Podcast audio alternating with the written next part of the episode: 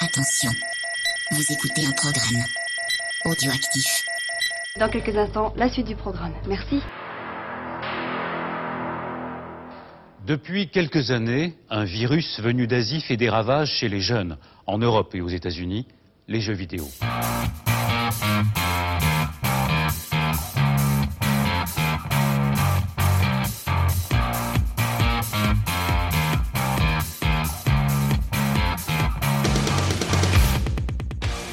Et bienvenue dans Backlog. Backlog, c'est l'émission qui a loupé le train de la hype. Backlog, c'est l'émission qui vous parle de jeux auxquels vous avez joué il y a 3 ans, alors que nous, nous y jouerons dans 2 ans. Et ce soir, comme tous les mois, je suis avec l'homme qui est rempli d'émotions et qui vient de s'acheter Detroit. Je suis avec Fonz.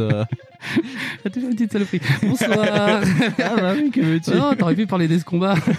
Ah oui, c'est vrai, t'as aussi acheté ce combat. Oui, parce que du coup, j'ai eu de l'argent. C'était Profiterole et Choco, et Choco Caramel. Du coup, C'était cool. T'as pris les deux. ouais. Et voilà, j'ai dit, oh, je prends les deux, j'ai de l'argent, ouais. Ouais. Et du coup, voilà, ouais. C'est vrai que j'aurais pu faire une intro à la Top Gun, mais non, j'ai préféré l'émo- l'émotion. Ouais, ouais. T'as préféré faire des Motion Engine. Emotion Engine. Est-ce que ça va, mon petit Winston, du coup? Oui, et toi? Nickel. Ouais, dis donc, on se retrouve vachement plus rapidement que d'habitude en ce Ouais, moment. ouais, là, bah ça, ouais. c'est l'efficacité euh, en marche. C'est l'effet Covid. aussi, oui, aussi. C'est le rattrapage de retard. voilà. Très bien. Donc oui, de ce fait, on va pouvoir enchaîner parce qu'on avait préparé plusieurs émissions pendant euh, la, la- le confinement. Le confinement. On oui. est bien chaud et donc on a préparé un joli dossier. Ça changera un peu d'habitude. On dit oui, nous les triple A, enfin les double A, c'est bien, les jeux indépendants, c'est bien. Là, vous allez voir, ça va pas être la même. Non, pas du tout. pas du tout même.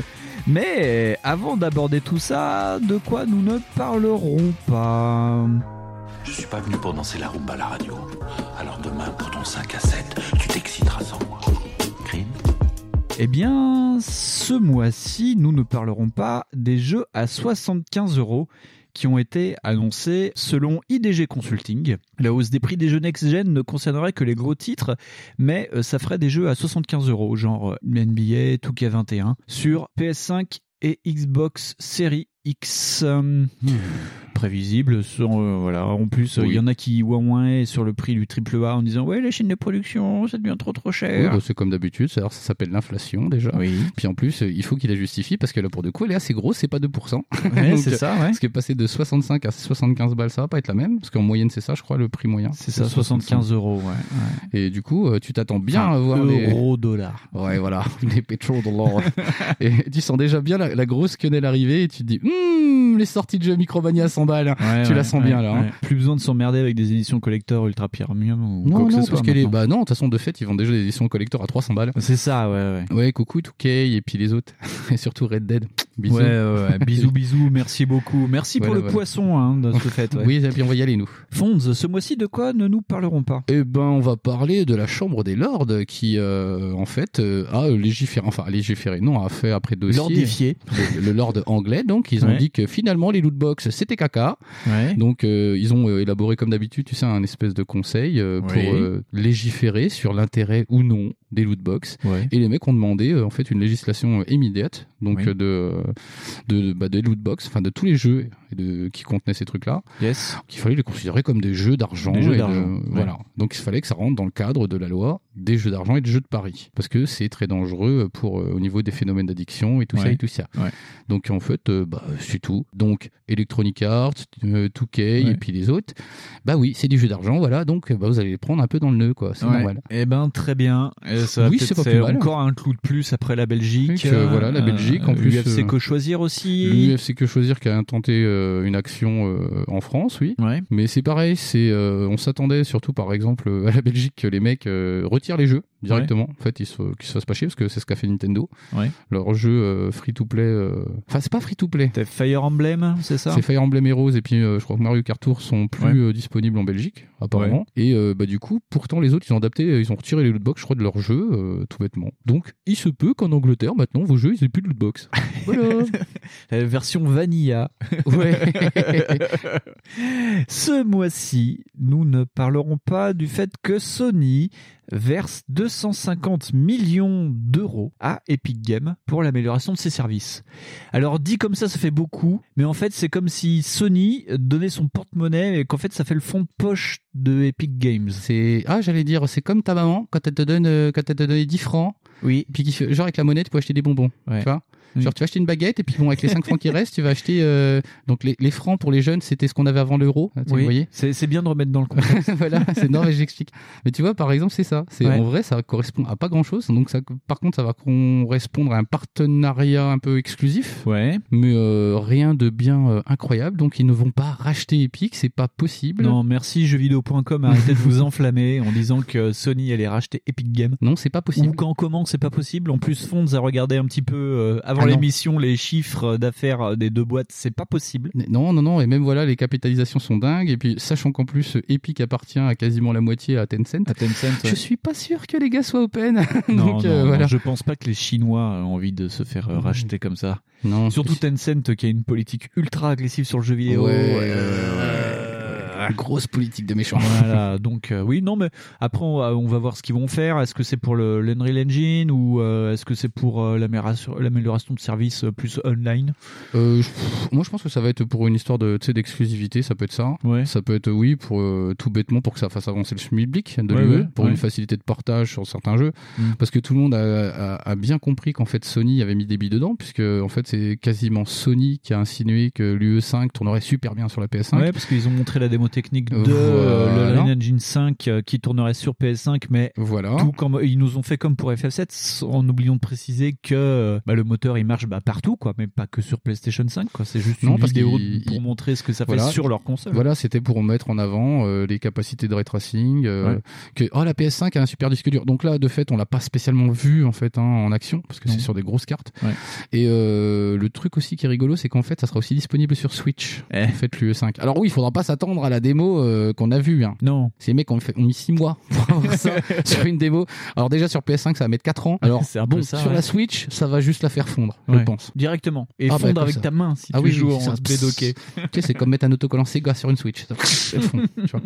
et donc après cette magnifique blague de Segaïste euh, Fonds de quoi nous ne parlerons pas ce mois-ci Alors, bah, aujourd'hui, on va parler un petit peu de hors, hors jeu vidéo. ouais avec euh, un trait de génie du marketing de chez BMW qui, euh, je crois, a annoncé à The Verge, je suis pas sûr. Ah oui, on- carrément. On, redira. C'est le- redira. le- je, crois, la- je crois que c'est The Verge qui a dit ça. la collision des deux que, mondes que les mecs réfléchissaient en fait à incorporer des microtransactions dans les voitures. Donc, tu te dis, mais attendez, mais, co- mais on va pouvoir acheter des, des skins de Ghost Recon dans le jeu Enfin non, aucun rapport. En fait, les mecs, ils vont essayer, ils réfléchissent en ce moment à... Enfin, ils ont déjà un plan en fait pour les voitures neuves ouais pour euh, faire des contrats de location euh, de, de sièges chauffants, de certaines options comme la, euh, caméra de recul ou le radar, des trucs sympas comme ça, genre ou la conduite euh, assistée. Euh, par exemple, le truc qui a été aussi fait sur la Tesla en fait. Parce que la Tesla, par exemple, c'est un peu le modèle co- économique du truc. ouais c'est ça ouais Parce qu'ils font aussi payer ça comme ça en service. d'accord Et là, les mecs, en fait, ils disent, bah, déjà, de base, on sait que vous pourrez pas le prendre deux jours. Vous pourrez, sera minimum trois mois. Les prix sont pas communiqués. Et surtout, en fait, on sait pas encore quel modèle sera appliqué pour les véhicules d'occasion. Et c'est ça qui est rigolo. Ah. Parce que les mecs ont réglé le problème de la revente d'occasion par rapport aux jeux vidéo. C'est un truc de fou. C'est-à-dire qu'en fait, les gars de BMW, ils doivent bien se marrer quand ils voient les problèmes des autres dans le jeu vidéo. ouais Ils disent, bah, nous, la revente d'occasion, c'est bon, on a réglé. voilà, bim. Parce qu'en fait, clairement, on peut voir un modèle émerger de, de mecs, euh, oui, qui auront des voitures qui n'ont pas d'option du tout. Enfin, pas d'option du tout. Il y a quand même la sécurité, tout ça. Mais genre, les petites options de luxe que tu as sur ta euh, BMW euh, à 100 000 balles, bah, tu peux perdre 40 000 balles comme ça d'options et tu dis, bah voilà, nickel. Donc, il faudra que toi, tu, à titre neuf, tu les repayes. Et ça, ça peut être vraiment un truc de salaud, quoi. Ah, d'accord Ça peut clairement niquer le marché de l'occasion. Ah ouais, Voilà. c'est pas mal, ouais. Effectivement, c'est assez intéressant. Et, euh, je peux rajouter un truc sur BM ou pas? vas-y. BM, vous êtes vraiment des cacas, franchement. Hein. Parce que franchement, c'est salaud de faire ça. Parce que les pauvres, ils achètent des BMW après en occasion et pas Ah. en neuf, quoi. franchement, bon, voilà. Vous êtes vraiment pas bien. Hein. Ouais. Vous êtes des méchants. Très bien, après tout ça, Fonz, ce mois-ci, de quoi parlerons-nous dans ce backlog 22 Et ben, en fait, on va parler des plus gros triple A du monde qui tâchent. On va parler bah, de la franchise qui est peut-être la plus célèbre là-dessus. Ouais. Call of Duty. Call of Duty. Et oui, Backlog s'attaque à Call of Duty. Oui. Alors, c'est pas très commun tout ça. Bah, on était deux, ils étaient trois, ils Euh, avaient leur chance. hein. Et donc, on va vous parler de ce qu'on peut appeler la trilogie euh, futuriste de Call of Duty, à savoir euh, Call of Duty Advanced Warfare, Call of Duty Black Ops 3 et Call of Duty Infinite Warfare. D'ailleurs, j'ai le t-shirt. Ah ouais, t'as le magnifique t-shirt euh, Du Retribution. De Retribution, ouais, ouais, euh, récupéré par euh, Clippers à l'origine. C'est Clippers qui m'avait filé ça au Marathon Cast. Et que je lui ai revolé. Voilà, c'est ça. Et vous remarquerez, ma Ça te va musculature- bien. que ma musculature rentre parfaitement dans le t-shirt qui devrait fitter hop, à Creepers. Voilà. C'est nickel. Et en plus, on va s'intéresser vraiment ben au mode solo. On a fait que les modes solo. Ouais. Déjà parce que, en vérité, c'est pas, euh, pour le coup, si le multi, ça m'intéresse pas, surtout sur code. Mais c'est, comment dire, c'est, je pense que ça a été visité, revisité, re-revisité, qu'on sait tous que c'est très dynamique. nanana, Ouais. nanana. Mais en vérité, là, c'est, parce que moi, j'ai pas du tout entendu parler des modes solo de ces jeux-là. C'est ça, Et je me dis, bah attends, personne n'a parlé de ces histoires-là en fait. En Ouais. vrai, d'habitude, on en entend parler. Mais Mm. là, non. Donc on s'est dit, faisons les modes solo pour voir s'ils sont mauvais ou pas. C'est ça, et donc on voulait, on laissera euh, bah, le, le mode multijoueur à des gens euh, plus compétents que nous. Puis il y en a plein internet, hein, des trucs comme ça, euh, ouais, ouais. de même par exemple, bon, il y a des personnages un peu décriés, genre chez Chounet ou des trucs comme ça, mais qui font des super tests du mode multijoueur. Il y a aussi Mosinor qui fait des super let's play remontés dans tous les sens sur les modes multijoueurs, voilà. Mais c'est vrai qu'après qu'on s'attaque au mode solo, c'est un peu plus la vache maigre. Et vu que nous, on n'est pas des méga spécialistes du Call of, ben on préfère s'attaquer plutôt au mode story. Voilà. Mais avant de parler tout ça, eh bien, on va se mettre une petite instance Speakerine. Bonjour, c'est l'instant Speakerine. Je suis Cathy. Je vais vous aider à aller plus loin sur le sujet sans toucher à une console. Comment trouver une conscience dans deux ou trois PS4 mises en réseau? Vous allez le découvrir dans Chapi, Le déploiement de la première police entièrement robotisée avait suscité l'intérêt de toute la planète en 2016. Lâchez vos armes, vous êtes en état d'arrestation. Vincent Moore est un ancien militaire. L'intelligence artificielle est beaucoup trop imprévisible. Le concepteur des Scouts, Dion Wilson, est optimiste pour l'avenir. Moi, ce que j'aimerais, c'est une machine qui ressent les choses et qui pense. Ça y est, j'ai réussi. C'est une nouvelle forme de vie, une nouvelle étape dans l'évolution.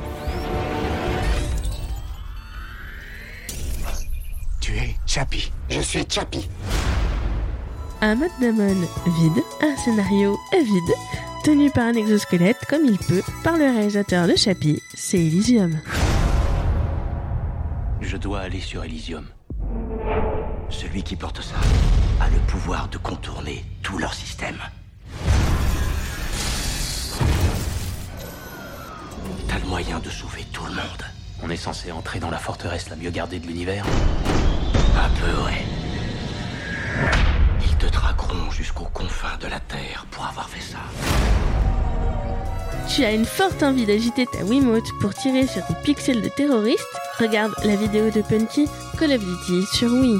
Bonjour à tous Bon, euh, vous vous doutez bien que s'il y a eu des Call of sur DS, il y en a aussi eu sur Wii. Bah oui, hein, avant même de réfléchir à engendrer des versions DS de sa titanesque série de FPS, Activision avait déjà fait fleurir sa licence sur la Wii de Nintendo avec un total de 5 jeux sortis sur ce support et qui encore plus que sur DS étaient destinés à conquérir le public de la Wii. Sauf que Activision était là dès le lancement de la Wii en proposant pour le line-up de sortie de la console son Call of Duty 3 sorti quelques semaines auparavant sur tous les autres supports. Et c'est donc le tout premier FPS de la Wii, ce qui fait d'eux des Activisionnaires.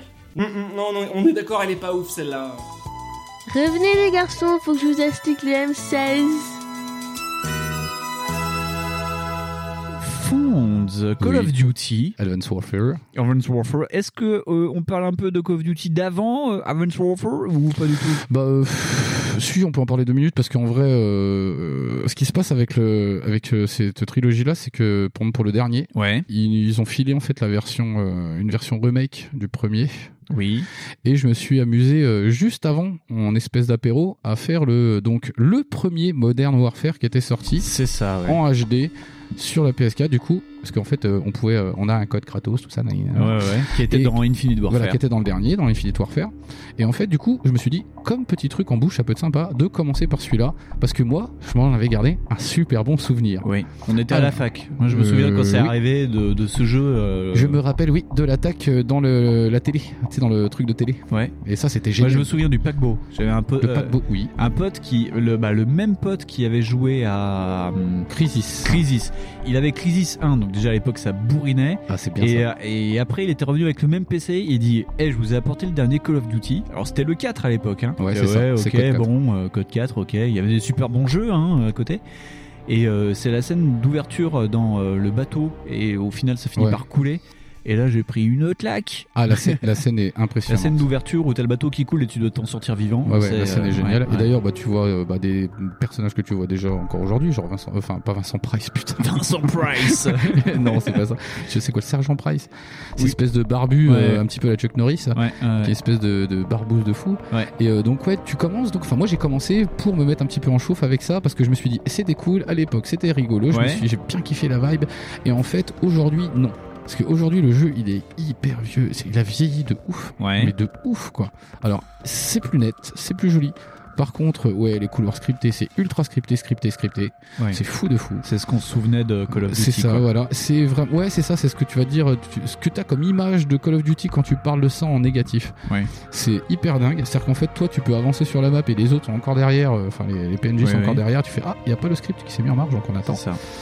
Donc c'est cool. Donc moi, je me suis fait tuer plein de fois parce que j'ai voulu avancer très très vite parce que je suis un gros, un gros Ouais. bourrin, voilà. Et du coup, bah, ouais, moins bon, tu vois, du coup, Ouais. moins bon. Après, c'est toujours sympa de, tu sais, comme run pour dire, Hum, c'était cool. Et puis surtout, je me rappelais pas de la morale super nauséabonde. Ah. Chose qui va complètement suivre la licence depuis les versions modernes, hein, complètement. Ouais, hein. c'est ça. C'est ça qui est rigolo. Donc, euh, bah, il y avait des. euh, moi, je me souviens qu'il y avait euh, des phrases de Patton, genre Êtes-vous prêt à mourir pour votre drapeau je sais plus si sur les. Modern Warfare, il y, il y a que ça. Mais je sais qu'il y a plein, plein de phrases idiotes comme ça. Ouais. Ouais. Enfin, idiotes. C'était pour- plus, C'est pendant les Game Over en plus. T'avais une petite Oui, citation. n'oubliez pas ce que vous pouvez euh, faire pour la patrie alors que vous, vous avez rien fait pour la patrie. Quoi. C'est ça, ouais, ouais. Oui. ouais.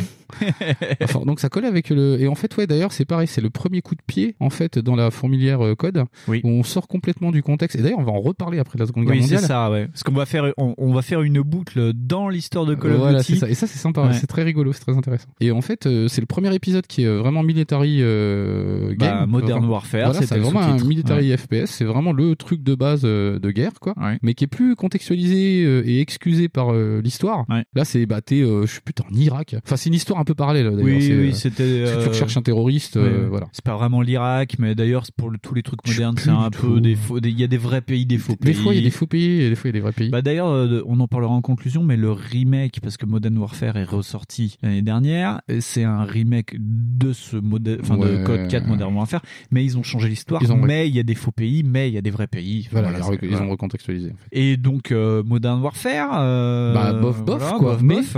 mais c'est euh, surtout que c'était le premier, la première brique à toute cette vague de Call of Duty qu'on a eu qui sont innommables comme les Ghosts, les Black Ops. Il y en a eu, mais une tétrachier, il y en a eu Ouais. une dizaine, je crois. Ouais, ouais. Et lui, par contre, bah, c'est le papa de tout cela. C'est Et c'est lui qui a pu lancer la mode. C'est lui aussi qui a lancé bah, toutes ces histoires de controverses aussi avec le 2 où tu t'amuses Oui. à massacrer euh, en fait des civils dans un Ouais, aéroport. c'est la, génial. fame- la fameuse mission, et d'ailleurs on en reviendra parce que c'est un truc qui revient dans tous les Oui. dans, dans tous les Call of Duty, c'est euh, on va dire euh, la casualité, c'est-à-dire de tuer des, des innocents quoi.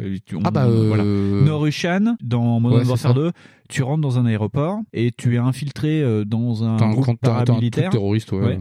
Et en fait, tu joues un mec qui, enfin, qui est pas vraiment un méchant, Non. mais euh, tu rentres, dans- tu rentres armé dans un aéroport et on te dit tuer tout le monde, sauf les Russes.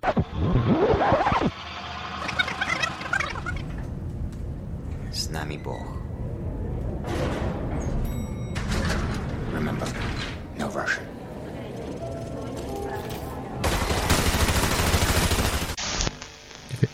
Et donc, euh, tous les joueurs ont fait ce qu'on leur a demandé, c'est-à-dire que bah, ils tirent sur des innocents, mais vraiment un bain de sang. Ouais. Et euh, les développeurs ont expliqué que bah, tu pouvais te laisser driver et ne pas tirer une balle pendant toute la mission. Oui, mais le jeu t'incite fortement. à Mais le le faire. jeu t'incite fortement à faire. Et Ça, ça a vraiment été décrié à l'époque. Un Russian, la première mission euh, comme ça. Ouais, euh, ouais. Enfin, il y a d'autres trucs à décrier aussi Oui, parce que oui, c'est oui. pareil. euh, Enfin, je veux dire, déjà là, tu vois déjà apparaître cette espèce de pensée euh, idéologique. Ouais. Oh, c'est cool, l'Amérique, c'est vraiment, vraiment les flics de- du monde. Ouais. De toute façon, si on est là, c'est parce que vraiment c'est justifié. Et puis, euh, puis on est là pour être pacifiste. Et puis, en fait, non, euh, mec, Ouais. euh, non, tu viens détruire des pays, donc non. voilà. C'est ça. Parce qu'en plus, euh, derrière, il n'y a pas de réflexion en fait de ça, des soldats qui font ça. Et c'est abominable. Genre les mecs, ils y vont, ils font ouais, go, go, go. euh, De toute façon, on s'en bat les couilles. Ok, d'accord. bon, Ouais, bah, voilà. Surtout qu'en plus, dès euh, le Modern Warfare, hein, je me souviens plus pour les autres, parce qu'avant, euh, Call of Duty, c'était euh, vraiment une licence sur la Seconde Guerre mondiale, hein, quand même. Et euh, en fait, dès Modern Warfare, en fait, tu suis plusieurs personnages et la moitié vont mourir. Et donc, tu Mm. vas passer de personnage en personnage, mais en fait, qui se sacrifie. C'est euh, un peu particulier. Et t'as cette notion de sacrifice, mais inutile, mais pour la patrie, donc c'est cool. Ouais, enfin c'est c'est un prolongement. En fait, c'est un peu un prolongement de ce que tu avais aussi dans les autres codes, parce que les codes c'était ça aussi. Enfin, il y avait cette espèce de faux côté soldat Ryan, si tu veux, avec Ouais, euh, ouais. oui, chaque personnage est important et s'il donne sa vie, c'est qu'il l'a fait pour le pays, tu vois. C'est ça, Ou pour la liberté, parce que par extension aujourd'hui c'est la liberté. Ouais. Bon, on va peut-être pas rester trop longtemps sur le Modern Non, Warfare non, parce qu'il est pas si, euh, parce qu'en fait c'était vraiment pour la mise en bouche et pour dire putain j'en ai chié parce que c'est vieux. Et donc, euh, il faut savoir en fait qu'il y a plusieurs studios de développement pour ça, parce que quand tu sors un Call of Duty par an, euh, bah tu peux pas euh, avoir un studio qui fait un jeu par an. Ah bah c'est techniquement Donc il y a des systèmes de roulement avec un studio 1, studio 2, un studio 3. Infinity Ward est le studio 1, Treyarch est le studio 2 et, Et, le euh, studio Sledgehammer. 3 pour le moment c'est Sledgehammer, mais on verra qu'il y a eu des changements. Enfin voilà, bref. Donc avant d'arriver à Advanced Warfare, on est arrivé sur euh, le premier jeu, on va dire, de, de la next-gen, enfin de la génération actuelle. C'était Call of Duty Ghost, avec le fameux berger allemand qui nous avait montré euh, dans, Ouais. euh, dans les trucs. C'était de l'anticipation, c'était pas vraiment du jeu futuriste, ça se passait dans une sorte de futur très très proche apocalyptique où t'étais une bande de ghosts, enfin de Navy Seal. Bah, en fait, euh, moi, ce que j'avais compris, c'est que déjà tous ces euh, Call of Duty là se tenaient chronologiquement. Oui. Or, c'est pas forcément le cas. Plus, euh, parce que quand en plus t'as des Black Ops qui arrivent entre les deux, c'est pas forcément le cas. Mais genre le Ghost, moi, j'ai rien à dire dessus, quoi. Je- Non, non, non, non. C'est pour ça qu'on l'a pas pris d'ailleurs. c'est, mais en fait, c'est à partir de là que, on va dire, le, le côté grand public a baissé parce que c'était Ouais. déjà un jeu qui a moyennement bien marché. Et c'était surtout, apparemment, ça a été décrié parce que c'était pas innovant. Truc Non. qui est très rigolo parce qu'au final, la licence Call of Duty se beaucoup sur le manque d'innovation. Ouais. Est-ce qu'on le verra plus tard que pour les Infinite Warfare, ça a été complètement le cas. Ouais. Mais, euh, mais ouais. euh, Et puis ça cassait aussi la dualité qu'il y avait entre Infinity Ward qui faisait les Modern Warfare et Treyarch, le studio Ops. 2 qui faisait Black Ops. Et Black. Ops avait été quand même beaucoup marquant parce que ça parlait aussi de des doublements de personnalité, un peu Ouais, ouais, ouais. traitement de la folie, des trucs comme ça. ça, ça commençait avec des, enfin, des vraies histoires, on va dire. Voilà, c'est ça. Et donc arrive en 2014 Advanced Warfare.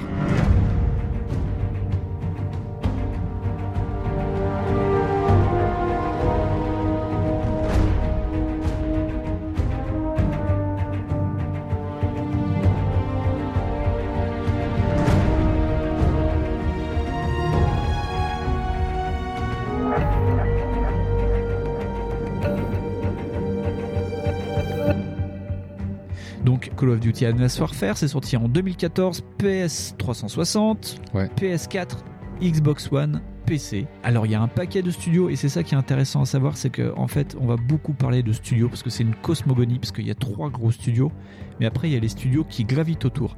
C'est-à-dire que c'est un jeu qui a été fait par Sledgehammer, Games. Sledgehammer, ouais.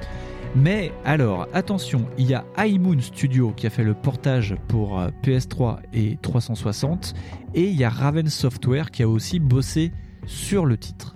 Je me suis fait une petite feuille. Ouais, putain, on verrait les le, truc, c'est une prise de notes de fou, quoi. Je, je vais, je vais juste vous parler rapidement un peu des studios, comme ça après c'est fini. Après, je te montre, moi, ma note pour les éditeurs. Ah, très bien. Moi, j'ai pris trois mots. Un chéquier. voilà, j'ai pris un chéquier. Non, voilà. Alors, je voulais juste vous parler rapidement euh, de, de tous ces studios. On va parler rapidement. Alors, Sledgehammer Games, c'est un studio de San Francisco qui a été fondé en 2009. Ils ont commencé à travailler sur quelque chose qui va être intéressant à suivre ou peut-être que vous l'aurez déjà entendu avant que ça sorte, leur premier jeu qu'ils ont fait, parce qu'ils ont été clés en 2009 et rachetés directement par Acti. Et Acti les a mis sur un jeu qui s'appelle Call of Duty Vietnam, qui est jamais sorti. Voilà. Non, il est pas sorti. Donc projet annulé et on leur a demandé de devenir studio assistant sur Modern Warfare 3 parce qu'il y a eu des soucis chez Infinity Ward à cette époque-là. Ouais. Donc ils passent en studio vraiment euh, d'appoint et il y a beaucoup de studios d'appoint euh, sur les Call of. Et après, euh, ben vu qu'ils ont sorti Infinity Ward un peu de la galère, ils sont devenus le studio 3. Donc après ils ont carrément enquillé sur bah, Advanced Warfare. Coup de bol. Oui, Hein, il y a d'autres que- studios qui ont pas eu cette chance-là. hein. C'est vrai qu'on avait complètement euh, zappé, même incorporé, de parler des petits phénomènes sociaux qu'il y a eu à cette époque-là pour la sortie des codes. Parce que c'était là où il y avait eu les mouvements des épouses, des mecs qui bossaient dedans et qui disaient ça. laissez sortir nos maris du boulot, ça Ouais. serait sympa. Parce que leurs enfants ont le bac là aujourd'hui et ça fait 15 ans quand même.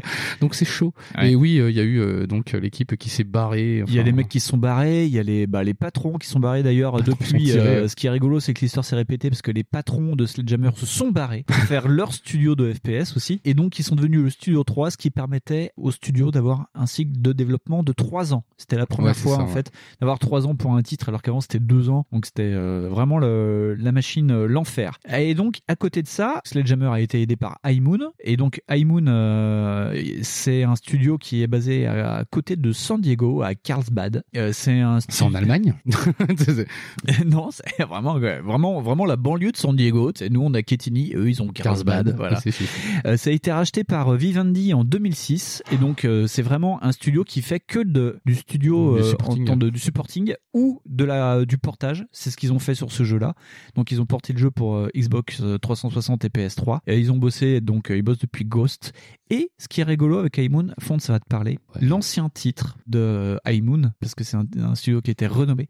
Avant, ça s'appelait Sammy Entertainment, puis Sammy Studio. Oh. C'était un studio qui était euh, impliqué sur euh, la côte ouest pour Les jeux- localiser les jeux japonais de Sega. Ouais, c'est ça. Ouais. C'est les jeux d'arcade, quoi, ça. C'est ça. C'est c'est euh, Sega Sammy. Enfin voilà, c'est ils, ils éditaient, ils ont édité du Guilty Gear, des trucs comme ça. Ah, et aujourd'hui, du coup, les mecs, ils font du code. Ben, en fait, ils ont été revendus euh, en 2006 Ouais, tu- et, Vivendi a dit ah vous êtes à nous. Et donc c'est vraiment le studio assistant. High Moon participe à tous les jeux Call of Duty. Donc euh, il doit avoir bah, bah pas de vie, je pense ces mecs là. Non, non, non.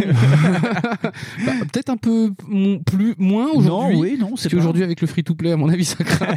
Mais, euh, donc voilà, donc c'est vraiment un studio qui, euh, vous le verrez, euh, enfin si vous faites les Call of et que vous regardez les génériques, à chaque fois il y a marqué Moon. Ah, mais d'ailleurs, les, les génériques durent un quart d'heure. Hein, Ouais, c'est générique super intéressant à, à choisir. Et donc, je vous parlais de du troisième studio, enfin du deuxième studio assistant avec Moon, mais qui est vraiment le studio assistant. Et après, on va passer au jeu. Je vois Franz qui regarde l'heure. Non, mais c'est vachement intéressant. Non, sur- non, non, je regardais l'heure parce que je me dis, ça fait 10 minutes qu'on parle que de ça. que de ça. Et là, je voudrais parler quand même d'un studio super important, c'est Raven Software. Madison, dans le Wisconsin, c'est un studio qui a été fondé en 1990. Et moi, quand j'ai lancé le jeu, que j'ai vu le logo de Raven Software, je me suis dit, putain, ça me rappelle quelque chose. Tu m'étonnes. Les corbeaux. Hérétique. Oh, Exen. Exen. Soldier of Fortune. Oh. Ils ont bossé avec ID Software sur Doom 3, sur Quake 4. C'est des vétérans. C'est ceux qui ont fait le Wolfenstein pourri qui est sorti en 2000 euh, Oh. et des poussières. C'est des vétérans du FPS. Et ces mecs ont passé un contrat d'exclusivité avec euh, Activision. Oh, Donc c'est même pas qu'ils sont rachetés, c'est qu'ils ont vendu leur âme euh, vraiment euh, à, à ces À mecs-là. court terme. Ouais, c'est ça. Ils ont fait un LOA. Et euh, en fait, euh, l'un de leurs gros faits d'âme dernièrement, c'est qu'en fait, ils ont bossé avec Tencent pour faire Call of Duty Online, qui est un jeu qui est sorti que sur le territoire chinois. C'est un jeu mobile free-to-play. Call Mais of il est Duty. sorti, Call of Duty Mobile. Mais c'est pas Call of Duty mobile, c'est Ah, Call of Duty autre, euh, Online, et c'est un truc spécialement pour le territoire chinois. D'accord. Et donc c'est vraiment des, des pros. Ils sont devenus lead studio sur le jeu que t'as fait, le Modern Warfare euh, Remastered. D'accord. Donc ils commencent à prendre bah, du galon, quoi. Ils aident beaucoup euh, Sledgehammer. Ils ont pris du grade sur World War II. euh, Enfin voilà. Et donc ouais, euh, le- l'accord d'exclusivité c'est 97 avec Activision. Donc c'est vraiment euh, Un petit moment encore. un petit moment. Et apparemment, euh, suivant les dernières rumeurs qu'il y a en ce moment, ils essayent de prendre le pouvoir aussi en ce temps de que Studio 4 et qui essayent de passer Studio 1, Studio 2, tu vois. Donc Raven, il, voilà. Des luttes de pouvoir comme dans Game of Thrones. Donc voilà, vous avez les trois gros studios qui ont bossé sur euh, ce jeu-là, et donc avec Sledgehammer en priorité. Fonds, un petit pitch. Euh, le petit pitch. Alors moi je vous, je vous cache pas que ça date du confinement. Alors hein, attention, Ouais, soyez attention. Ouais. Donc c'est plutôt, euh, bah là du coup on est vraiment parti dans le militaire, mais le problème c'est qu'on est parti dans l'anticipation, voire la SF. Ouais, et c'est ça qui nous a plu en fait sur cette trilogie. Ouais, voilà, en plus c'est ça, parce que moi je voulais absolument des trucs un peu SF, euh, et c'est ceux qui marchent le moins, c'est ça qui est génial. Donc là en fait euh, le, le, le gros du gameplay en fait au final c'est d'avoir une armée euh, américaine qui aujourd'hui utilise des exosquelettes. Ouais. Et euh, du coup donc t'as une nouvelle feature dans le jeu, c'est de, de, de pouvoir courir contre les murs comme dans les vieux jeux vidéo. et ça c'était cool. Mais en fait ouais tu suis en fait un, un type qui était le meilleur ami euh, d'un autre gars. euh, c'est. Jack Mitchell. Ouais voilà de Jack Mitchell. Oui c'est le nom tellement le, lambda je m'en souviens pas. le héros, c'est Jack Mitchell. Voilà, tu suis en fait le parcours d'un mec qui a eu son meilleur ami qui est mort euh, sur une campagne alors qu'ils Ouais. s'étaient engagés tous les deux. En Corée du Sud. Euh, en Corée du Sud envahie par les Nord-Coréens, ouais, c'est ouais. ça le truc le plus improbable. Dans le futur. Dans le futur, donc tu vois que les Nord-Coréens sont super forts dans le futur, faire attention les gars. et, euh, et du coup en et fait, c'est et c'est la séance qu'on a vue à l'E3 de cette année-là où, Ouais, c'est euh, ouais. où t'es droppé euh, sur Séoul et Et t'as c'est- euh, t'as des drones de partout, c'est l'enfer sur et Terre. c'est fou, ouais, c'est super fou. Mais tu remarqueras que toutes les intros sont folles. Hein. Ouais. Mais euh, donc du coup, ouais, tu suis le parcours de ce mec-là qui euh, bah, quitte l'armée en fait euh, pour euh, comment dire euh, bah, suite en fait après, à cette, après cette, cette campagne-là parce qu'en fait euh, il perd un peu son bras. Ouais. Donc du coup, il est plus trop trop militaire. Et Mais son meilleur ami meurt. Son meilleur ami meurt. Il s'avère que son meilleur ami, bah, c'est juste le fils du patron d'une énorme boîte d'armement privé. Ouais, Jonathan Irons. Voilà, Ouais. et qui est interprété par le non moins célèbre et non moins controversé Kevin Spacey, qui à Et, l'époque était classe encore. À l'époque, c'était euh, ouais, C'était ouais, c'était le mec hein, euh, c'était House of Cards, c'était euh, Voilà, c'est ça, c'était- l'un des pinacles de sa carrière longue. Voilà, c'est ça. Il était encore auréolé de House of Cards à l'époque. ah puis tu le vois d'entrée de jeu, tu sais ce qui, ce qui va se passer quoi. Oui, oui, tu- mais c'est ça le truc en fait. la, question elle est vite répondue. hein. tu sais déjà qui est le méchant. Si t'as vu deux trois films, tu sais déjà. Et en fait, tu vas suivre ce parcours de ce mec-là qui, euh, au final, va faire une espèce de vengeance, rédemption, vengeance. Et nous allons suivre ce garçon et avec à travers ses yeux, nous allons découvrir le nouveau monde qu'il vit aussi parce que c'est un monde en fait rempli de drones autonomes qui se battent, de robots, de d'armures et de vaisseaux spatiaux autonomes, enfin des, des avions de combat autonomes, Ouais, enfin ouais. des trucs de fou. Et ben moi, euh, c'était totalement ma cam. c'est vraiment ouais, le, soldat augmenté. C'est ça, euh, le fantasme euh, du soldat augmenté d'aujourd'hui. en Avec fait. l'ex- vraiment l'exosquelette, c'est ce que tu pourras avoir vraiment euh, Ouais. demain, peut-être, on sait pas trop. C'est déjà plus Ouais. ou moins le cas. Avec euh, des armes un peu futuristes, mais pas trop. Ouais, c'est ça. Des euh, ouais, le- l'exo euh, qui a plusieurs euh, techniques de, de combat, genre plusieurs lourd, types. rapide, machin et tout. Ouais, c'est ça, bah, comme et euh, le truc qui et en 2014, c'était vraiment d'actualité parce qu'il y avait des films qui en parlaient aussi, genre c'est con à dire, mais l'agence touriste en parlait, mais les armées privées parce que là on va le, le héros va bosser pour Atlas, Oui, qui a oui, une armée un- privée euh, qui bosse pour Jonathan Irons, donc euh, Kevin Spacey. Et en fait, euh, Kevin Spacey dit euh, pour apporter la paix, il vous faut une armée privée qui puisse remplacer toutes les armées nationales. C'est un peu ça le En fait, principe. hein. enfin oui, en fait, ça se veut un peu discourant là-dessus en te disant quelque part, c'est ça qui est rigolo en plus, c'est que ça se part de ça te disant, eh, c'est quand même dangereux en fait les, les entreprises de PMT, c'est chaud, hein. Mais en vrai, ce que ça te dit derrière en fond, c'est, voyez, vous aurez toujours besoin de l'armée américaine. C'est ça. ça qui est charmant, parce qu'au final, tu dis oui, c'est vrai. En fait, en vrai, euh, tout le long du scénario, euh, l'armée privée, c'est comme une sacrée bande de chacals, hein, parce qu'en vrai, euh, les mecs contrôlent tout. En vrai, euh, par euh, à pas du gain, enfin, tu sais, par coup, Ouais, par ouais. juste par coup. Et ça, c'est la deuxième partie du jeu, parce que la première partie, en fait, euh, le, le Ouais. héros arrive, Bah, Kevin. Spacey lui offre une prothèse de bras euh, Voilà, futuriste pour devenir, donc euh, ça devient vraiment un rogue, et il fait partie d'une petite escouade, et en fait, il y a un attentat euh, sur les États-Unis où ils font péter des centrales centrale, nucléaires, centrale, et en fait, il y a toutes les centrales des États-Unis qui pètent euh, par euh, ce groupe, euh, genre, euh, c'est une sorte d'Al-Qaïda mélangé à des Tchétchènes, mélangé espèce- à plein d'autres trucs Ouais, éco-terroristes. C'est ça, c'est une espèce d'éco-terrorisme, Ouais. euh, mais euh, pro, ouais, c'est des pro pas, pas augmentation en fait. C'est ça. Pro euh, humain, humain de base. Voilà, quoi. pro humain de base. Et euh, au départ, tu dis ah bah en fait en vrai on va être dans la compagnie privée. Puis voilà, tant pis, on est et, pas et donc l'OTAN bascule des fonds sur Atlas pour euh, ben, reconstruire les États-Unis qui n'ont plus vraiment d'armée, plus rien et tout. Et, ça. euh, et donc tu pars sur euh, Atlas qui est une sorte d'hégémonie presque mondiale quoi. Quasi mondial, ouais, ouais. Ouais. Tu dis le, le- en plus tu vois sa maison à l'arrache. tu fais ok. Ouais. Mais oui, euh, c'est ça. C'est en fait on, on te vend le truc comme euh, putain mais Atlas est en train de prendre le contrôle du monde. Et en vrai c'est pas si déconnant. hein. c'est moi je trouve ça pas si déconnant ce que fait Amazon. Il leur manque que des robots. Oui, c'est ça, Il non, leur manque c'est une armée, ça, ils l'ont pas. Ils sont en train de bosser quand même pour le faire.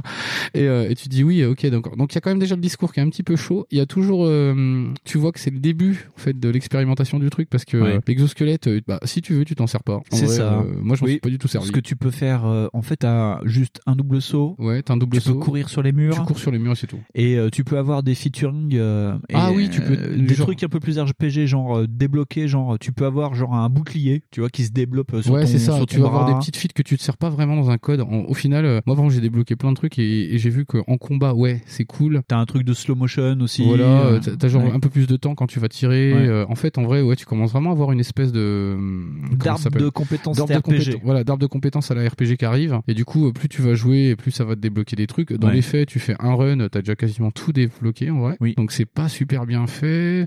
Le jeu est super beau. Moi, je le trouve très beau encore. Ah oui, alors par contre, ça c'est un moteur euh, Sledgehammer, un moteur maison, et on en reparlera parce que on va vous faire une petite surprise. On parlera aussi d'un quatrième jeu qui est fait par Sledgehammer, comme ça on boucle la boucle des, Oh.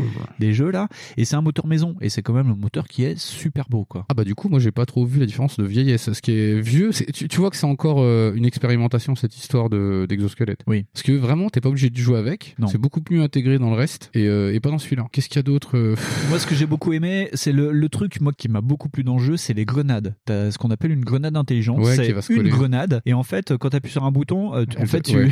sais, c'est comme sur les, les vieux iPod Nano, tu ce changement euh, Shuffle. grenade. ouais, donc tu peux avoir euh, grenade à fragmentation et t'as moi, moi celle laquelle je jouais tout le temps, c'était la, la grenade chercheuse. T'appuies dessus, en fait, tu, avant de la lancer, ça cherche des mecs. mec, ouais. et, et en fait, il y a des il y a des petits réacteurs sur ta fusée et ça cherche les mecs. Et c'est trop génial parce que ça se colle vraiment au mec. Ouais, et puis alors si t'as du bol, il y en a deux à côté.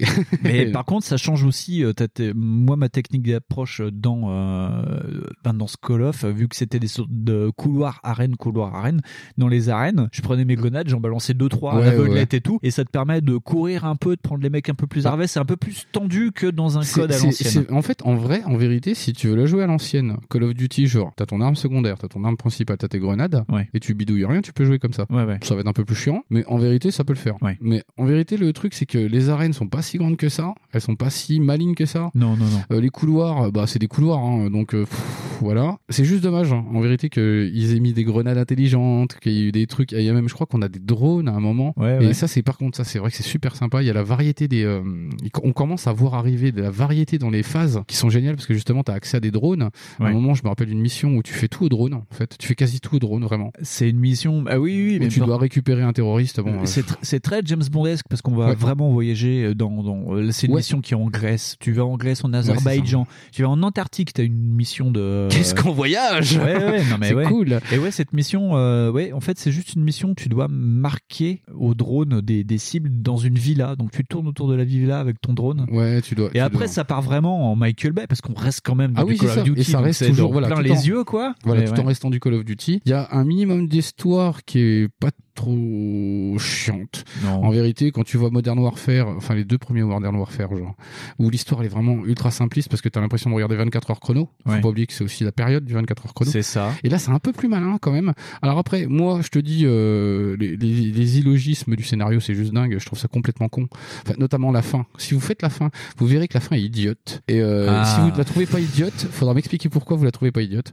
Parce que moi, j'ai pas compris. C'est vrai- c'est vraiment une fin de, de fin des années 80 Voilà, et avec le méchant qui euh, fait Hum, je suis très méchant Et tu, hein. et tu sens le, tu sens le scénariste de Roland Emmerich aussi parce que genre euh, le héros euh, il se fait pécho par le méchant à peu près cinq fois. Le type cinq fois il voit bien qu'il a une prothèse. Il y a qu'une fois il pense à l'éteindre. C'est ça ouais. Tu dis putain et le mec en plus le dit hein, le dit que genre putain j'aurais pu vous tuer. Hein. Il fait bah du coup mec pourquoi tu le fais pas? Parce que là ça fait la troisième fois que Ah, tu puis le c'est. Kevin Spacey qui te dit ça, j'aurais pu ça. vous tuer. Mais c'est ça, c'est de sa dernière phrase, il dit j'aurais pu vous tuer. Et puis en plus là, vraiment il est méchant, tu vois. Et genre il y a plein de fois où t'aurais pu, il aurait pu vraiment te pécho et te tuer, tu vois. Et genre le gars est trop con. Il y a qu'à la fin qu'il se dit putain j'aurais peut-être dû le tuer ce connard. Ouais. Dire, mais oui, enfin je, je ne sais pas. Écoute, sans doute, mais tu ne l'as pas fait espèce de sombre taquin. ouais. Mais euh, du coup ouais il y a quand même des grosses errances sur le scénario, mais c'était pas là pour ça. Non. Parce que putain la phase sur l'aéroport, le, le porte-avions là. Ah, mais t'es juste là pour en prendre plein la chetron. Le pont, le pont de San Francisco, c'est incroyable. Donc Oui. c'est ouais, c'est un roller coaster géant. Mais euh, c'est vraiment la marque de fabrique. On verra, il y a plusieurs marques de fabrique. Et là, Sledgehammer est vraiment, euh, c'est vraiment les enfants de Michael Michael Bay, mais dans la pure pure tradition de Ah oui, Michael oui. Bay, c'est-à-dire t'es là pour te faire rouler dessus par un train à pleine vitesse. Ah. Et euh, parce que oui, t'as des scènes, euh, la scène euh, bah, sur le Golden Oh Gate, vache, ouais. le, le pont s'écroule. En plus, il y a euh, de- sous le pont, euh, il y a l'armada américaine qui est en train de se faire attaquer. C'est ça, c'est Donc ça. ça tire de partout. Euh, Il y a une scène qui se passe, euh, euh, c'est en Afrique du Sud, euh, non pas en Afrique du Sud, c'est en, euh, Afrique, je sais plus dans quel pays, où en fait tu dois courir sur l'autoroute, traverser une quatre voies à pleine vitesse et tout. euh, Ah putain, oui, je vois où tu En dire. Peut-être. Je sais plus. Mais je sais que c'est- ça. Ouais, c'est en Afrique, mais euh, ça doit être la Namibie ou le Nigeria.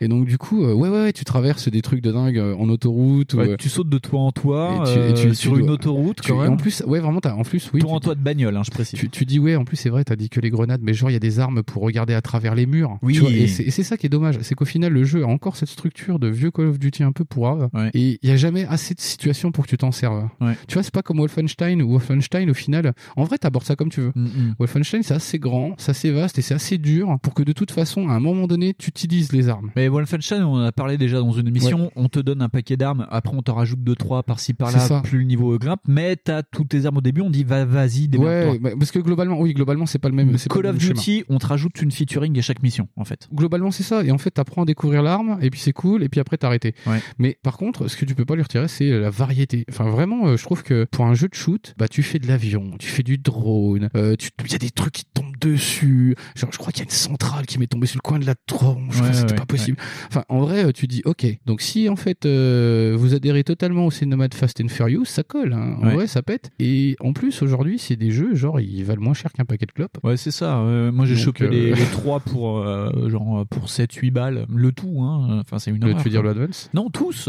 Ah les, trois, tu veux dire? Ah oui. c'est ça. En plus, ils font des OP, ils font des OP en ce moment à Micromania, donc vous pouvez les avoir pour moins cher qu'un paquet de clopes les trois. Non, mais ouais, y a- mais il y a tout. Il y a des robots tueurs parce qu'il y a aussi euh, le- des, ex- enfin des robots On a euh, l'apparition Boston voilà, Dynamics. Voilà, et ça c'est ça qui est pas mal parce qu'en finalement il y a une espèce de continuité parce que ouais, t'as des espèces d'androïdes. Ouais. Et ils ont essayé de pas singer les japonais. Ouais. Ils ont essayé de faire des trucs à l'américaine, c'est-à-dire moche. Donc C'est euh, une tête carrée, montée sur un carré avec ça. un rectangle et puis voilà. C'est pour ça que dans Sens Pickling, on vous a mis Chappie. C'est parce que ça, ça Semble- ressemble un peu à ce Ça ressemble un peu à ce Ouais. truc moche là. Ouais, ouais, ouais. Et euh, ouais, non, euh, en vrai, c'est une vraie bonne surprise. Moi, j'étais Ouais. épaté que genre ça soit ce scénario-là. Je m'attendais à un truc à la H24, enfin à la 24 heures, euh, Ouais. mais genre oh là là. là. Alors il y a un peu de ça qui Il poisse. y a un hein. peu de ça. Il y a un peu de ça parce que t'as euh, ton sergent instructeur en fait qui va réapparaître dans le jeu Voilà. pour te dire que en fait il travaille pour euh, une cellule méga Black Ops euh, du président des États-Unis. Parce qu'il Et, venir lui. euh, voilà. Attends, il est, on donc fait tu, pas. tu peux te racheter et tout. Et d'ailleurs le héros euh, est joué par Troy Baker. Troy Baker. C'est pas son plus grand rôle, hein, Non, mais, euh, mais il en a fait plein, donc de toute ouais. façon il s'en fout. Mais il est là. euh, Oui, oui. Après Last of Us et tout. En plus ils ont surfé sur Il son euh, nom.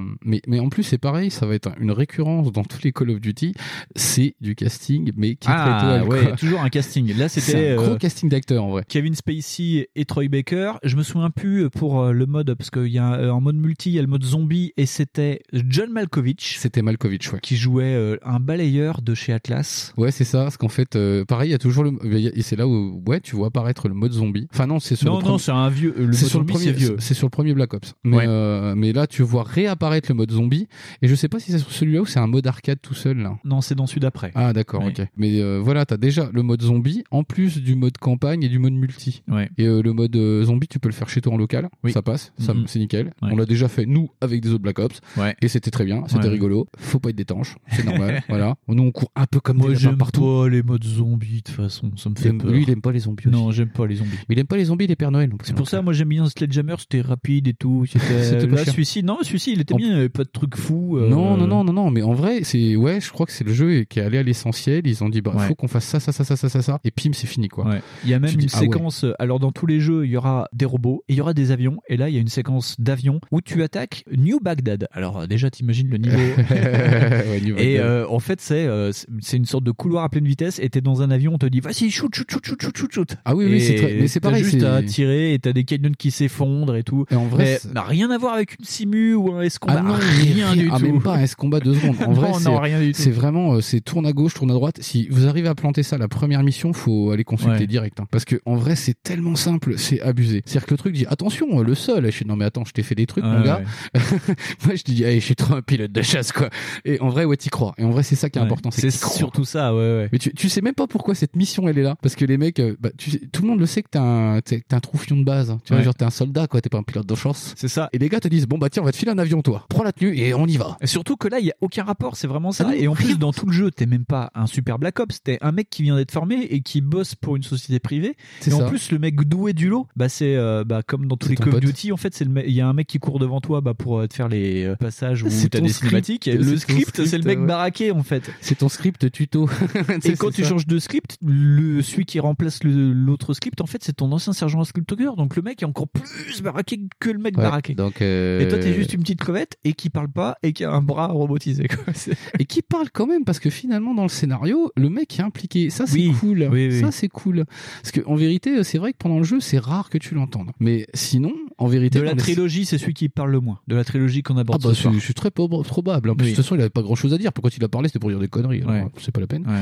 Mais euh, ouais, euh, moi j'étais superbement, euh, enfin j'étais oui bien surpris du truc. Quoi. Je fais oh tiens, en fait en vrai ça se fait bien, c'est sympa. Et ça c'est cool déjà. Et c'est vraiment construit comme un film au niveau de Ah oui, complètement. du développement. T'as des parties vraiment en bataille rangée, t'as des parties euh, avec le drone en CO en Grèce où t'es dans un village et Ah, au mais final euh, ça finit en gunfight dans des petites rues. Et là c'est la Euh, mission, euh, tu sais, c'est la mission Jason Bourne. C'est ça, c'est tout à fait ça. ouais, c'est Et t'es quoi. avec euh, une de tes collègues Une qui est une ancienne euh, de Tsal, euh, De qui non, des c'est le Spetsnaz euh, qui te gueule dessus et euh, il y, a tout qui s'effondre de partout. euh. Non, c'est vraiment, il y a une belle diversité d'environnement dans le jeu. Ah ouais, moi je trouve ça pas chiant du tout et bah du coup surtout en, en miroir avec le premier Modern Warfare, euh, tu voyages du coup. C'est ça. Puis t'es pas juste un bidos.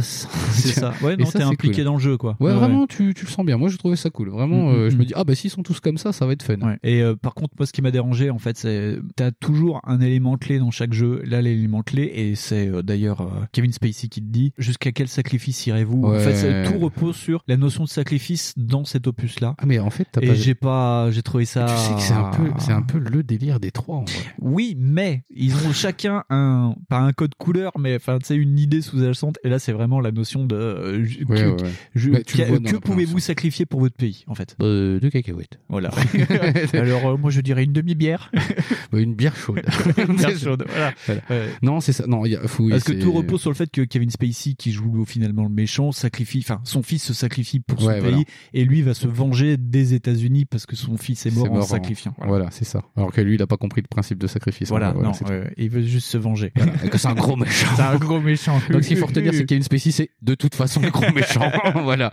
Donc, euh, mais non, Ouais. c'est une très bonne expérience à moins de 5 euros, je dirais. À moins de 5 euros, la musique est bien. La musique est, bah, c'est de, de qualité. De Ouais. toute façon, tout est de qualité quelque part parce que le jeu a coûté une race. Ah ouais, ouais. Donc euh, le, le doublage, bah, en français, il est bien. Ouais, en vrai, ouais. ça double Bah, bien. ils ont repris le vrai doubleur de Kevin Spacey. Voilà, euh, ouais. ouais, Ils ont payé le vrai, celui qui a pas été aussi en prison avec Kevin Spacey. mais, euh, mais vraiment, ouais, ouais, c'est un casting, mais genre, tro- ouais, trois Ouais, étoiles ouais. pour le truc. On commence à avoir une vraie variété de missions. On- Il y a un petit peu de maladresse, je trouve, sur l'architecture du jeu en Ouais. elle-même, sur l'architecture du scénario. Mais en vrai, aujourd'hui, vous le payez pas 70 balles. Et en vrai, même 70 balles à l'époque pour y jouer avec le multi, faut pas oublier que ça se jouait beaucoup avec le avec multi. le multi, ouais. Comme petit amuse-gueule, franchement, c'était cool. Franchement, cool. Moi, j'aurais, oui, enfin, j'aurais pas été dégoûté de Call of Duty à cause d'un certain personnage. Mais- Ouais. Non, mais on en a fait beaucoup avec un copain. C'est surtout ça, on en a trop fait une période. On en a fait beaucoup. Bah, en euh, fait, on s'est arrêté juste avant Ghost. En fait, le seul qu'on n'aura pas Ouais. vraiment fait, c'est Ghost. Ouais, c'est celui-là. Et le 2 et le Black Ops 2. Ouais. On va passer de 2054. non, parce que c'est ça, on a oublié de Oui, dire. oui, oui, c'est- oh, en, putain, les en dates, je fait, le, jeu passe de 2054 à 2061. Et là, on va passer dans une réalité alternative, parce que le jeu ne se suit pas euh, dans, dans le vrai Ouais, monde. Ce que je croyais, mais non. Et en fait, on va se retrouver en 2065 avec Call of Duty Black Ops 3.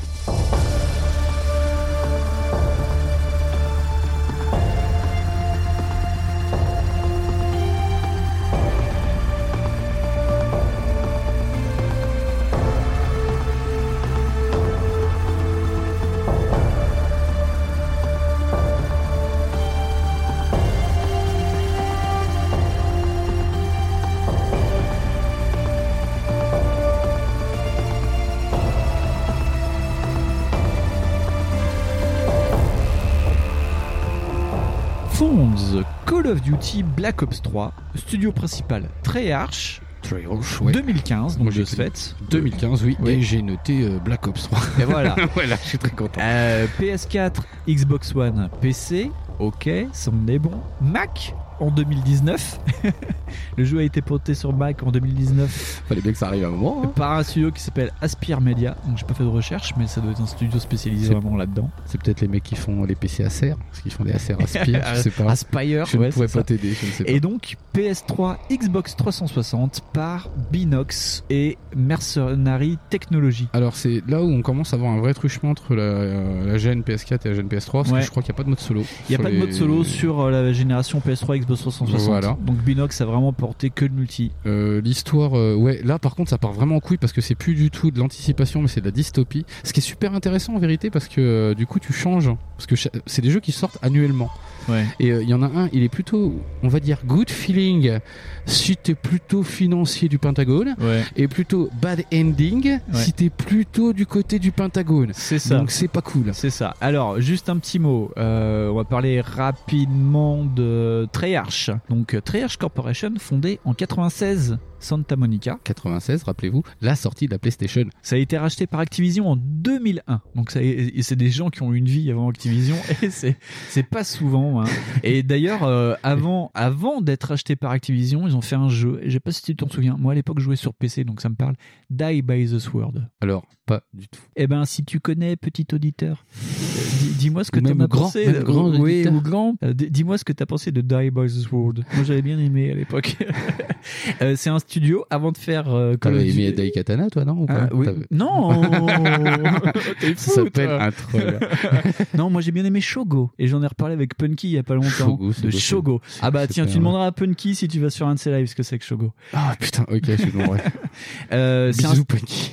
Treyarch, ils ont fait des Tony Hawk avant de faire des Call of Duty. Ils ont et le plus connu c'est enfin qu'ils ont fait c'est Tony Hawk Pro Skater 2X. Oh, j'en avale ma soupière, dis donc. ouais, c'est fou hein, se dire que ces mecs-là ont fait autre chose. Euh, c'était un studio assistant au tout début. Sur les Tony Hawk ou sur les codes Non, sur les codes. ils ont commencé avec Call of Duty 2 Big Red One. Et en fait, ils Ouais, étaient vois. studio assistant sur le studio qui était le studio numéro 2 qui était Glamater. Et euh, après ce jeu, ils ont fusionné avec Glamater et donc ils sont devenus Studio 2. Ah bah, voilà, euh, hein, quand même. Du coup, comme ils ont pris un troisième associé, ils sont appelés Treyarch. Bien joué, les gars. Bravo. non, non, non, mais c'est voilà. Donc euh, après, ils ont fusionné, ils ont fait Call of Duty 3 et euh, après ils ont fait la version PC de Modern Warfare. Mais Donc, euh, Big, tout alors attends, Big Red, Big Red One. je crois que c'est pas l'arrivée sur console. sur console. C'est le premier, ouais. Parce que je crois que les, les mecs de chez Gen 4, ils avaient fait des photos pour dire Ah, mais ça Gen va être 4. dégueulasse. Ouais, ouais. mais, mais je m'en souviens pour ça, moi, de Big Red One. C'est le côté méchant de Génération 4 que j'aime Oui, un petit peu. Moi, j'aimais beaucoup. Mais je crois que c'est aussi l'apparition, euh, quelque part, de ce monde en couloir, vraiment De cette recette qui arrive. Alors, euh, tiens, Binox, rapidement, euh, c'est un studio qui a été fondé en 2000 et c'est des Québécois. Québecville. Carrément. Ça a été racheté par Activision en 2005. Ils ont fait le portage donc de Bl- Black Ops 3 sur Ce PS360. sera gentil de dire, ils ont été magasinés par Activision. Et donc, ils sont assistants développeurs sur euh, les autres jeux, donc euh, Infinity et World War 2. Et euh, moi, je, voilà, c'est pour ça que je voulais en parler, c'est que Binox, en fait, je connaissais d'avant parce que ils ont travaillé avec Vicarious Vision sur, sur, sur, sur, sur, sur, je sais pas. bah, sur Skylanders, voilà. Ah, d'accord. Bon, moi, je risquais pas de savoir. hein.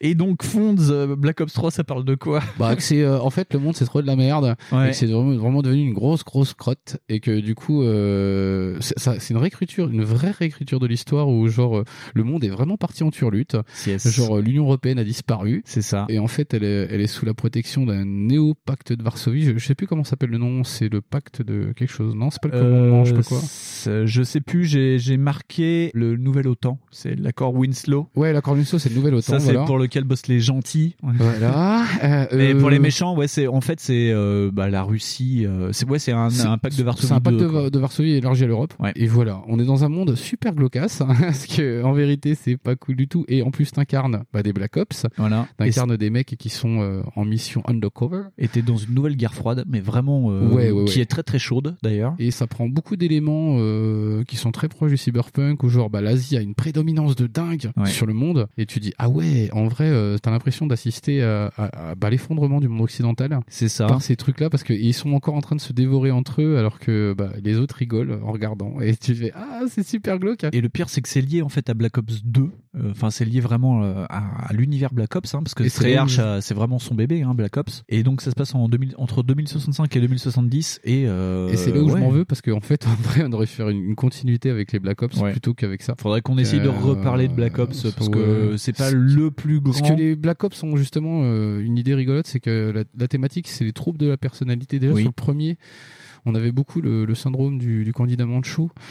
C'est euh, oui, tous ces un petit peu ces fantasmes de la- que qu'on a sur la CIA, des assassins euh, programmés pour tuer alors qu'ils le savent pas. euh. Et en fait, Black Ops, ça a continué un peu ce délire-là, parce que bah, le Black Ops 3, ça introduit euh, les DNI, Ouais. donc en fait des espèces de ghosts, justement qu'il y a comme dans Ghost in the Shell, en fait Ouais. des espèces de copies euh, que tu aurais de ta conscience. Et tout le pitch est basé sur bah, ça, en fait. Alors là, on est dans l'humain augmenté, mais dans l'humain augmenté intérieur, parce que euh, le premier c'était vraiment l'exosquelette. Là, c'est vraiment des. Euh, la ça parle de puces que tu as sur toi, enfin ou dans qui, toi. Voilà, et qui augmente tes capacités euh, biologiques, organiques. euh. C'est ça. Et euh, ce qui est rigolo, c'est qu'il y a un, un lien. Et Miss W euh, m'avait fait remarquer ça parce qu'elle a regardé les intros de tous les jeux que j'ai fait. Parce que regarder euh, tous les Call of Duty, ça l'intéressait pas, mais elle regardait chaque fois les premières missions. et donc, dans la première mission d'Advanced Warfare, tu perds ton bras gauche. Et euh, dans euh, Black Ops 3, t'as une mission où t'es en Égypte, où tu dois sortir euh, le président égyptien euh, de prison. Et euh, ça finit où pendant l'exfiltration, ça tourne mal. Et en fait, il y a une armée de robots, parce qu'il y a beaucoup, beaucoup, beaucoup de robots. Vraiment, a- vraiment des armées Ouais. de robots Ouais, qui ouais, bossent ouais. pour la Russie. Un essaim, quoi. Et euh, tu te fais choper par un essaim de robot et il y, y a un robot, il t'arrache les deux bras et il te laisse pour mort. Et en fait, les Black Ops te sauvent. Et le premier truc qu'ils te font, c'est te, bah, te remettre vraiment des, remettre des bras, bras. robots. Parce qu'il y a beaucoup de trucs aussi qui sont basés sur la préhension euh, pour euh, sauter plus haut, taper plus fort, etc. Donc t'as vraiment Ouais. des jambes et des bras robots. euh, Tu et ouais, ça te fait vraiment une sorte de Spartan, mais sans la tenue du Spartan de Halo. Quoi. Ouais, c'est ça. T'es vraiment l'humain modifié à ce Ouais, c'est ça. Là, tu passes, euh, bah, en fait, temporellement, tu passes sur un autre truc. C'est-à-dire qu'en vrai, au départ, oui, bon, il y a une petite prothèse dans l'Advanced. Quand tu dis, ah, elle marche bien quand même. Mais là, carrément, voilà, c'est Ouais. ça, t'es un robot. T'es un cyborg.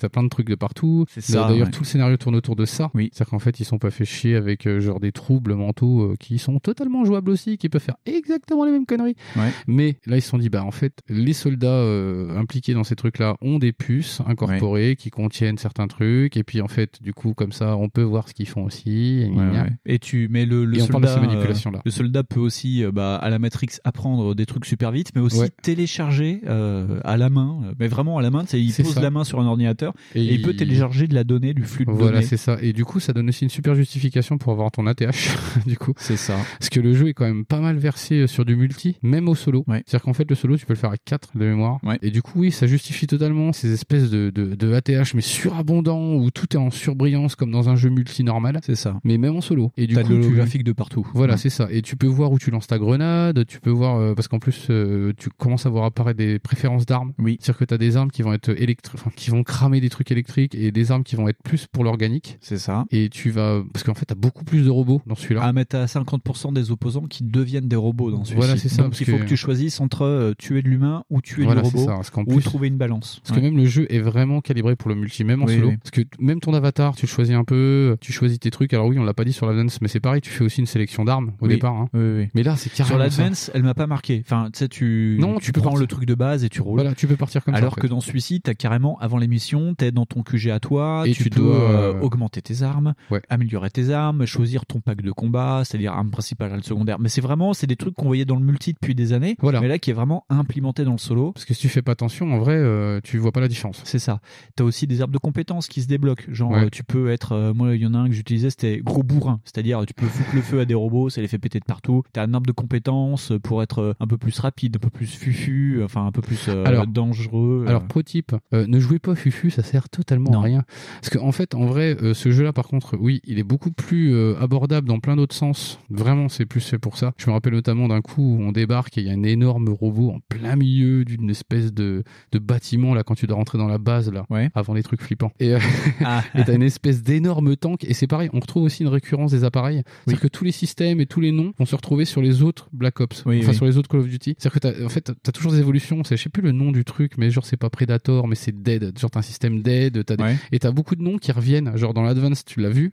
Et tu reverras ça dans Black Ops 3. Et tu reverras ça dans l'Infinite Warfare. Mhm. C'est des noms de systèmes qui évoluent. Et oui, donc il y a le tank qui, qui s'appelle je sais plus comment. Et donc c'est un nom d'évolution qu'on avait déjà vu dans l'Advance. Mais Ouais. euh, voilà. Ah, je me souvenais pas de ça. Ouais, je, mais j'ai pas, j'ai pas pris de note. Mais je sais qu'il y a des appareils, qu'il y a des systèmes qui sont pris en compte parce qu'en fait, c'est déjà des systèmes proto, en fait, qui existent plus ou moins. Ouais. Ils se sont dit, bah, dans le futur, en fait, ils sont plus mieux, puis ils ont Ouais, 6 ouais. jambes et avec des 88 mm au bout des pattes. Ouais. Ok, d'accord. puis ils auront des lasers. Ok. C'est Ah cool. là, ils sont allés euh, quand même plein pot. Ah hein, oui, sur oui, les ils y sont hein. allés euh, full plein pot, c'est-à-dire qu'en fait, ouais, c'est vraiment limite du cyberpunk. Ouais, bah, je- oui, c'est du, pour moi, c'est du Bah, cyberpunk. pas loin parce que vraiment. euh, Parce que t'as, t'as, vra- oui, t'as des trucs qui volent, t'as des drones, t'as des robots voilà, tueurs, t'as des, euh, des boules à pique tueuses, t'as des, euh, T'as des, voilà, t'as vraiment une variété t'as- de situations tanks de dingue. quadrupèdes, t'as n'importe mais quoi. c'est- ce qui est globalement un peu dommage, c'est que finalement, si t'es un gros bourrin, tu vas y passer. Tu vas tranquillement passer. Ah oui. D'ailleurs, moi, ce que j'ai fait, c'est que j'ai pris t'as, l'arbre de compétences où tu tues des robots facilement. C'est-à-dire Ouais. que euh, avec euh, ton ATH, peut-être tu cibles avec tes mains euh, les robots. Donc déjà, tu ça. scannes le terrain avec tes mains, ça va t'afficher des robots. Et avec tes pouvoirs, genre, tu peux tous les faire péter ou euh, les- interagir sur. il y avait un pouvoir que j'aimais beaucoup, c'était interagir sur les puces des, des combattants Oui, humains. tu peux, Et en gros, quand tu lâches le pouvoir, ça, les mecs vomissent. Enfin, ouais, c'est ça. En fait, ils- tu peux. En fait, ça t'as le même effet. que- Voilà. souffrances. Ouais, t'as les mêmes effets qu'avec le robot. En fait. Ouais, c'est ça, Mais en fait, ouais, voilà. En fait, t'as l'apparition aussi de nouvelles capacités comme ça. Genre, tu vas pouvoir influencer sur des appareils électroniques. Tu vas pouvoir les pirater. Oui. Qui est. euh, Ça, c'est pas mal. Je c'est l'ai pas du tout utilisé, mais c'est Moi, pas je l'ai utilisé. C'est super chiant. Prendre le contrôle des drones, des trucs En, comme en ça. vrai, faut hyper stuffer ton truc en fufu et pff, dans les faits, c'est pas possible. Parce que en vérité, faut vraiment euh, jouer euh, hyper hyper fufu et euh, cette enfin les maps sont pas spécialement trop faites non plus pour ça. Non. Il faut vraiment avancer tout doucement, Non, tout doucement. Ouais. Non, puis de toute façon, Treyarch a fait en sorte que ce soit vraiment frontal. C'est vraiment un jeu Et qui le- est frontal. et le- mais le jeu te permet quand même d'aborder. Enfin, Oui. moi, je me rappelle d'une d'une partie du jeu où j'ai pu un peu On te laisse des parties d'actes où c'est plutôt tranquille. Voilà. Genre, euh, moi je me souviens que t'as une mission où t'es euh, dans une sorte de Chinatown où tu sais, tu dois avancer Ouais. vraiment, euh, mais tout, tout léger, tout léger, tout léger. C'est vraiment la seule partie où t'es à peu près au calme. T'as Et t'as après, même des parties, tronche, même hein. des parties dans les maps où en fait c'est mieux d'avancer euh, sans tirer dans le tas. Ouais. Parce que voilà, c'est un peu comme Wolfenstein, c'est du. Ouais, euh, c'est ça. c'est- ça. Ça se veut un peu furtif sur certains endroits. C'est mixé. Mais au, en vérité, si t'es un gros bourrin, euh, pff, ça passe quoi. Mais c'est ça qui est un peu dommage. Mais alors qu'en fait, vraiment dans le jeu, on te le dit, attention, tu peux aborder toutes les campagnes comme tu veux, Oui, euh, machin. Alors qu'en fait, c'est quand même plus facile d'être bourrin que d'être. euh, T'es pas si tu veux récompenser d'être furtif. C'est ça. Et en plus, là, t'as vraiment un sidekick, enfin, le mec qui déclenche la cinématique, là, ce coup-ci, il s'appelle Hendrix, il a un vrai Ouais. nom et c'est vraiment ton coéquipier. Ouais, ouais, et c'est un vrai acteur aussi. C'est un vrai acteur. Et tiens, on en parlera après du casting. euh, Parce que c'est vraiment quoi. pas mal. Et euh, en fait, il va prendre des chemins euh, parallèles. Et Il Ouais. va dire, ouais, prends à gauche, prends à droite. Si tu prends machin, ça va être un peu plus comme ça. Si tu prends comme ça et tout. Et c'est vrai que c'est plus intéressant. Ça te permet vraiment de, ouais, c'est plus Wolfenstein dans l'idée euh, de. Ouais, j'ai trouvé ça plus libre. Après, c'est pas forcément non plus super réussi parce que du coup, quand tu dois communiquer avec lui, euh, c'est un peu plus compliqué parce que des fois, tu vois bien qu'il te regarde pas. Donc euh, voilà. Mais sinon, oui, euh, c'est toujours dans l'idée aussi. Faut pas oublier que c'est un Black Ops, enfin que c'est un Call of Duty, et que du coup, euh, bah pour un Call of Duty, euh, ouais, euh, ça fait beaucoup des efforts. Il y a énormément pareil de variété de scènes. Oui, moi je, que- je, sais qu'on on en a parlé. Il y a une scène qui est vraiment euh, euh, moi qui, enfin, il y a beaucoup de scènes qui m'ont marqué. Celui-ci, je sais que toi c'est pas ton préféré du lot. Non, moi quand, quand j'y ai joué, il m'a pas mal cassé la mâchoire sur deux trois scènes. Et il y en a une avec des robots où tu rentres en fait dans une base abandonnée. Enfin, Ouais. c'est un peu le, le cœur de l'action. On te demande, Ouais, ouais, euh, en fait, il y a un groupe de Black Ops qui t'ont formé, qui disparaissent. Il faut les retrouver. Et il faut les retrouver. Et en fait, tu vas dans une base abandonnée. Et à un moment, quand tu arrives dans cette base abandonnée, avant d'arriver à la, à la conclusion du chapitre 1, on va dire, Ouais. plus ou moins, de la première partie, euh, tu passes devant une ferme de robots, de robots de l'armée. Et d'un seul coup, t'es dans le noir et t'es dans l'eau, hein, parce que le truc est à moitié Et inondé, inondé. Et t'es dans le noir. Et d'un seul coup, tu vois tous les yeux des robots qui s'allument et qui virent tous au rouge. Donc tu sais que ouais, rouge, Et vert, machin, vert, machin, ouais, ils vont t'attaquer. Et toi, t'es au fusil à pompe. Et vraiment, ouais, on te demande de choisir un moment des armes et tout. Et t'es au fusil à pompe et tu sais que tu dois shooter et que tu dois passer à travers. Et Et, ça devient claustrophobe parce que euh, tous Et les robots se couloirs, jettent. Et ah ouais. est- et en plus, euh, enfin, moi, moi, quand ça, ça m'est arrivé ce truc, je dis, oh putain, c'est bizarre, tout est éteint. Oui, c'est Et ça, la ouais. seule chose qu'on voit, c'est les lumières vertes, genre des robots en veille. Ouais. Et je dis, oh putain, ça pue tellement. Ouais. ça pue tellement. Et toi, t'avances, donc tu te fais, bon bah, je vais mettre toutes les balles du fusil à pompe en même temps. ça, hein. ouais. Ça fait clac, clac, clac, clac, clac, clac. Et là, tu dis, bon bah, on va y aller, mais doucement. Et là, ouais, c'est une scène qui est euh, vraiment, ouais, tu t'en souviens. Ça m'a bien marqué. Parce ouais. que tu, c'est soit tu cours comme un gros dératé, c'est soit ça. tu recules et, Ouais. et tu te fais quand même niquer. Et cette scène est super flippante. Mais par contre, il y a des grosses scènes mémorables dans le jeu là. Par contre, ouais, j'ai trouvé que c'était plus fragile. Mais et, euh, et d'ailleurs, ce qui est rigolo, c'est que c'est un jeu avec des boss de fin. Parce que vu que tu, en fait, tu dois retrouver une escouade et on t'explique que c'est et c'est des, membres, des- euh, c'est des membres de la, enfin. Ah putain, ouais, je vais On- pas on- spoiler. Non, mais, oui. on te dit en gros que les mecs ont fait un truc pas bien, et donc tu dois les retrouver. Et Ce qu'ils appellent par retrouver, c'est éliminer ces personnes. Voilà. Et à chaque fois, tu as des combats, et juste après cette ferme de robots, bah, tu tombes sur le premier mec de l'escouade, et en fait, il te balance des, Des robots tonnes de la robots gueule. partout, ouais, ouais. Et c'est, ouais, j'ai trouvé ça plutôt bien. Et il y a beaucoup aussi. euh, Moi, ça m'a fait un peu chier parce que j'ai trouvé ça euh, pas très original, mais au final, ça l'est. hein. C'est euh, toutes les séquences où, au final, tu fais pas grand chose. Par exemple, il y a une séquence que j'ai pas compris avec une des nanas qui te fait beaucoup marcher dans la neige, tu vois, où genre elle te fait passer dans des endroits. euh, Parce qu'en fait, ça parle aussi beaucoup d'incrémentation mémorielle. En fait, ça parle de beaucoup de trucs qu'on t'implante dans la tête, de syndrome de fausse mémoire et tout ce bordel. Alors c'est très mal fait parce qu'en vérité, c'est pas ça du tout. On sait, pff, oh la vache, t'as lu deux bouquins dessus, tu sais que c'est faux.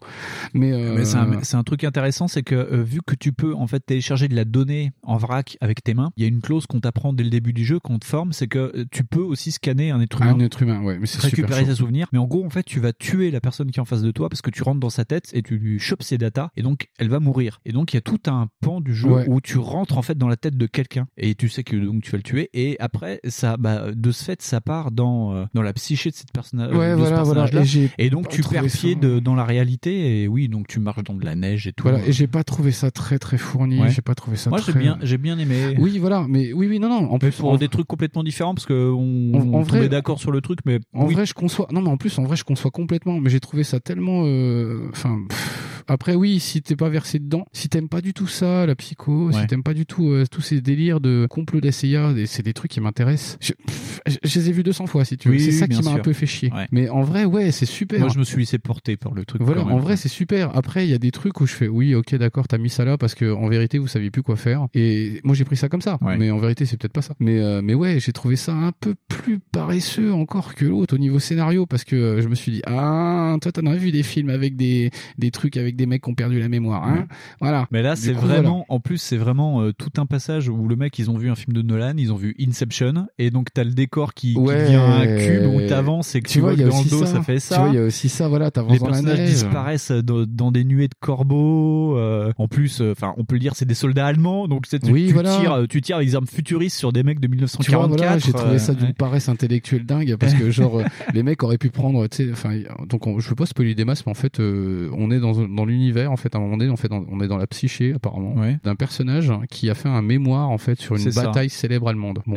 Sur le front de l'Est. Et en vérité, euh, bah déjà tu dis putain pourquoi encore des Allemands sans déconner? Enfin, Ouais. Il y avait 8 milliards d'autres trucs à faire sur des, euh, des situations de bataille qui étaient intéressantes. Ça, ils auraient pu faire Gettysburg, ils auraient pu Ils faire auraient des trucs voilà, ils auraient pu hein. faire n'importe quoi et euh, surtout ils auraient pu le faire de plus, façon plus originale parce qu'au final c'est encore pire, c'est-à-dire qu'en fait ils sont revenus à des trucs encore plus arriérés et plus vieux et plus rigides Ouais, ouais. que euh, dans les, les jeux précédents. Tu reviens à une ancienne euh, tactique où t'avances comme un connard et tu tires. Et bah, puis là, tu les tires comme des lapins parce que t'as, Ah bah toi, oui. t'as tes armes futuristes et les mecs ils tirent vraiment avec du piou dessus. hein. Ah, par contre, ils sont nombreux, donc du coup, Oui, ça, bah, ça voilà. heureusement, ça compense. Ça compense un peu, mais en vérité, tu t'en sors super bien. Ah bah moi avec mes pouvoirs qui font vomir les mecs, tu sais, je passais les tableaux en faisant allez tiens tiens tiens, tiens tu- c'est par pack de 10, Ah, allez crac crac crac. pris ce truc. Moi, je l'ai parce que j'ai pris le truc avec des robots. Je suis ah contre les nazis, c'est certainement rien. Ils ont pas de robots. Ouais, c'est ça.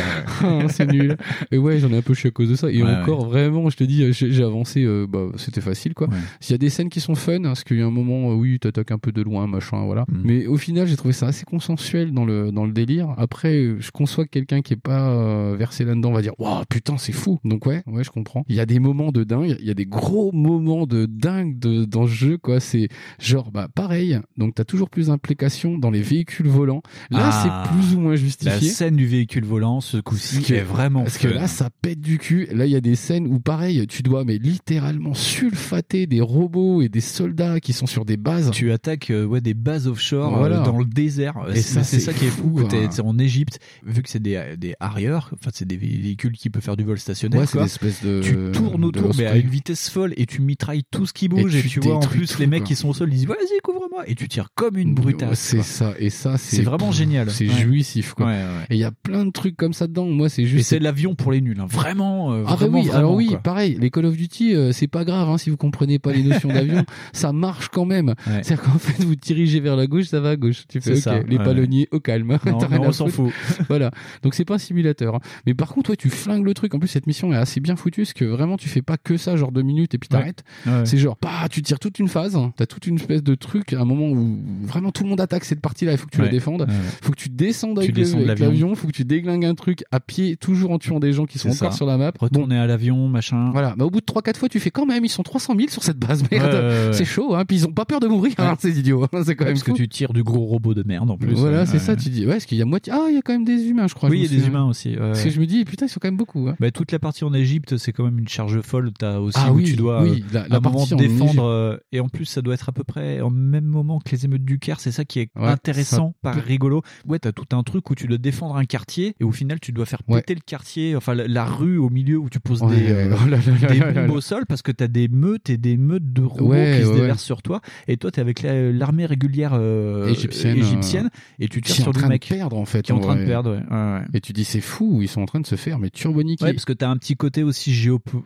Ouais, léger si, si, si, géopolitique. Si, si, il y a, il y a un bon côté géopolitique dans le sens où si tu vas chercher la curiosité du truc, tu vas la trouver parce que il y a un codex de malade. Ouais. Je crois que j'ai euh, j'ai essayé de genre euh, pas de streamer, mais tu sais d'enregistrer le Ouais. temps que ça fait. Mhm. Ça, tu dois mettre plus d'une vingtaine de minutes à lire lire. le codex. Ouais, parce que le codex, Parce quand t'es fou, dans ta codex. base entre les deux missions, t'as un ordinateur où tu peux Voilà. tout savoir sur l'univers du jeu. Et donc ça te donne le contexte géopolitique. Tu peux remonter très très loin Oui. avec des, enfin t'as des, alors pour les vieux, les liens hypertextes. C'est quand on clique sur un truc. Vous ça vous paraît évident les jeunes, mais nous on n'avait pas ça en 96.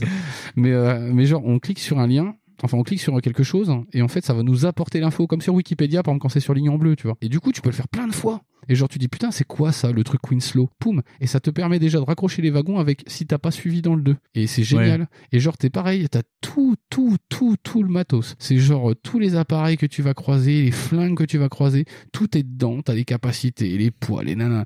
Tu fais ok, d'accord. Donc il y a vraiment tout. T'as un espèce de mini codex à la Mass Effect C'est ça. qui est dedans. Ouais. Et ça, moi, j'ai trouvé que c'était, euh, ouais, si, côté géopolitique, effectivement, tu vas beaucoup passer à côté si euh, tu t'en fous. Si tu rush. ouais. Voilà, si tu joues pas, tu t'en fous. Mm, mm. Tu dis, euh, voilà. Mais en vérité, parce qu'en plus, en, en vrai, faut vraiment y aller parce qu'il y a des trucs que les mecs vont dire et tu vas pas comprendre. Ouais, ouais. Faut que prendre si- du temps. ouais. Parce que tu vois, si tu dis, ah, encore Winslow, je dis, mais c'est qui Winslow, Ah, t'as, putain? t'as toute une scène, euh, c'est quand t'es euh, dans la première partie du jeu où t'es en Thaïlande ou je sais plus. T'es dans un bar T'es en Asie, ouais. avec des, des pirates euh, Et tu comprends pas le contexte, et les hein. mecs ils te parlent de, bah, de l'accord Winslow et euh, bah, si tu comprends pas, ouais, tu, tu sais juste que t'es le, le bon gros américain de merde C'est et ça. que en fait personne ne t'aime. Après, c'est facile à comprendre. C'est, c'est- Oui, c'est pas tu- compliqué. Tu, peux lire entre les lignes. Oui, oui, tu bien dis, sûr. bon, bah voilà. Ouais, ouais. Ils ont juste changé les noms. Oui, Mais en vérité, ouais, il y a tout plein de trucs et ils ont inventé des événements qui ont corrélé ces trucs-là. Et tu ça. ah ouais, c'est ouf en vrai. Ah. Apparemment, dans le scénario du Black Ops 2, il s'est passé aussi des sales trucs, tu vois. Donc euh, en vrai, c'est corollaire de ça. Et euh, c'est fou. Il est vraiment fou le truc. C'est moi, c'est plus sur l'aspect psy où ça me dérange un peu de refaire toujours les mêmes trucs avec des mecs qui se baladent vers des arbres et qui font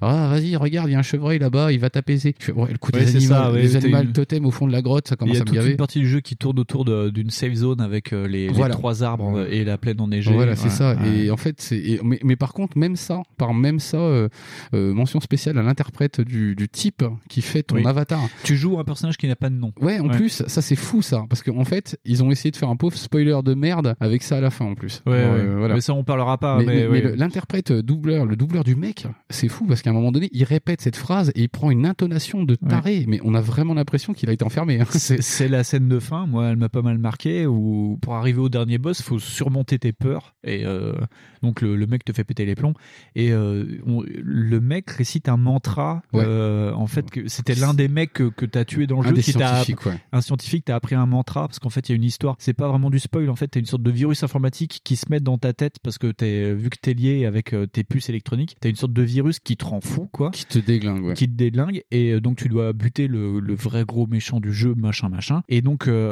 pour survivre le héros qui chope le virus euh, dans la dernière partie du jeu récite en mantra euh, vous êtes dans un lieu euh, enneigé avec euh, trois arbres paix, et tout. voilà. et, et le et, et en plus mais mais tu tires euh, sur des robots t'as des vagues de robots et le doubleur il hurle dans tes oreilles. Et moi j'ai fait le jeu au casque et c'est une agression auditive. Le mec il hurle dessus. Tu sens vraiment que le mec il perd pied et, Et toi t'avances vraiment mais en moi je sais que je l'ai fait dans la zone où tu sais t'es en transe j'écoutais même plus mais t'as tout qui hurle dans la tronche t'es en train de tirer, il se passe des trucs. La fin m'a déçu parce que ça va pas du tout avec ce que tu viens de vivre en plus. Bah, en fait, euh, tu sens les. Bah, tu vois, c'est pareil. C'est des. En fait, en vrai, en vérité, si t'es pas difficile, si par exemple, Non, la pas- fin- oui, voilà. si tu fais pas attention, en vrai, c'est des micro détails, ces conneries, ce que je suis en train de dire. Moi, je dis, oh, c'est vraiment pas cool. En vrai, euh, putain, je passe déjà pour un vieux con. Mais en vrai, genre, les mecs te sortent un truc au dernier moment et tu fais, c'était pas utile. C'était pas utile parce que après, c'était aux joueurs d'imaginer si c'était ça ou pas. On en a rien à foutre. Là, franchement, t'es juste en train de mettre un coup de coude pour nous expliquer la fin du jeu. Et en plus, en expliquant, comme t'as donné un lien, tu vas forcément, tu vas lâcher des gens. En fait, il y a des gens qui ont dit, bah non, c'est pas ça, il y a aucun rapport là. Pourquoi tu nous dis ça? Parce que bah, ils ont pas saisi les détails en fait que t'avais mis dans tout le jeu. Parce que en fait, on parle toujours d'un shooter. Et il y a forcément des détails qui t'ont échappé dans un truc euh, qui tire de partout. Enfin, tu te doutes qu'il y a des conneries quoi. Ouais, bien sûr. Et que tout le monde va pas suivre euh, en plus toute l'histoire complète. Donc tu dis ah, déjà un mode solo. euh, maintenant aujourd'hui les gens le font très peu. Alors si en plus tu fais un truc un peu tordu, c'est un peu chiant du coup. Mm. Voilà. Mais en vrai, euh, enfin déjà je trouve ça vachement plus écrit que le premier. Déjà, il y a beaucoup moins d'histoires de moralité si ce n'est dans le sous-texte, sous-texte, sous-texte. Oui, oui, oui. Donc du coup il y a quand même beaucoup moins de de moralité un peu poisseuse dedans. La- tu ouais, la sens, tu la sens parce qu'elle est toujours là au final. La, la, la moralité, ouais, c'est le celui qui est le moins, on va dire, patriotique dans l'idée, parce qu'en Ouais, plus, c'est le moins patriotique, t'es des Black Ops, mais tu bosses plus vraiment pour les États-Unis, tu bosses pour l'accord et- Winslow. Tu travailles avec quelqu'un de la CIA et, Et pendant voilà, et ça le se jeu, décroche, euh, voilà, il y a ça se ton, décroche, ton euh, sidekick qui dit on travaille pas avec la CIA, c'est vraiment des enculés et tout. Et voilà, et ça se décroche, et ça se Ouais. Beaucoup en fait de toute cette notion qu'on a euh, d'américains euh, en extérieur, en, OPEX et tout. Ouais, ouais. Et euh, surtout en plus, on voit aussi un autre truc, qui est- enfin moi par exemple que j'ai trouvé super sympa dans l'histoire et malgré le fait que tu vois, j'ai trouvé qu'il y avait des trucs un peu nazes, c'est Hendrix, le Oui. personnage, il est hyper cool. En vrai, c'est coéquipier, ouais. Voilà, ton coéquipier, c'est un mec au départ lambda, c'est un type, c'est le, le beubeu de base, et il commence à, à se rendre compte qu'en vérité, on le prend pour une chèvre depuis le début. ça, ouais. Et le mec commence à péter des boulards. Tu dis, mais qu'est-ce qui se passe? Et c'est pareil. Donc la présence d'Hendrix ou pas, ben, en, en vrai, euh, elle est cool. Tu dis, est-ce que c'est lui qui l'invente au final ou pas? Tu vois, c'est ça le délire. ouais. Et, ce truc-là de dire, mais en fait, au final, euh, ce mec, est-ce que c'est pas un peu le reflet de ce que le joueur pense au final? C'est ça. Et, c'est- et ça, c'était sympa. Tu vois, Ouais, ça, ouais. j'ai trouvé ça génial. Ouais, parce que euh, Hendrix, donc ton coéquipier, pète les plombs avant toi. Ah ouais, il pète largement les plombs avant toi. En fait, il, il prend le contrôle de quelque chose qu'il devrait pas, et donc euh, petit à petit, il, il commence vraiment à péter les plombs. Et pendant tout le jeu, on te dit, euh, essayez de le garder sur le, le chemin, Ouais, essayez de garder sous reste contrôle, euh, ouais. sous contrôle, quoi. Et le problème, c'est que le mec pète tellement les plombs qu'il te, ouais, il te fait poser des questions sur le jeu. Euh, Pourquoi on fait ça? Est-ce qu'il faut vraiment le faire? Euh, Est-ce que cette personne-là joue vraiment le jeu avec nous, etc. Enfin, c'est ouais, c'est vraiment Parce sympa. que tu vois, c'est ça en fait qui va genre être un petit peu dérangeant, c'est que genre le joueur il vit des trucs et euh, genre dans les scènes cinématiques il va dire des trucs mais tellement lambda et tu dis putain c'est Hendrix in game qui commence lui en Ouais. fait à dire ce que devrait dire l'avatar que ça. tu as. C'est ça. Et tu dis bah en fait déjà il y a une, une espèce de forme de dépersonnalisation du truc pour Ouais. que tu sais t'aies une espèce d'histoire qui se raconte autrement quoi. Ouais, ça c'est ouais, cool en vrai. Mais là par contre tu vois l'autre il s'est fait arracher deux bras au début il en a rien à foutre. C'est ça. Il est là il fait bah les choper les quatre gogoles là-bas. tu fais eh mec t'es le dernier arrivé dans la bande. Normalement t'aurais dû juste limite pleurer un peu Ouais. appeler ta maman. Ça. Et le mec en a rien à foutre. Et en tu plus, sens, euh, tu t'es appelé pour tuer en fait les mecs qui t'ont formé, quoi. C'est surtout ça, quoi. Tous Ouais, ça. mentors, quoi. tu dis putain, euh, le gars, euh, tu le sens qu'il est pas en colère plus que ça, si à des, à des moments. Ouais, et c'est ça des un peu dérangeant. ouais, petit à petit, oui, il s'énerve, mais euh, Ouais, tu dis voilà, là, là, on a attaqué une de sa, une collègue à lui qui était super gentille ou je sais pas quoi. euh, ah, et c'est bon, il pète un plomb. Je fais mais c'est de façon complètement conne là. Enfin, explique-nous pourquoi t'es pas en colère depuis le début. Genre, tu pourrais dire ah putain, tu peux prendre des choses bien aussi. ouais, Tu vois, tu peux résilier dans la vie bien Ouais. et dire putain, c'est quand même des grosses putes les gars. Il a pas dit ça le gars. Il y a un moment il s'énerve, tu ne comprends pas. Tu fais ok, bah, tu t'es énervé là parce qu'il y avait plus de cachou ou qu'est-ce qui s'est passé? Tu fais non bah c'est chiant, il y a plus de caramel. Bah, C'est un peu ça, ouais. Le gars il s'est un peu gavé pour rien. tu vois c'est ça un peu. Il y y a un petit Ouais. peu de maladresse là-dessus. C'est Ouais. vachement plus écrit par contre que l'autre parce que ouais le codex il doit faire 60 pages. Euh, tout. Il y a, il y a des factions mais c'est pareil c'est dommage parce qu'on les effleure genre les factions euh, asiatiques là on les voit. Les Moi je me suis dit ah on va les voir ils vont te faire chier. En fait ils te font chier grosso modo sur une campagne et euh, tu dis ah c'est dommage parce qu'en plus elles ont pas vraiment de personnalité tu vois c'est à peu près les mêmes trucs que tu croises avant. C'est ça. des robots avec des mecs un peu chelous et tu dis ok c'est tout. Et euh, c'est pas comme dans Rage où genre ils vont avoir euh, des différentes couleurs et machin tu vois. Et c'est ça qui est un peu dommage. Moi, c'est ça qui me déplaît un peu dans le jeu là. Et puis en plus, c'est ce côté, ouais, j'ai voulu faire un jeu multi euh, solo quoi. Parce que tu sens dans le gameplay que c'est comme ça. c'est axé euh, ouais, euh, Voilà. multi-chemin, multi-joueur. Et multi XP aussi où tu sens qu'à chaque fois que tu fais un truc, ah t'as gagné des points XP. Ah ouais, ouais, ouais. Alors ouais. ça c'est hyper relou. il est, ouais, il est vraiment axé. Et c'est justifié par système DNI. Ce que moi je comprends. Je dis ah ouais ok d'accord. Mais alors par contre putain tu dis bah t'as l'impression de jouer à un jeu multi en solo quoi. Autant dans, Advance- où t'avais de l'expérience, euh, tu sais, oui, ouais, tu débloquais des compétences pour ton exosquelette, mais bon, c'était pas trop grave, et puis machin. Non, puis, et là, euh, euh, ouais, tu tires une balle, XP, tu fais ci, XP, machin, XP. Et donc, euh, et le problème, c'est que l'XP, t'en as super besoin pour débloquer des, Des trucs pour compétences, tes- des voilà. compétences, ça coûte cher. Pour améliorer tes armes, ça coûte cher. Pour tout, tout, tout coûte cher. Donc, Ouais, c'est ça, le jeu, il te dit, je- vas-y, XP, XP, XP, Donc, et, je, et je pense que c'est pour faire une espèce de- d'expérience transparente entre le solo et le multi parce que Ouais. j'imagine que quand on devait jouer au multi on doit aussi débloquer ça C'est ça, parce que si c'est juste avec le solo lié, tu débloques lié. voilà tu débloques Ouais. que dalle hein. Oui, oui, oui. en vérité t'as bien intérêt à faire attention à ce que tu choisis comme profil de perso que tu vas avoir parce que en vérité après tu pourras pas vraiment changer C'est ça. Non, non, mais oui, oui, Mais, tout, euh, tout est, tout est lié. ouais, mais voilà ça. mais globalement non euh, je suis plus déçu de certaines approches que euh, dire oh il est naze non en vrai il est pas mal ça va je le trouve plus abouti sur certains points que Advanced tu vois Oui, il exemple. m'a, il m'a bien, bien calmé juste la toute fin où tu dis ah putain tu traverses vraiment l'enfer parce que ton personnage Ouais. perd pied et la fin euh, se résout vraiment ouais comme un mauvais film. Je sais pas comment dire parce que c'est vraiment tellement euh, tellement convenu Je sais pas, fait, comment, euh, je sais pas comment faire pour expliquer ce truc. C'est- Sans on pourrait dire un, paix foireux sur une nappe cirée, parce que en vérité, ils auraient pas fait ça, tu sais, genre ils auraient. Mais vraiment, c'est la toute toute conclusion où tu dis ah putain, mais ok. Genre c'est pour te faire envie de genre, refaire le solo en réfléchissant là-dessus, tu vois. C'est ça, Genre ouais. un peu comme Usual Suspect en disant ah je connais Kaiser Soze maintenant mon, le film il va vraiment être différent. Et c'est vrai quand tu regardes Usual Suspect ça le fait. Mais là ça servait à rien en vérité parce que le film il est enfin le film le jeu est déjà tellement euh, ça se veut tellement des faux semblants tout le temps, ça se veut tellement une espèce de trip dans la tête des gens que est-ce que c'était encore la peine de rajouter cette histoire de ah ah regarde tu vas pouvoir refaire le jeu et revoir ça sous une autre perspective. Mais mec t'as pas arrêté de changer de perspective tout le long du jeu. Ouais, c'est ça. Donc en vrai euh, ça, ça sert un peu à rien. J'ai trouvé Ouais. que c'était un petit peu le truc qui forçait trop. Ouais, c'est ça. Après, sinon, ouais, moi je trouve ça cool.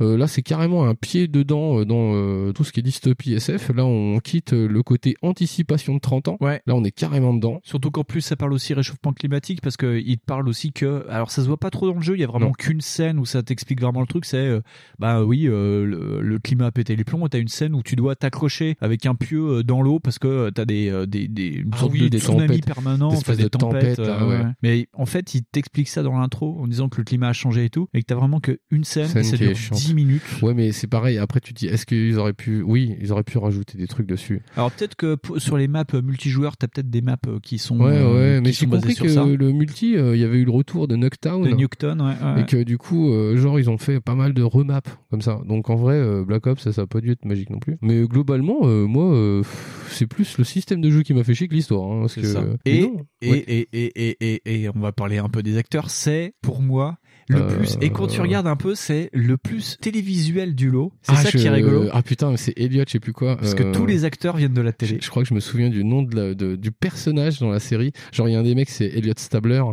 c'est le mec de New York section criminelle. Alors, t'as Christopher Maloney, c'est John Taylor, c'est euh, le mec que tu cherches, qui est ton euh, le mec Voilà. qui t'a fait rentrer dans Donc, les Black Ops. de section criminelle. C'est c'est le le maintenant il est chauve, mais ouais c'est ça, c'est ouais. New York Police machin là. Ouais. T'as Katis Sakoff quand même de Battlestar Ga- Galactica.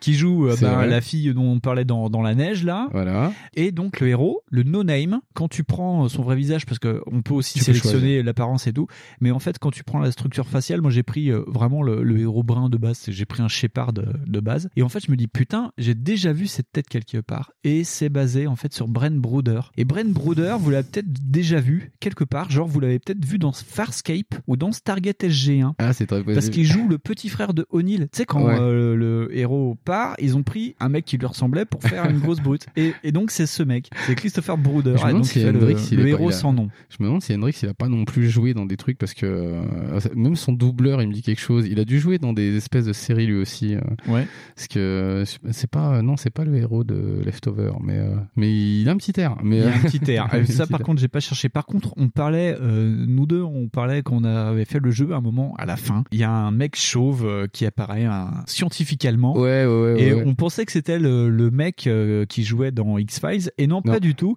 C'est Robert Picardo et c'est quelqu'un qui jouait dans Star Trek. Ah putain, c'est le docteur là. Yes. Oui, ok. Ah putain, j'ai cru que c'était, euh, oui, que c'était effectivement euh, comment il Mitch s'appelle? Pileggi. Et c'était pas. Voilà, t'as c'était Mitch confondu. Pileggi, tu pensais que c'était Mitch Pileggi? Non, c'est. Parce que moi je l'ai pris pour Skinner quoi, carrément. J'ai- Non, oh, putain, non, il y a. Skinner dans le jeu. Non, non, Et non. J'étais comme. Et c'est Robert Picardo, donc il a fait Star Trek, il a fait, c'est pas Voyager, c'est Deep Space Nine. Enfin, je- moi je me connais doit être pas trop. Space, ça doit être Deep Space, il me semble. Il me Bon, semble de toute façon, c'est le seul, euh, c'est c'est le seul avec les, avec pas de cheveux, quoi. Enfin, c'est pas Picard, hein, mais c'est. Euh, Deep Space Nine, euh... attends, c'était qui le capitaine? Oh, je sais plus. Ouais. Parce que Voyager, c'était une femme. hein. Ouais. Donc, c'est, je sais- non, le médecin, c'était un extraterrestre, il me semble. Et Deep Space Nine, c'est possible que ce soit ce mec. C'est Mais je sais ça. plus. Mais, c'est voilà. pas dans Picard. ouais, mais c'est oui, enfin, quand tu regardes le- la liste du casting, c'est vraiment euh, que, que, que des gens qui ont fait de la série télé. Et c'est pareil, on ça, a, pris, rigolo. on a pris que les trucs qu'on a vus, qu'on a reconnus. On n'a Ouais, pas pris ouais. tous les doubleurs, on n'a pas pris tous les machins parce que, mais c'est abusé la thune qu'ils doivent cramer en polish sur ce jeu, quoi. Parce que tu dis déjà, c'est pas moche. En vérité, c'est pas moche du tout, hein. Et là, c'est pareil, on attaque Black Ops 3, donc Advanced, qui sont des jeux qui datent déjà de 5-6 ans. Ouais. Tu dis, putain, les jeux, ils sont encore regardables aujourd'hui. Oui, ils sont très, très jolis, hein, d'ailleurs. Du coup, ils devaient mettre plein la gueule, ça. Au départ, les, les, les, ah, les gamins à Noël, quand ils ont acheté le jeu, ils ont fait, Ouais. Eh, papa, je suis là. hein. Pourquoi? Parce que je peux tuer les gens en façon hyper réaliste. c'est ça, ouais, il Avec un patch de 80 gigas et tout. Ah oui, ça, on va en parler des patchs, ouais. Non, mais oui, euh, vache- et puis même euh, le doublage VF est quand même euh, à la hauteur, quoi. Enfin, c'est pas des trucs faits à la de, bah, en fait, t'as les doubleurs français des acteurs. Ouais. C'est-à-dire que le mec qui joue euh, De Taylor, Christopher Meloni, ouais. genre euh, Taylor, c'est sa voix. Euh, je sais pas pour du tout Skinner, enfin pour anti-Skinner, mais je sais plus. J'ai pas fait- Anti-Skinner. Je me souviens pas. Je mais sais pas. mais Je sais lui, c'est sûr, c'est sa voix. Non, mais ils ont pris les voix françaises des mecs, quoi. Voilà, ça tu qui fais, ils ont vraiment de la thune, quoi. C'est ouf. hein. Donc, bah, moi, j'ai plus rien à rajouter. Est-ce que tu veux parler hein, 30 secondes du mode arcade dont on a Ah, le, mode, arcade, qui est le- peut-être le meilleur mode des trois. Ouais. Parce que euh, c'est un mode où t'es en twin stick shooter. Et ben, euh, moi, en fait, j'ai une petite maladie avec les twin stick shooters. Donc, t'as qu'une petite mitraillette. Puis les zombies, ils t'attaquent. T'es vu du dessus Ouais, t'es vu du dessus, oui, c'est ça. Bah, twin stick Non, mais c'est pour les gens, euh, tu vois, je pense à, genre à des gens comme Fanny Cohen Moreau qui nous écoutent et qui ne connaissent Ah, oui. rien aux jeux vidéo. C'est vrai, faut qu'on explique un peu pour les, pour les gens normaux. Pour les, oui. Alors oui, t'es t'es en vue de dessus et t'es sur un espèce d'endroit qui ressemble à un endroit un peu paradisiaque. Il y a de l'eau, Ouais. il y, a de la- il y a du sable, il manque les bikinis. Et t'as une histoire complètement pétée à base de ouais, euh, mais- cyborg. Mais carrément cassé l'histoire. Et tu fais bon mais là c'est pas grave. Et ouais vraiment t'as des espèces de paliers de level, donc t'as Ouais. des espèces de mode horde, enfin t'as une vague. Ouais, c'est ça, ouais. T'as des vagues qui arrivent, donc c'est un mode de zombies, ouais. Et des fois pareil tu débloques des bonus, et ben ça te remet en troisième personne. C'est inventif de ouf pour ce que c'est. Tu dis c'est dingue ce qu'ils ont fait pour juste un mode zombie à côté quoi. Ouais. Ce que j'ai trouvé en plus beaucoup plus sympa que genre le mode euh, local mes couilles que tu peux pas jouer en plus si t'es pas en multi. Ouais. En fait tu peux pas jouer tout seul. Tu peux pas faire le mode zombie tout seul. ouais, Voilà. Alors que sur celui-là, tu peux. Mm. Et euh, ouais, je me suis bien marré sur celui-là. Et j'ai même perdu énormément de temps euh, à faire ce jeu-là plutôt que de faire le mode solo complet. Ouais, parce que tu ramasses des petites upgrades. voilà, tu, tires. tu, tu es content, tu fais des trucs. Et, le- jeu, ouais, c'est ça, il essaye pas de, de dire Ah bah euh, vraiment, on va faire que du Sting Swing Shooter, hein. on s'en fout. hein. On va vous faire une expérience très très fun. Ouais. Et du coup, bah, c'est très très fun. Et euh, Ouais. c'est vrai que j'avais oublié cette partie du jeu. Ouais. Du coup, euh, ah merde, ça va être chaud de classer. Et euh, dans aussi euh, un parcours d'obstacles. Ah, Parce que vu que tu peux toujours courir sur les murs dans celui-ci, Ah, j'ai pas fait ça. t'as une sorte de jeu à la Mirror, Mirror Edge où Ah ouais t'es euh, dans un monde. C'est un euh, mode particulier C'est une sorte, c'est un ouais, c'est un mode VR en fait. C'est à côté de ce petit jeu arcade. T'as une sorte de ce qu'ils appellent Oh. VR mode. Et en fait, tu dois courir sur les murs, glisser sous des murs et machin, Ah, j'ai pas et euh, tirer avec ton flingue sur des obstacles et tout pour passer. Et le but, c'est de faire le meilleur temps. Ah putain, c'est sympa ça. Et c'est très Ah rigolo. putain, je l'ai pas fait du tout. Ah ça ouais, ben je te le conseille.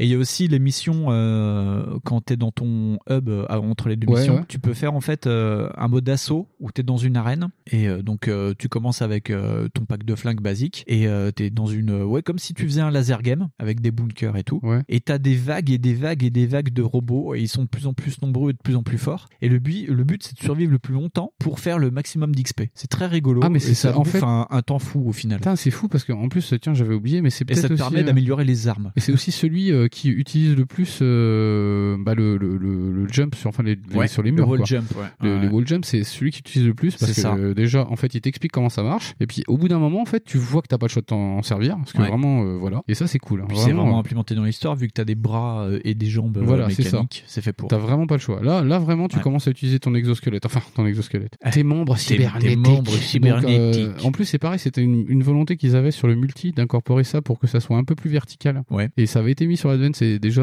bah, ça marchait bien en multi en vrai. Sur l'Advance, ouais, ouais, j'ai regardé euh, il y a pas longtemps des vidéos de Mosinor où euh, en fait l'exo, une fois bien maîtrisé, tu peux faire des, des doubles Bah, sauts, des triples sauts. disons que sur les modes solo, ça se sert pas sur le Advance Non. parce que euh, les maps sont pas faites pour ça. Mais en mode, en- sur, sur les maps, ça va en fait, Ouais. ça se gère. Euh, J'imagine que sur le Black Ops, ça devait être fou. Parce que déjà, en mode solo, c'est fou. Déjà, tu t'en sers Ouais. bien. En fait, tu peux bien gérer le truc. Et voilà, euh, moi je trouve ça top. J'ai plus des trucs à dire. Si ce n'est que non, euh, pas pareil. Bonne variété. euh, histoire qui m'a un peu fait chier moi. Ouais. Mais euh, en plus, elle est un peu dépressive aussi l'histoire parce qu'elle est vraiment hyper triste. Oui, c'est ça. Parce ouais. que tu sens que le monde, c'est un peu de la merde. Le monde c'est un peu de la merde et tu, de toute façon le jeu t'explique que tu vas crever. Ouais, plus ou moins parce que oui, oui, oui, le jeu te dit, euh, tu sais, mec, t'as un virus. Comment ça, j'ai un virus, euh, une grippe? Non, non. Non, virus Corona? informatique. Non, genre un truc bug l'an 2000, quoi. Oh merde, putain. Putain, Ouais. mec, t'es victime d'une virgule flottante. ouais. C'est dommage. C'est- c'est très dommage. Donc oui, ce, ce jeu est, est vraiment d'ambiance, ouais, cyberpunk poisseuse, quoi. Ouais, tout à fait. Et donc, euh, bah, on va se mettre une petite musique et on va passer à encore plus loin dans le futur.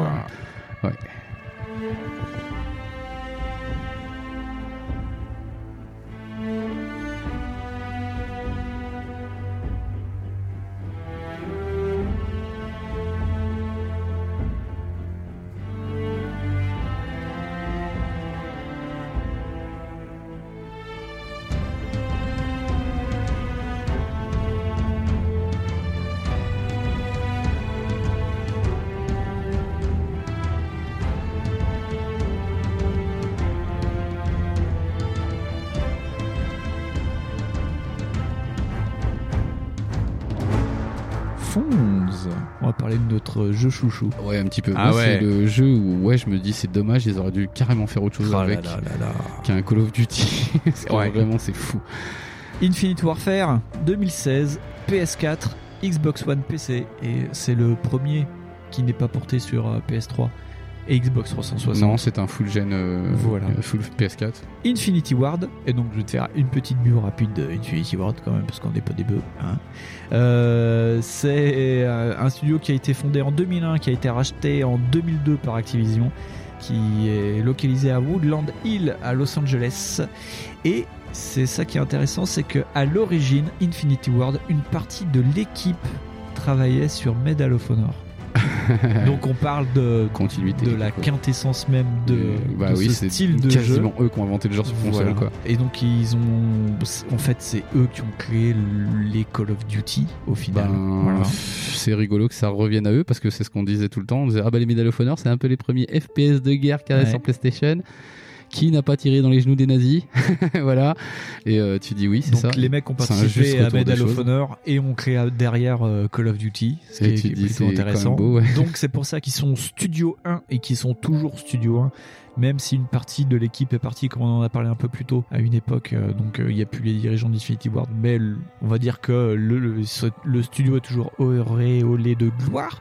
Et c'est un studio qui a absorbé, et ça j'étais complètement fou, euh, c'est un studio qui a absorbé Neversoft euh, pendant euh, Call of Duty Ghost parce que en fait le studio d'appoint sur Call of Duty Ghost c'était Neversoft et en fait Activision a dit à Neversoft qu'il ne ferait plus en fait de jeux Tony Hawk et Guitar Hero parce que Neversoft faisait ça avant et donc de ce fait vu qu'il travaillait euh, avec Infinity Ward sur Call of Duty Ghost et ben le jeu le le studio a été inséré dans Infinity Ward. Putain, ça a dû leur faire bizarre. Ça doit bien les faire chier parce que maintenant il y a de nouveau Tony Hawk qui revient. Ouais. ah. Euh, bah peut-être que de ce fait une partie des gens ont Ah bah, quitté euh, pour aller. euh, oui, c'est. Vicarious, Vicarious Vision qui va s'occuper de, Après de Tony les- Hawk. Peut-être qu'il y a eu des mouvements internes. Voilà, après Ouais. les studios euh, bougent aussi. Mais voilà. Never... moi quand j'ai lu ça tout à l'heure, je fais putain Neversoft qui avait été, j'avais pas fait gaffe qu'ils avaient été absorbés par Infinity Ward. Bah, faut faire gaffe tous les jours à ce genre de conneries, donc c'est ça le truc. Parce qu'en plus, euh, t'es pas, pas à l'abri que juste les, euh, les studios soient repris et que les gens s'en aillent. Ouais, ouais, ouais. Tout bêtement, euh, les mecs rachètent le studio, ils rachètent forcément des trucs, mais pas tout, quoi. Ouais. Tu peux pas racheter tous les gens, même si ils sont pas d'accord. Et donc Infinity War Warfare, donc Infinity Ward, et, et alors là c'est le jeu Du avec- turfu. C'est le jeu avec les assistants développeurs. C'est-à-dire que sur le jeu on retrouve, et pourtant il n'y a pas de portage ni rien, c'est vraiment que pour le jeu. Dessus t'as Raven Software, ok. T'as High Moon, ok, pas de souci. T'as Binox, dont on a parlé tout à l'heure, Ouais. ok, pas de souci. T'as Vicarious Vision qui venait d'enterrer la licence Skylander, donc il n'y avait plus de boulot, donc ils se sont retrouvés sur ce jeu-là. Ça se trouve, ils étaient que 8, hein, vas-y. Voilà. Et euh, vu que Infinity Ward est Studio 1, en Studio Assistant, tu retrouves aussi Treyarch dessus. Ah putain. Bon, on, a poliché un peu. voilà, c'est ça.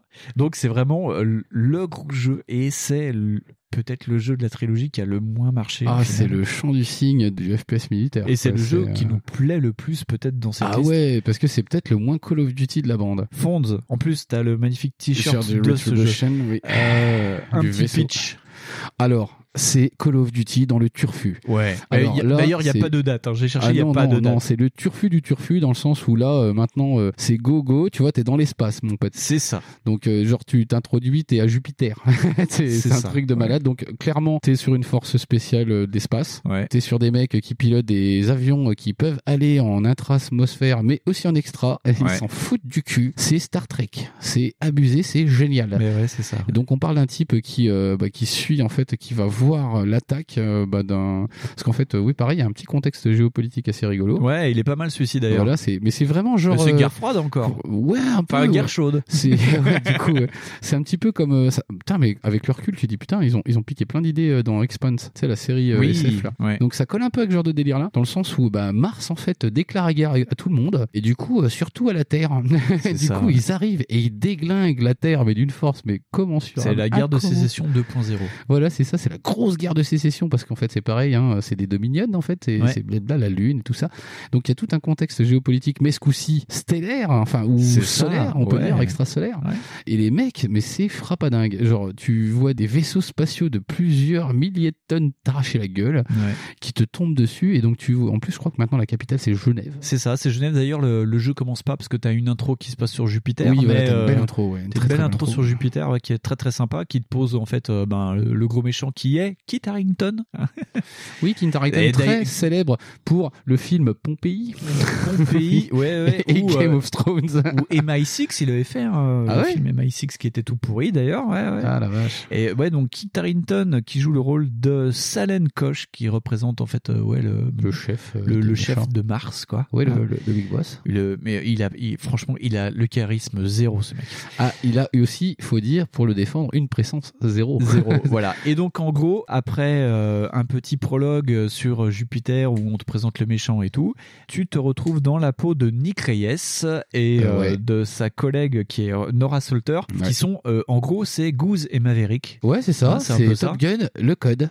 C'est ça. Top Gun et en gros t'es tranquillement à Genève il y a la parade militaire de bah, en fait c'est la fête nationale de, bah, de la Terre et tout Ouais, c'est ça. ouais. et puis en fait t'as Kit Harington il arrive mais avec son Star Destroyer de Dark Vador sur Genève et il dit on va raser Genève Parce que de toute façon, Genève, moi, je voulais un stade de foot. c'est un peu ça Ouais, c'est et ça. donc c'est la guerre dans Genève d'entrée de jeu Ah, c'est clair. Mais c'est tellement fou la première partie. et c'est ça qui est rigolo, c'est que tu retrouves Infinity Ward, t'as l'impression d'être de nouveau dans Modern Warfare, ça perd de partout, t'as des soldats qui meurent mais, euh, par centaines, C'est ça. ça te et- crie dans le cas genre on va tous mourir, on va tous mourir, Oh Et il y a des séquences, pareil, avec des civils qui sont folles, genre ça. tout s'éteint parce qu'à un moment ils ont bombardé un truc. Donc il y a l'espèce de soulèvement de poussière gigantesque Ouais. que t'as quand t'as lieu avec un énorme bombardement ou un crash. C'est ça, ouais. gros crash alors, hein, parce que quand même. Donc t'as toute la poussière qui vient et tu fais mais qu'est-ce qui se passe Putain, tout devient noir. Et c'est d'une flip dingue. Et vu que c'est une parade militaire à Genève, t'as aussi euh, les vaisseaux, Ouais, de, les vaisseaux, les de la Terre et tout, et donc t'as vraiment ouais des, des Star Destroyers, enfin des sortes, de porte-avions euh, de l'espace qui tombent sur Genève et tout. Enfin, ça te crée une catastrophe en chaîne. C'est juste euh, t'en prends, gigantesque. mais plein la tronche et ça fait que 10 minutes que tu joues. C'est ça, bah, genre au bout d'un quart d'heure, t'as déjà pris un vaisseau sur le côté gauche de la, de, de la gueule, mais Oui. littéralement. Oui. En fait, pas- c'est même pas un vaisseau, parce que je crois que ça pousse un bateau géant. C'est C'est une espèce de grand yacht et tu te le prends dans la mouille. Parce qu'en fait, tu marches et tu fais attention et t'entends le truc qui te dit attention. Alors qu'en plus, là, c'est pareil, t'as aussi les robots, mais qui ont évolué. Parce que du coup, là, maintenant, ils parlent, ils sont intelligents. Et euh, du coup, t'as toujours ton- aussi méchants. Voilà, il y en a plein des méchants, ouais. Et du Et coup, as un gentil. et ouais, c'est ton pote. et donc oui, t'as des robots avec des intelligences artificielles de dingue. Et du coup, en fait, c'est lui qui te fait attention, il y a un truc à côté de vous, euh, commandant ou lieutenant ou Michel, je Ouais. sais pas. Michel. Et tu fais Michel, attention. Et là, et t'as de la flotte qui t'arrive sur la gueule comme dans Bioshock. Moi, ça Ouais. me fait le même coup qu'avec Bioshock où je fais oh, il y a de l'eau, c'est cool. Ouais, ouais. Waouh, l'effet, c'est dingue, on dirait de la Switch. C'est ça, euh, je fais ah. Oui, parce que sur la Switch, quand t'as des effets d'eau, euh, la Bioshock, tu fais hey, la console va fondre. Te plaît. Mais ouais, c'est impressionnant quoi. Tu t'en prends plein la mouille. Et là, euh, pour le coup, l'utilisation des armes, ben euh, ouais, c'est du turfu aussi. Hein. Ah, puis t'as de que- fait, t'as un mode vraiment euh, anti-robot, donc tu tires à la charge voilà. électromagnétique sur les Voilà, robots. là, Ouais. pour le coup, t'as vraiment des armes anti-robots de dingue. Là, le mode piratage, ben, tu les contrôles, mais Ouais. complètement. Mm, mm. C'est-à-dire qu'en fait, tu peux partir une minute avec un robot et puis euh, bah, tirer dans le tas sur les autres robots. Donc en Ouais. fait, euh, il y a une scène, bah, celle qui t'apprend, la scène de tuto qui est assez géniale, où les, le robot te dit tiens, ça c'est un module de piratage des robots. Je sais pourquoi tu me files ça, Michel. Je, je ne sais pas. Tiens, prends-le, regarde. Prends-le, c'est le tuto. Bon, c'est le scénario. Toi, tu le prends, il y en a 18 derrière. Ils sont là en train de taper sur le truc pour essayer de vous, bah, de vous déglinguer. Déglinguer la tronche. Voilà. Et en fait, toi, tu contrôles un des robots. L'astuce, c'est de prendre celui du fond.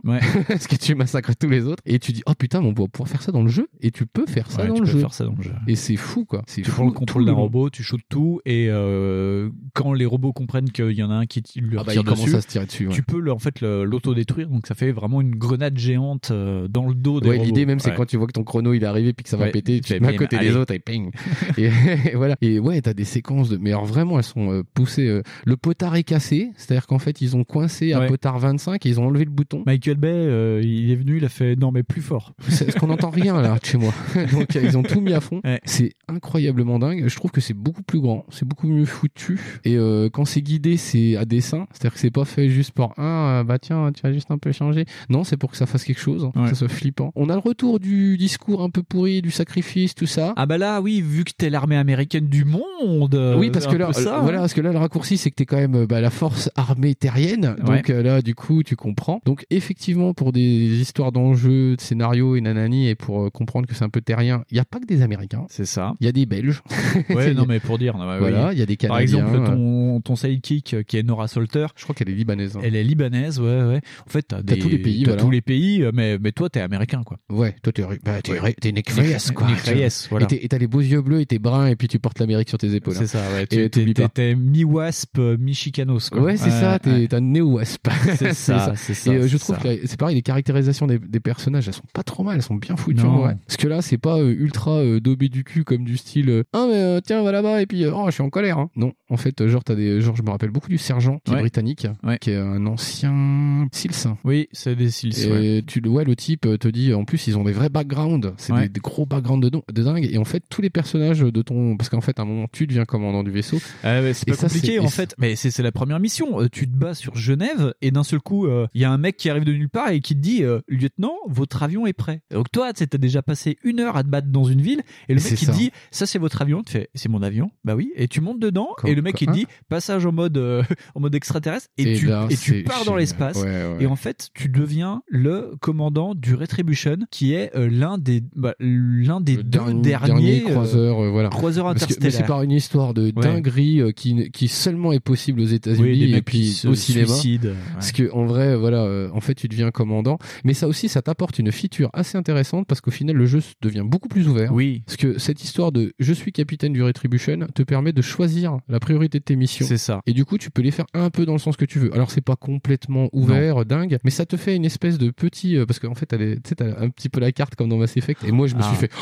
La- mais mais- mais attends, moi- c'est un Mass Effect Ah ouais, non, mais la halluciné. première fois que j'ai vu ça, enfin, t'imagines, t'es dans un Call of Duty et euh, tu deviens le, le commandant de ton vaisseau et ton premier adjoint euh, te dit, euh, capitaine, choisissez la mission. Et là, ça te passe sur une carte holographique et il te dit mission principale, mission secondaire, mission d'infiltration. Tu te dis, mais putain, Mais euh, c'est Call of Duty ou on est dans autre chose maintenant Ouais, c'est ça. Et on est carrément dans autre chose parce que t'as même les missions de Jackals. Donc les ça. Jackals, c'est les, euh, Les les, unités, euh, les unités de combat d'avion. Et euh, bah, de combat d'avion, euh, c'est spatial ou pas. Ouais. En fait, des fois, tu vas devoir bah, détruire des bases, être sur la Terre, enfin Ouais. sur des planètes, faire des trucs. Et des fois, t'es carrément dans Star Wars. Ouais. C'est-à-dire qu'en fait, euh, t'es entre des astéroïdes et tu dois tirer sur des vaisseaux. Tu dois chasser des mecs ça.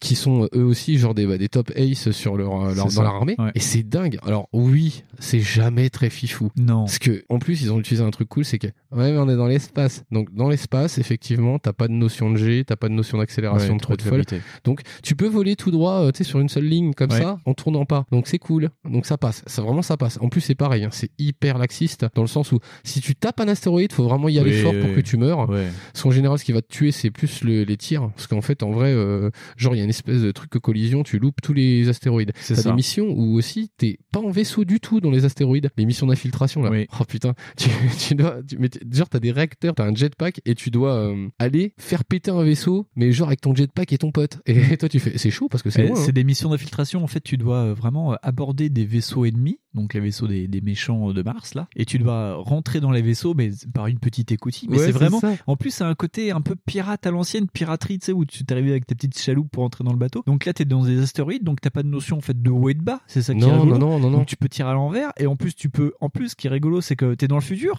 mais t'as toujours des- des armes à cartouche, donc tu tires, donc tu fais.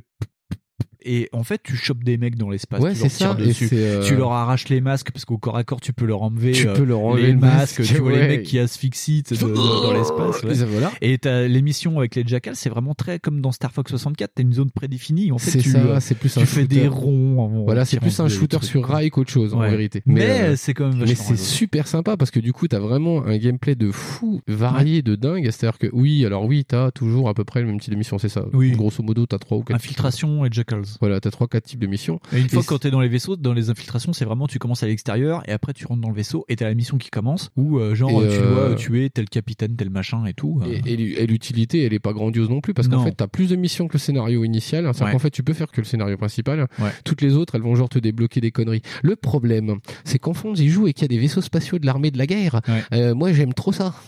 Et quand on te dit fais cette mission, t'auras la supra mitraillette. Et moi, on m'a dit, attends, tu vas voir les trucs que t'as piqué aux autres méchants martiens et puis ça va faire piou piou. Parce qu'ils Et sont moi, plus, et ils ont plus euh, Ouais. armés que toi, Ouais, machin. techniquement, ils sont plus avancés et du coup, euh, ouais, tu piques des prototypes et vraiment, ça, t'as un espèce d'effet de simili Mass Effect. C'est ça. Et en plus, moi j'ai trouvé qu'il y avait un côté euh, très euh, Jag, enfin très Belisario dans l'idée, Jag, NCIS et compagnie dans les ça. séries. C'est parce que t'es dans le Retribution, donc t'es vraiment sur un, un porte-avions dans l'espace, quoi. Ouais, et donc t'as tout ton équipage, et donc t'as l'armurier qui a perdu ses bras au combat, t'as un background et tout. Et le mec il dit ouais, si vous faites telle mission, je peux vous améliorer, genre votre machin. Donc il te, en plus il te présente des armes où t'as un mode euh, vraiment gun porn où tu prends les armes Ouais, et, tu peux les bouger dans tous regarder. en plus, elles sont, elles sont genre euh, taguées. En fait, elles Ouais. sont usées et tout, et tu peux les regarder.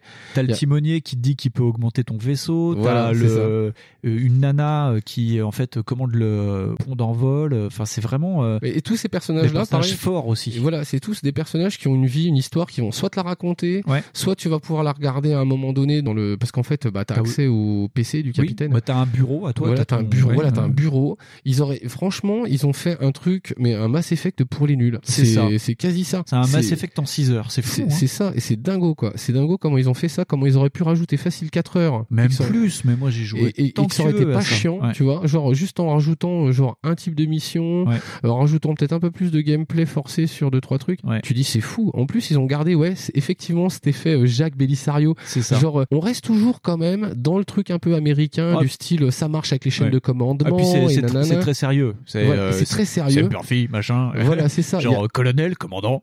Voilà, c'est ça, c'est genre, Hum, j'ai toujours aimé votre père. Sais, des trucs Ouais, à la c'est ça. con comme Ouais, ça. ouais, C'était vous, le Major Johnson. Voilà, il y a que des trucs à la con comme ça. Et limite, ça te fait. Et euh, il y, a- il y a des côtés. Ah oui, il faut le prendre au deuxième degré. Ah que oui, sinon oui. c'est- c'est mort. Et euh, oui, il y a un autre côté qui est un peu chiant aussi parce que vraiment, eux, ils ont, ils ont appuyé sur les potards avec le sacrifice. Par contre, Ah oui, oui, non, c'est- là c'est vraiment le, le sacrifice américain. En fait, Voilà. tu prends la place du commandant du Retribution parce que en fait le Retribution, au début de l'aventure pendant l'assaut de Genève, le Retribution va percuter un navire martien pour bah, bah, pour détruire le navire Euh, martien. machin, et le- ouais. le, commandant du Retribution dit de toute façon, faut qu'on le fasse.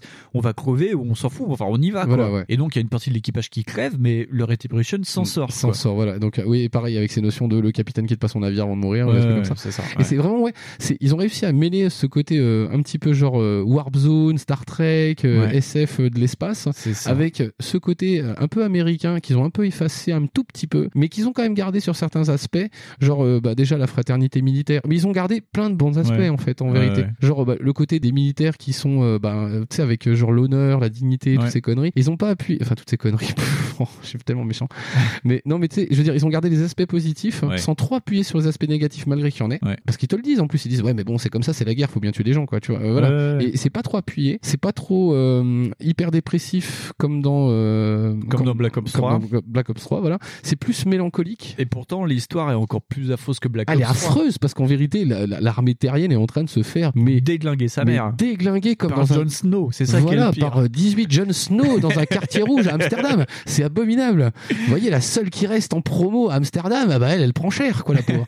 Et ben, ça, c'est la Terre. Et Ouais. ben, tu prends turbo du cul. Pareil, tu voyages énormément dans le, dans le système solaire. Dans le système solaire, Parce ouais. que déjà, dès le départ, tu vois Jupiter, t'es Ouais. sur une des lunes, tu vas sur une base, tu vois des trucs du, mais vraiment, c'est ça. En plus, moi, j'aime bien voir les trucs du turfu et, et beaucoup avec les lasers. Et du coup, ouais, tu vois plein de joujoux et tu dis, putain, on va les voir, mais on va pas s'en servir. Oh, il y a une super mission sur un astéroïde aussi. Je sais pas si tu te souviens. La T'es sur euh, un astéroïde avec la minier. station, avec la station, ouais, avec la station Ouais. minière. Oh, et en fait, t'es dans un astéroïde qui tourne autour d'une planète. Et en fait, t'as un cycle jour-nuit, mais toutes les 10 minutes. Et le problème, c'est si Tu- t'es dans le cycle jour et que t'es dehors, tu te fais griller direct. Ouais, ouais, ouais. Et ouais, ça, ouais. c'est génial. Mais il y a plein. Mais tu vois, c'est vraiment ça. C'est, je me dis, les mecs ont essayé de raccourcir l'expérience à mort et de la fignoler à mort. Parce que c'est pareil. Il y a un truc que tu vois quasi jamais dans les séries ou dans les trucs de SF, c'est que dans les bouquins que tu vois ça, c'est genre les, les fights, les, les combats de guerre, c'est les seules choses qui ont été abordées genre par le JPL ou la NASA. Genre comment ça se passe une guerre ouverte sur des vaisseaux spatiaux, pas dans les vaisseaux spatiaux, mais Ouais. quand tu vas rentrer. Et les mecs, genre tu le vois, ton Icrayes, il est là, euh, il participe à tout. Après, t'as une excuse évidemment, Ouais. parce que le commandant. Enfin, moi je dis, il y a plein de faux. Je fais, moi c'est mission longue, je suis commandant, j'y vais pas, parce que je vais mourir très vite. Mais, c'est- d'entrée de jeu, le jeu te dit Eh, mais attends, vous êtes le commandant du Retribution. Vous êtes ça. en plus en pilote de l'armée de l'air et, Et- vous voulez aller jouer. Il y a des blagues avec les missiles. Vous voulez jouer avec les Marines alors que vous êtes dans la Navy et t'as des blagues. Mais ça, faut regarder euh, des séries Bellisario parce que t'as des blagues. Parce qu'à un moment, t'as Ethan, donc le, le robot super Ouais. Qui me fait penser d'ailleurs. Toi, t'y as pas joué, mais il y a euh, le même personnage dans Binary Domain. C'est le robot qui est super analytique et c'est ton meilleur ami. Et euh, en fait, ce robot-là, au début, vu que c'est un robot, les Navy Seals ne l'aiment pas. Et au Et final, après, il se fait ça- accepter parce qu'il fait des blagues de Navy voilà, Seals. il fait, et voilà, par exemple, genre le coup de la blague qui est génial, c'est euh, comment ils font les mecs de l'US Air Force en fait pour s'en sortir quand ils sont dans la merde? Fait, bah, et le mec te sort une vanne de merde du style, Oui, bah il appelle les Navy les- Seals. voilà, tu fais, les ok. Marines. Ouais, il appelle les Marines, je sais plus quoi. Et tu fais, mais c'est que des blagues de merde comme ça. Et, genre, et c'est quand même pas trop relou, tu vois, c'est pas pro militarisé, c'est pas trop trop. C'est genre des, tu sens que les mecs sont militaires, voilà, c'est Ouais, tout. ouais, Il ouais. y a pas de grosse accentuation en disant, eh, t'as vu, c'est cool l'armée, hein. Non, c'est juste, bah c'est comme ça, c'est là et c'est le contexte. Mm. C'est juste, voilà, ouais, c'est vrai que le commandant aurait pu éviter de sortir à chaque mission, histoire de pas Ah risquer oui, sa life à chaque fois, histoire qu'il perde pas trois commandants dans la semaine. C'est surtout qu'en plus, ça me fait rigoler, c'est vraiment, c'est les G.I. Joe, parce que ça met vraiment en scène un pilote de l'armée, alors qu'il a rien à foutre sur, Non, mais c'est ça. T'as l'impression, t'as l'impression de regarder un épisode de Stargate, mais sans les trucs poilus, ouais. dégueulasses, extraterrestres. C'est ça. C'est vraiment ça. C'est un peu, bah, je te dis, c'est vraiment très proche de The Expense. Ouais. Parce que même les robots, par exemple, bah, on l'a déjà dit tout à l'heure, mais les robots, ils veulent pas singer les humains, ils veulent pas être des synthétiques comme dans Alien. Ouais. Parce que dans Alien, c'était plutôt une excuse de budget, je pense.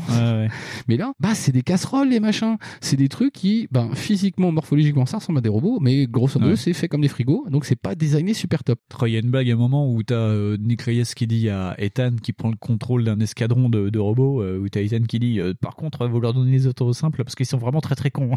ouais, tu vois, mais, mais voilà, tu vois, je veux dire, le truc, oublie pas non plus euh, qu'il est un peu con comme jeu. Ouais. Et moi, je trouvais que c'était une putain de bonne surprise. En plus, ce contexte, est, il, est- il- enfin, pour Call of Duty, c'était hyper innovant, quoi. Parce que, ouais, t'es dans l'espace, mais dans littéralement. Ouais, ouais.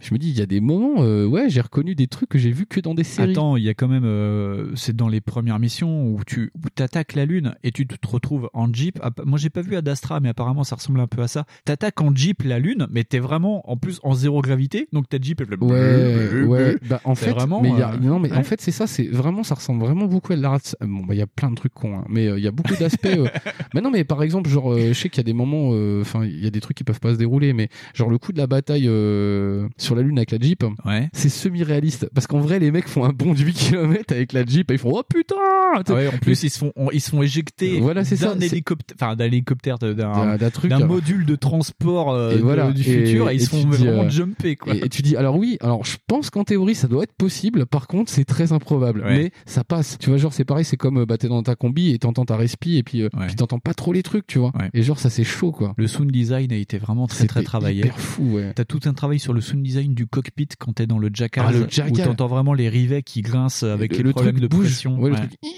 et, euh, et c'est pareil. En vrai, ça a été aussi calculé pour que t'aies des missions en VR. Donc moi j'ai pas Ah, le en casque VR. VR, ah Je sais qu'il y a un extra en mission VR et ça doit être impressionnant aussi, mais du coup, ouais, enfin, je sais pas si avec la maniabilité, Maniabilité. ça colle. Mais en vrai, déjà, je me dis, putain, t'es déjà pas mal impliqué dans le jeu quand t'es comme ça. Parce qu'en plus, mais putain, tu te fais toucher une fois, ça fait pip, pip, pip, pip, pip, pip. Le truc gueule de partout, c'est une horreur. Et la seule chose que tu entends, en vrai, c'est ton vaisseau. Parce que c'est le seul truc qui fait du bruit autour de toi.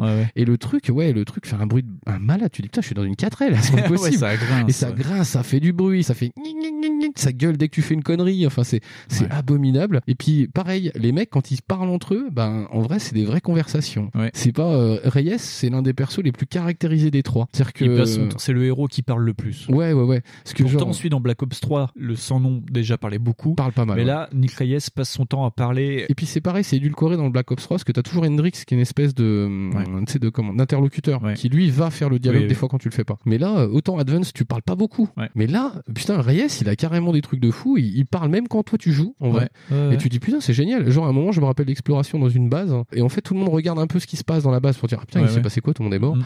Et en fait, t'as les mecs qui parlent, ils sont au loin et euh, en fait, ça fait bah, comme une vraie conversation quand les mecs explorent des trucs. Et toi, Ouais. t'as euh, fait ah mais venez là, machin. Tu fais oh putain, c'est bien foutu, t'es bien impliqué dedans. Et moi, c'est ça qui a marché à Donf. Et ce qui est rigolo, c'est qu'en plus, il est obligé de parler avec son timonier, le timonier du Retribution. Ouais. C'est un mec qu'on voit beaucoup aussi dans des séries. Oui, oui. Euh, moi, il m'a marqué parce qu'il jouait dans American God, Gods, un petit ouais, rôle. il a joué dans et, American Gods. et ton timonier te parle dans l'oreillette parce que le mec reste sur le Retribution. Donc, t'es Ouais. obligé en plus de coordonner ce qui se passe dans l'espace. Parce que tu restes commandant et des fois, il se passe des trucs euh, ben, euh, dans les airs et sur Terre. Donc, tu dois coordonner des trucs et tu discutes avec euh, Salter qui est ton sidekick, mais des fois qui est pas là. Tu parles avec les mecs des Navy Seals. Tu parles, ouais, tu parles, tu parles, tu parles, tu parles. ouais. euh, D'où tu parles entre les missions. Ouais, euh, et d'où que- l'intérêt pour le commandant de rester sur le vaisseau. hein. C'est ça, Mais c'est pour ça, c'est À la aussi base, quand- hein, c'est chiant, hein, parce que si t'as pas internet, après Quand t'as un taf de direction, bon, faut assumer quoi. Voilà, Euh, arrête de faire le con.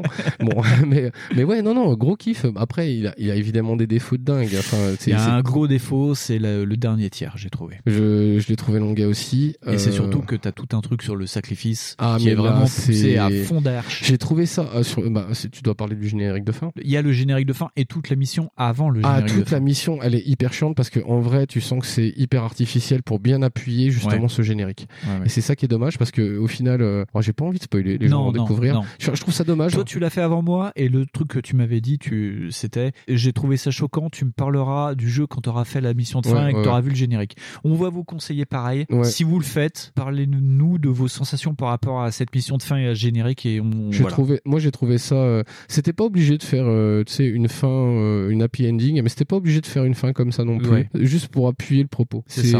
On aurait pu comprendre autrement. Surtout qu'il y a une vraie cinématique de fin qui dure vraiment 30 secondes, mais qui aurait pu conclure comme ça. Ouais. C'était vraiment parfait. Enfin, il y avait vraiment une fin nickel. Et ils plus- ont rajouté. C'est mettre de la le- chantilly sur de la chantilly. ça, et le jeu, et le jeu en plus se veut être une boucle en Ouais. revenant au même endroit depuis le début. Enfin, Ouais, enfin, je comprends que les mecs ont voulu faire un truc, et mais c'est même dommage parce qu'en vérité, euh, et peut-être que c'est même un peu prophétique, parce qu'au final, c'est le jeu qui s'est moins vendu des trois. Et tu t'es dit putain, c'est peut-être le jeu qui aurait dû mériter une suite. C'est peut-être ça. ce mode solo là qui aurait dû mériter une suite et peut-être pas oublier le mode multi non plus, faut pas déconner, mais peut-être étoffer un peu plus le truc, Ouais. Euh, vraiment développer un système de jeu où, bah pour le coup, t'es vraiment commandant dans le truc parce que c'est vraiment à chaque fois c'est tout petit. Ça aurait c'est- même pu faire un spin-off en fait. voilà, c'est ça. Moi, je pense qu'on aurait pu faire un, un bon spin-off parce que tu aurais pu avoir des vraies parties de stratégie que tu aurais pu gérer. C'est Tu aurais ça. pu avoir des vraies parties d'avion dedans. Ouais. Enfin, vraiment, ça m'aurait pas choqué. Ils ont toujours. euh, C'est juste assez suffisant pour que tu aies envie de continuer en vérité. Ouais, c'est ça le truc. Et moi, j'ai préféré celui-là. Moi, c'est Ah mon préféré. Pourtant, euh, quand j'avais fait les deux autres d'avant, je me dis ah, je commence à avoir mes préférés et tout, ça va être dur de passer après avec Infinite. En plus, la jaquette est vraiment, euh, c'est la moins jolie des trois. Enfin, tu sais, tu Ah prends le jeu, il est, C'est- c'est le moins sexy. C'est le moins sexy. Tu retournes la jaquette, il n'y a pas vraiment d'indication. Tu vois juste Nick Reyes, mais vu que tu connais pas encore le jeu, tu fais bon je dis ouais, bah quoi. voilà. Et puis bah tu lances le jeu, tu fais oh putain ça calme. Et euh, ouais, ça s'arrête jamais. Il y a pas d'augmentation. Enfin, ça coupe le délire de l'humain augmenté, mais ça va plus loin dans l'espace, tout en gardant les robots, tout en gardant les Ça trucs sur les en fait, augmentations ça garde, des ouais, armes. ça- voilà, ça garde énormément d'aspects qui ont été euh, dans le code déjà. Ouais. Genre les systèmes d'armes, d'intelligence, les robots. Ouais. euh, Il y a même, je crois qu'il y a des trucs sur les flingues. À toutes Enfin, les visées holographiques, c'est dans ton casque parce que t'as tout le temps Voilà, un et- casque vu que t'es dans l'espace, tu Ouais, dois voilà. respirer. Mais donc tu vois, là pour le coup, si tu veux, en plus c'est pareil, c'est pas invasif. Alors je sais pas comment est le multi, hein, pour le coup, je sais vraiment pas. Non, c'est pas du tout. Et pour le coup, en fait, en vrai, c'est celui qui est le plus smoothie, quoi. Parce que moi, Black Ops, j'ai trouvé trop indigeste. Et t'as pas d'arbre de compétences, tu reviens Ah, non. vraiment à l'essentiel, quoi. T'as pas de. non, non, non, de- tout ce que tu peux faire, c'est. euh, Tout ce que tu tu peux faire, c'est améliorer tes armes. Ouais, c'est ça. C'est un humain pur jus. Ouais. Il y a pas de, en plus, il y a pas de cyborg. J'ai pas cru. euh, Non. Non, j'ai pas détecté de cyborg.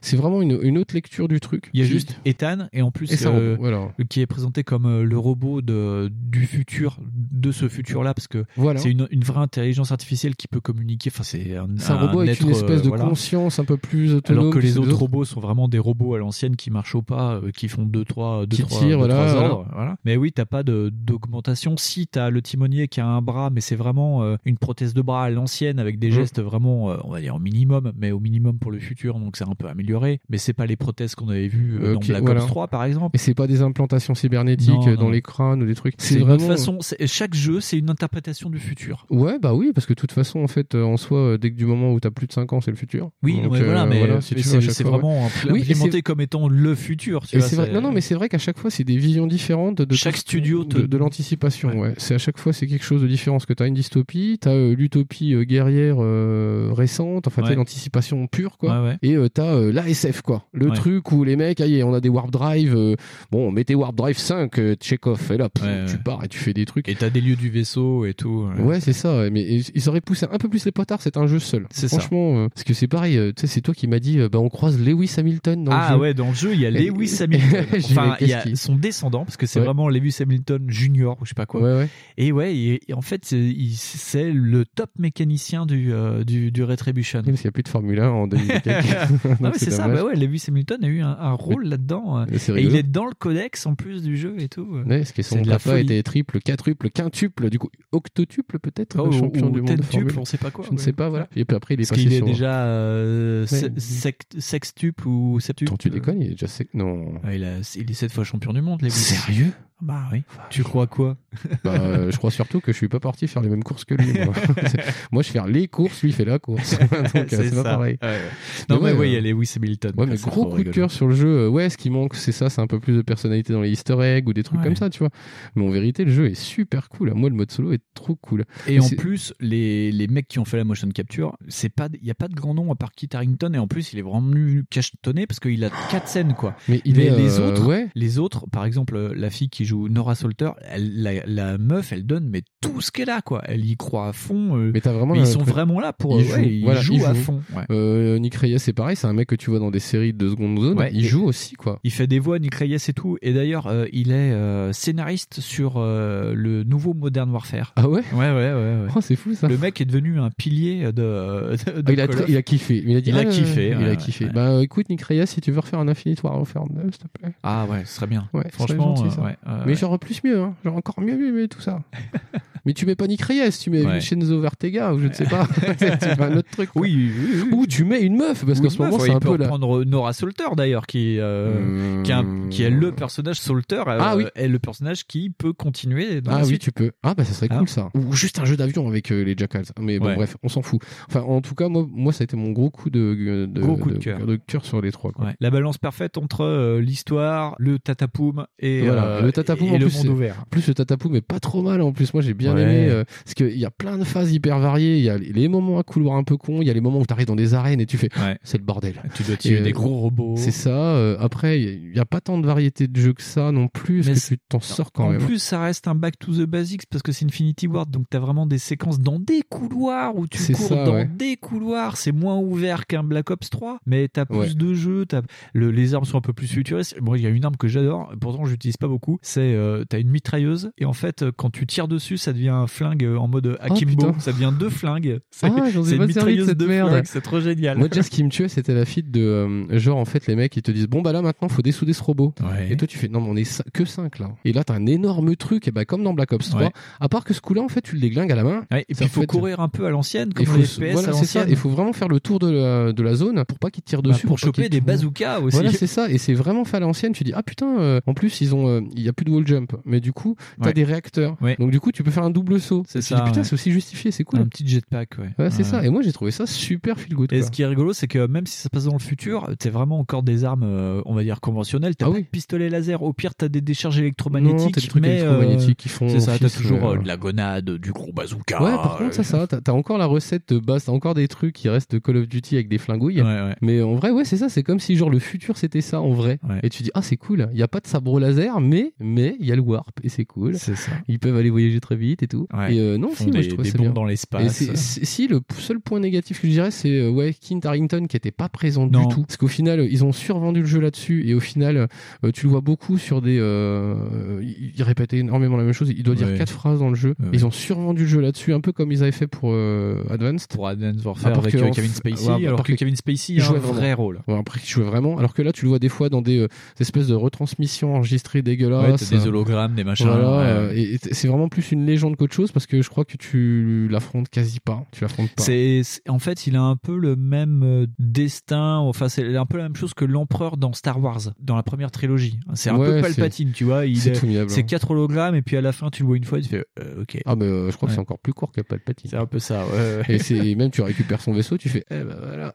C'est ça. c'est ouais, fait finalement. Le pire, c'est quoi Tu le dé- il est dégagé. C'est même pas la fin du jeu. Il est dégagé comme ça. Tu fais ok. Bon. Ouais, bah, et c'est pas la fin du jeu, c'est ça le pire. Tu dis t'as déglingué euh, le méchant et en fait en vrai et il c'est à partir de ce moment-là où en fait où je trouve que le jeu va trop loin, c'est que euh, ils prennent la thématique de ce jeu-là. Tu sais, on parlait de, des autres thématiques là. Ouais, ouais. Il y a une thématique dans celui-ci et tu dis oh là ça va trop loin et c'est c'est un peu ce qu'on disait sur le générique de fin et tout. Je dis ah, Ouais, c'est ça. Tu vois Ah. que c'est autre chose. Puis ils te disent ah on va aller là. Ils te, on, on Voilà. te montre la fin en disant tu vois ça c'est la fin. Je fais non mais je veux pas moi. La Aller. fin, si, si, est- si, si, si, si, si. si. On Allez. y va maintenant. Et elle est comme ça, et puis ta gueule. Voilà, c'est ça, voilà. c'est- bah, euh, Et c'est ça qui est un peu dommage. En plus, le générique est vraiment bien foutu parce que du coup, mine de rien, ça dans le générique, ça apporte encore une richesse en Ouais. fait sur tes personnages que t'as Oui. appris à connaître dans le jeu. Ouais, ouais. Et tu dis putain, quelle bande d'enculés. Hein.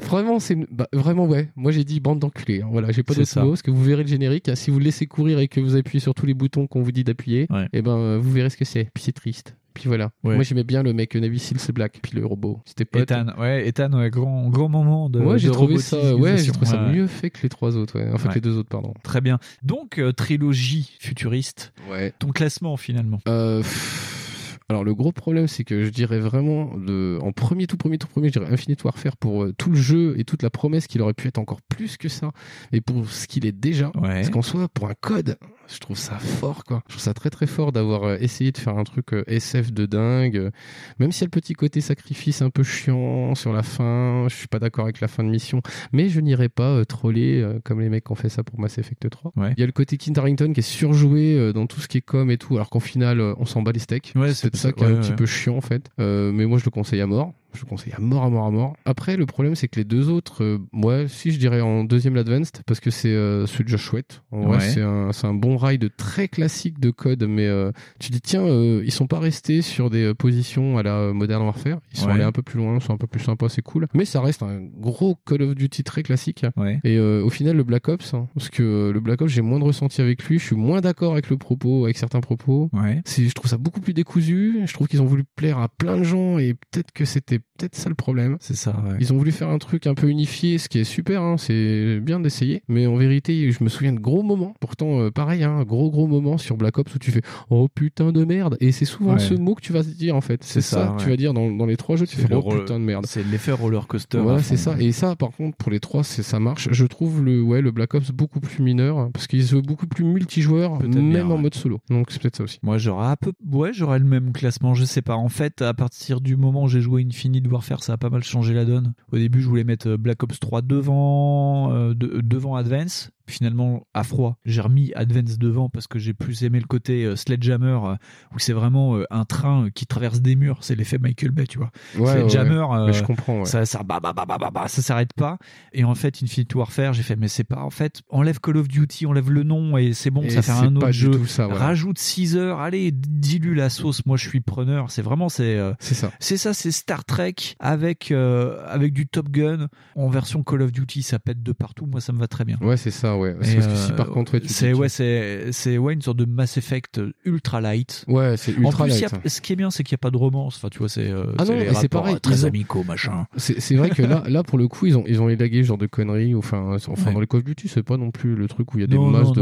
non, ouais. Bon, il y a de la bro, il y a, il y a- Il y a de la bromance, Il y a de la bromance, ouais, parce que. Ah mais tu vois dans Advance et dans Black Ops 3 t'as des petits moments où tu te dis ah non non les filles elles sont là parce il y que a des machin meufs, voilà. Et en fait, en vrai, genre, bah pareil, tu vois, les relations, elles sont pas les mêmes sur euh, Infinite Warfare. Le Ouais. mec, c'est son ailier, c'est tout. C'est son collègue, c'est, enfin, il, il fait le seul blagues. moment où il y a un, un micro câlin c'est parce que tu le, T'as Nora Salter pense qu'en fait t'es mort, mort, et voilà. euh, elle te fait un câlin et après elle te met une droite Et voilà, et les allusions, et pareil, les allusions, c'est genre un moment, euh, c'est un de tes mecs d'escadron qui fait, euh, mais dites voir, euh, euh, votre second, euh, elle, elle est célib ou pas? Et le mec il rigole, il fait, ouais, tentez votre chance, on sait jamais. Et, genre le gars, allez-y, allez-y, euh, vous allez voir, elle est sympa aussi, ouais. Donc le mec a soit déjà tenté, soit il s'est déjà fait conduire, tu vois, il dit, bah non, non, c'est bon. Et donc c'est des vraies relations, en fait, c'est Ouais. pas des trucs archi forcés. c'est ça Et c'est ça qui est cool ça. en vrai. ouais donc euh, ouais pour moi Infinite Warfare Advance Warfare parce que Sledgehammer on va le voir encore une fois mérite l'attention et puis ouais euh, Black Après, Ops après Black Ops je, 3. je veux pas dénier parce que Black Ops 3, euh, par exemple, euh, moi le contexte, je l'ai trouvé hyper triste. Enfin, hyper. euh, putain, c'est vraiment. On, on vit déjà dans un monde de merde. Ouais. Mais en vrai. là ça pousse le potard à Voilà. tu penses que t'es dans un monde de merde Bah attends de non. voir ce qu'on peut faire Voilà, tu vois. Et en vrai, mais en vrai, c'est hyper bien Ouais. foutu. C'est exactement ce que je lisais quand j'étais gamin, quoi. Ouais. Et, euh, et je dis putain, c'est des dystopies de dingue. C'est Ouais. pas un 3 euh, de mauvaise place, quoi. C'est Ah un non, non, 3 non. parce qu'il faut les classer, tu vois. Voilà, c'est ça. Parce qu'en vérité, il y a des moments de dingue. euh, C'est non, c'est cool. En vrai, il est cool, mais je le trouve un peu moins bien que les autres. Donc, Franch- voilà. Franchement, franchement, allez sur euh, un site en cash en ligne ou un McDonald's. Ouais, ouais. hein, Et alors, en plus- prenez-les, mais ils coûtent que dalle. Vous en faites plus, les 3 et vous faites, allez, c'est bon. Les Infinite Warfare. Non, mais attends, l'autre fois, je suis allé pour acheter Ace Combat, mais, mais, mais McDonald's, ils en ont mais 30 000, les Ah oui. Ouais. Et puis, elle, elle me dit, la dame, elle me dit, vous voulez chercher quelque chose en particulier? Ouais, Ace Combat. Et je lui dis, mais euh, elle me dit, vous l'avez déjà su? Ouais, ouais, ouais, Ouais, non, mais en fait, ouais, je l'ai euh, bien, dis, mais- ouais. pas 200 fois, quoi. Une fois, c'est bien.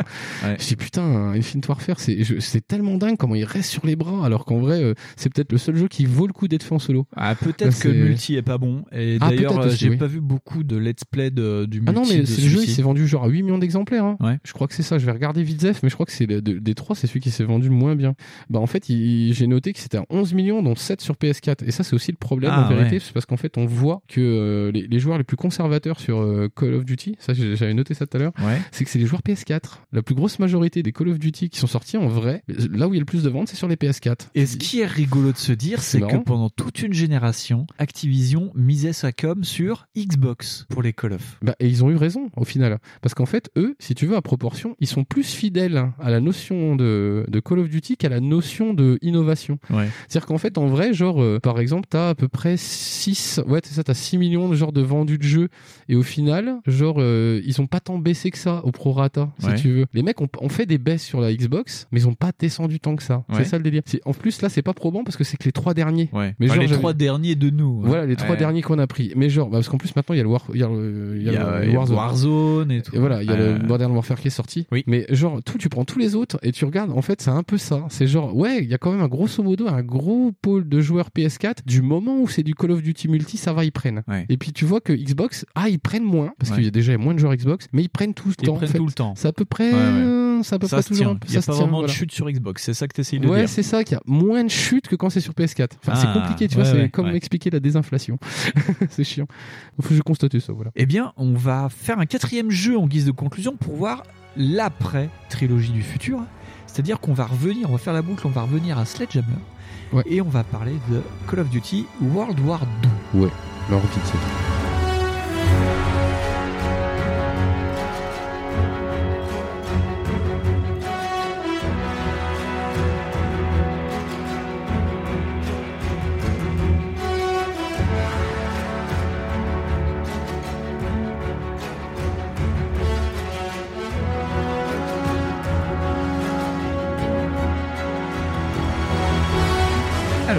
Call of Duty World War 2. Je pense que c'est. Attends, on va peut-être un petit peu revenir avant, juste vite fait sur le contexte. Vas-y. Euh, quand est sorti Infinite Warfare, qu'est-ce qui sortait en face? Ouais.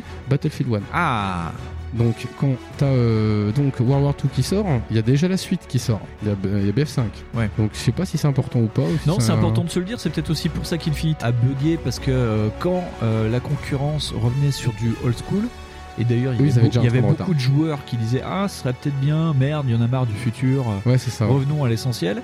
Il y avait One, et eux, euh, ils étaient vraiment mais dans, Dans l'inverse, quoi. Ouais, ça. Donc, oui, effectivement, Sledgehammer revient, on va dire, au, au basic, ou même à, à l'origine de, Call of Duty. ouais, carrément. Hein, parce que c'est quand même World War 2, donc 2017 PS4, Xbox One, PC. Sledgehammer et Ravensoft, ils sont que deux. C'est vraiment, euh, tu sens, euh, Et tu, tu sens qu'Infinite a quand même bouffé tous les studios à côté. je pense que ça a dû leur niquer la gueule. Et donc euh, Raven Software a fait juste la version, la conversion PC et le mode euh, War Mode. Bah c'est le mode multi probablement. Et donc bah il y a pas grand chose à dire à moins que en fait ce jeu m'a vraiment tapé dans l'œil parce que ça prend Call of Duty, ça prend tout ce qui a été fait pendant 15 ans, ça fout tout à la poubelle et ça dit on revient chronologiquement à l'origine du jeu, Ouais. mais pour le mode de gameplay, on revient aussi à l'essentiel. Plus de régène, Ah, retour des putain, Steam ouais. Packs, retour des alliés qui t'apportent des compétences. On revient à Bah, on l'essentiel. revient euh, de mémoire, si je me trompe pas, hein, je peux me tromper, mais je crois qu'on revient à, à peu près à la recette du Big Red One. C'est ça. On revient au- euh, à la vraie Iron Sight, c'est-à-dire de viser dans un réticule de visée Ouais. sans assistance holographique, alors que ça, depuis Ah, euh, ça, Modern ouais. Warfare, Ah, là, on s'était trop là. habitué au réticule laser machin. Ouais. Là, tu reviens vraiment à une visée bah, Et- au jugé, quoi. Ouais, et ça, en plus, ça arrive à quand même être putain d'impressionnant parce que bon, bah déjà, ça reprend la recette éprouvée à la con du soldat Ryan Ouais. de sortir en débarquement. Mais alors, putain, c'est Mais fait. par Sledgehammer. Voilà, et, Et c'est fait d'une façon où tu t'en prends plein la gueule, c'est-à-dire qu'en vérité, mais tu dis ah mais je pensais que ils avaient déjà sorti un, un autre Call of Duty où tu débarquais sur la plage. Ouais. Dans ma mémoire, ça me pétait la tête aussi, tu vois. Ah bah là non, là du coup non. Après c'était sur PlayStation 2. Ouais. Mais là du Il coup y avait fais- eu, ils ont fait d'ailleurs des, j'ai regardé des vidéos comparatives de, du premier Call of Duty et de World War 2 où ça commence dans la péniche de débarquement. Ouais. C'est incomparable. hein, Ah bah non, non, non, bah, déjà techniquement c'est un truc. Et puis c'est Et- le moteur maison de Sledgehammer. C'est qui fou. envoie du méga grain quand même. Moi j'ai pas eu le temps de finir, toi t'as plus... euh, J'ai fini le jeu Toi tu as niqué, ouais. le, niqué le mode solo. Moi je l'ai pas, j'en suis à pas très... Enfin en même temps il doit pas être très long parce que genre il y a 12 missions je crois. Ouais. J'en suis à 5 donc ça Ouais, va ouais. pas être compliqué. Mais en vrai déjà en 5 missions j'ai déjà euh, utilisé je sais pas combien de flingues. Je suis rentré dans je sais pas combien de configurations de terrain. Ouais. Et en plus j'ai tiré sur plein de trucs. Mais pas plein de trucs, plein de gens. Genre j'ai tiré sur des Stuka. Ouais, Dire, sur en des avions, Voilà. ouais. J'ai tiré, oui sur des avions de, bombardement allemands. Ouais. J'ai dit, mais c'est un truc En de prenant des canons d'essai. Voilà, j'ai pris des canons DCA, j'ai à un moment je rentre dans des bunkers et vraiment tu t'y crois à mort quoi. Et c'est euh, c'est en plus c'est super cru. C'est vraiment plus que basé sur euh, Soldarian, c'est basé sur Band of Brothers, je trouve, qui suivait vraiment euh, toute une compagnie Ouais. du débarquement jusqu'à J'ai l'Allemagne. pas changé de moi j'ai pas changé de perso encore. Non, par mais tu changes pas de. En fait, tu es le euh, lieutenant Daniels. Parce que du coup, par contre, c'est pareil. Tu sens que c'est. Enfin, je suis pas pour ra- raconter des trucs en, séance- en séquence cinématique. Ouais. Mais par contre, déjà dès le départ, tu sens en fait qu'il y a un espèce de passif avec son frère et qui raconte l'histoire à son frère. Ouais. Et euh, les persos, ben en fait, en deux missions, t'as déjà compris qui était son meilleur pote, Ouais. Qui serait un peu le, le connard, Ouais. et machin. Tu fais putain, en vrai, c'est pas mal. C'est En vrai, vraiment, c'est ça, c'est vraiment un Band of Brothers. T'es le lieutenant Daniels qui euh, raconte en fait euh, son histoire à son frère. C'est vraiment un Texan, hein, c'est un, un jeune Ouais, du ouais, Texas qui débarque là-bas et donc qui raconte à son grand frère ce qui se passe. T'as son meilleur ami qui est Zussman, qui est euh, un juif new-yorkais. Ouais. T'as. T'as Yellow qui est un espèce d'immigré aussi c'est ça, italien. t'as l'italien, grande gueule, t'as Le mec à lunettes. le mec à lunettes avec son appareil photo, euh, t'as ton sergent euh, qui est vraiment euh, Qui est une le, mec qui non, tu sais t'as le le, Ah, le le- mec super droit qui respecte bien son unité machin Ah, machin. le, comment il s'appelle C'est le lieutenant C'est colonel le, capitaine, capitaine. Et donc, t'as le sergent qui est joué par Josh Duhamel, et c'est le nom du jeu. T'as Josh Ouais. Duhamel, quoi, le mec de Transformers Ah, et vrai. de Las Vegas, qui joue. Alors, comment il s'appelle lui? C'est- Ah, c'est le sergent Pearson. Pearson. Et c'est le sergent qui a perdu la moitié de son unité. euh, et qui doit rattraper sa réputation et nanani Ouais. nanana. Et tu dis putain, en vrai, ils ont ils ont écrit un truc. C'est ça. Alors c'est pas. Et oui. t'apprends ça, t'es dans la barge, le jeu vient de commencer. Ouais, c'est T'es ça. ouais. d'entrée de jeu, t'as même pas encore débarqué en Normandie, que tu sais déjà tout des personnages. Et tu débarques et c'est l'enfer sur Terre. C'est, Ah euh, bah carrément. et tu vas au lance-flamme. Oui. T'as des oui, charges oui, de baïonnette. Moi, j'avais pas vu ça. Ouais. Il y a un, moment, il y a marqué euh, appuyer sur R1 pour charger à la baïonnette. Tu fais OK et tu charges l'allemand et ça te fout du en sang vrai- mais de partout. Et en vrai, ça règle le problème, quoi. ça règle le problème en fait de ton garante que t'as depuis mais 15 ans dans tous Ouais. les jeux vidéo et tu ne comprends pas pourquoi ces mecs ont débarqué avec ce truc. Parce que tu dis attends euh, en vrai je tire du coup par coup je suis obligé de remettre à chaque fois. Et pourquoi les Allemands ils ont pas gagné avec des MP40 moi je pige pas. Parce qu'en vrai c'est du canon automatique merde. Euh, tu fais ça t'en sulfate 8 parce que toi moi au bout d'un moment ce qui se passe c'est que je récupère un flingue allemand et je tire avec les flingues allemands parce qu'ils sont ah, ils sont automatiques. Donc en vrai euh, du coup t'en flingues 5 et en fait avec le garant bah t'as cette foutue baïonnette. Et là moi je me je me suis vu rentrer dans un coup du bunker où en vrai j'ai trouvé ça hyper simple. Je tire un coup j'en tue un donc le mec réamorce toi t'arrives tu vois un gars tu fais ah t'entends un allemand parler tu fais ah slack et coup de baïonnette tu fais, oh bah il y a un coup de baïonnette maintenant tu fais slack et là il y a un autre gars là tu fais slack baïonnette un autre mec poum et là tu fais ah ok là je comprends pourquoi les types avaient ce ça. machin tu dis que sans déconner euh, avec, avec une autre arme ça aurait été bien aussi hein. Et ils ont remis, ils ont remis aussi les, euh, les lance-flammes et euh, Ah, ça, les ça fait mal au cul. hein. Impressionnant. hein. À un moment, j'en récupère un, mais je crame le truc. Mais tu fais, oh là là, j'ai tout brûlé. Mais tu fais, Ouais. Et moi, je l'ai joué au casque, celui-ci, entièrement. Sledgehammer a tout mis sur le son et c'est, je pense, celui qui t'agresse le plus quand t'es au casque. Mais au bout d'un moment, tu coupes le jeu ou tu fais des pauses en disant, il faut que ça s'arrête, quoi. Le jeu, il te met au sol, il te dit, ah, vas-y, tire, tire, tire, recharge, vas-y, voilà, voilà, Tu voilà. quoi, tu et t'as fais des, quoi t'as des Allemands qui hurlent parce que tu les dégommes avec tout ce que tu bah peux, oui, quoi. tu vois. coup, ils gueulent un et peu, ça, hein. ça, ouais, ça, ça queen pas mal. T'as des passages, t'as des panzers, t'as un combat de panzer où t'es, dans ton petit Sherman, tu l'as peut-être pas fait la mission. Euh, T'es, t'es dans un non. Sherman et en fait tu changes de, tu reviens à la, à la nomenclature de Call of Duty où par moment des fois tu changes de personnage un petit peu rapide. Et t'as une petite séquence, c'est dans un Sherman, t'es dans une ville euh, en Normandie qui est bah, éboulée et t'as euh, le Sherman de devant qui dit faut bien qu'on reste en groupe, hein. Quick, quick, les yeux, clin d'œil, clin d'œil, clin d'œil. Et là t'as quatre Panzers qui arrivent et donc t'es tout seul et tu tournes autour de débris et t'as les Panzers qui te poursuivent et tu fais ah mon dieu, il faut que je m'en sente vivant, Je vais C'est un mourir. peu dur. Et t'as, tu m'as envoyé la séquence du clocher aussi. Oh la séquence du clocher. Mais en plus le truc c'est que c'est c'est le rythme qui fait que tu t'y attends pas. Parce que toi déjà t'es sur une mission de cover en fait. Ouais. Genre les mecs font bah bah il faut deux Michel pour être au dessus et il faut qu'ils couvrent les autres zinzins qui vont les faire de la merde. Alors déjà ils font des trucs de gogol tu sais toi, tu fais mais Ah, ils en fait comme des cons. Ouais. c'est ça, tu les vois gigoter. Mais pourquoi vous courez pas en zigzag? Vous allez vous faire tirer. Oh, ils sont déjà tirés dessus. Et toi, tu es obligé de sniper les Ouais. mecs. Alors, déjà, toi, t'as 8 balles. Et eux, ils sont 12 000 en bas. Qu'est-ce qui se passe? Et à la fin de ça, quand t'as réussi, Bon, les gars, c'est bon, on a fait sauter le truc. Ouais, cool. Et là, t'entends. Tu fais Oh, il y a une connerie là, non Et le mec à côté de toi se fait couper en deux. c'est ça, plus. le mec s'est explosé, il y en a un autre qui tombe et t'essaies de le récupérer, mais en fait la caméra elle est en semi-dirigée, Ouais, enfin en vrai ouais. tu, tu diriges rien. Le mec essaye de rattraper, tu fais Ah putain mais Jean, Jean Robert ah Accroche-toi, Et là- Et là, maman t'as le sergent, il commence à te choper, il fait Eh mec, faut qu'on bouge, je fais Ah mais attends Et là t'as la cloche qui tombe, en plus ils ont... ah, Par contre le truc de merde c'est d'avoir mis des QTE pourris à la con et pas avoir prévenu, genre attention ce jeu contient des QTE chelous. Parce que franchement, moi le coup avec l'allemand, sais ton pote il se fait par un allemand et ça c'est génial aussi ce coup-là. Mais j'aurais vu ça autrement moi. Mais par contre toi le coup d'avoir impliqué ça en garde en en corps à corps ou genre le coup de la cloche, la cloche, je fais ah faut que j'appuie sur carré, faut que j'appuie sur carré. Ah putain putain putain putain. Je fais, eh ben je l'ai eu. Je fais c'est cool. Et mais t'as tout le truc qui s'effondre. Ça fais, oh là là. C'est effet euh, Sledgehammer, quoi. Ah ouais, mais c'est tout dingue, quoi. pète. euh, Tu, ouais, tu traverses des murs, mais là, tu traverses vraiment des murs. C'est ça, c'est fou, c'est fou, c'est Je sais comme pas si tu l'as fait. Il y a une scène où tu poursuis un train, t'es en jeep et, euh, et tu Euh, poursuis un train allemand. Mais tu, moi j'ai conduit une bagnole, Ouais. j'ai fait n'importe quoi. À un moment on dit vite, faut rattraper ces gars-là parce que sinon ils vont nous couper la route. On part avec des Willis, et ton pote à côté il est là, il fait fais tire, tire. Fais attention quand même. Et puis les mecs, tu sais, mais ils cassent tout, ils roulent dans tous les sens. Il y a un moment, je dis poum, je suis oh merde, je suis coincé. Mais comme dans une vraie vie, tu vois. Ouais, ouais. Là, je, hein, marche arrière, je repars, je repars comme un connard là. Le ton héros il fait ah change parce que je roule pas assez vite. Le gars, le gars il change, il change de poste, il prend la mitrailleuse et il tire sur tous les conduis. nazis qu'il voit. Et tu fais putain, mais c'est ouf. Et cette mission là où genre t'arrives dans la ville et tu dois tirer de partout, Ouais. mais elle est folle aussi quoi. Ouais, ouais. Et tu dis t'as fait quatre missions dans fait le jeu. quatre missions. Et Et la, la mission, la mission d'après, tu reprends ta jeep et tu poursuis un train et euh, t'as le mec qui fait vas-y tire-lui dessus, tire-lui dessus. Donc tu tires et tu fais ah attends on va, Parce que, euh, on va vers la locomotive. Tu tires et tu tires, tu tires, tu Ouais, tires. mais là, tu tires ça. sur la loco et là d'un seul coup t'entends et t'as la loco qui déraille et qui passe au-dessus de ta putain de tronche. Oh, putain. Et donc la Jeep elle roule, tu finis écrasé dans, dans un wagon et t'as la deuxième scène, t'as déjà Mais joué j'espère- 30 minutes. Et là, tu te réveilles dans le wagon et t'as des Allemands en motimor qui font oh mon dieu et ça prend feu et tu fais et tu sors du train en feu de partout et tu tires sur tout ce qui bouge. Moi, j'espère qu'à la fin, quand même, euh, il y aura un petit message de Michael Bay. Hello, I'm Michael Bay. I'm proud of this. Ouais. Parce que franchement, I'm proud of you. c'est- putain, mais c'est fou. Ah comment- ouais, non, mais- Ce que tu dis, tu sais, il y a, il y a le côté Band of Brothers et Soldat Ryan, mais Ouais. là, c'est pas du tout Ah ça. mais- C'est que dalle. Il y a pas de. Si, il y a un peu la musique qui fait qui est un peu triste comme Ouais. ça, où genre le mec il raconte des trucs. Euh, le thème musical est très joli et très triste. ouais. Voilà. Ouais. Mais en soi, sinon, le jeu, il est juste, euh, mais en mode Fast and Furious, quoi. Il en a rien à foutre. hein.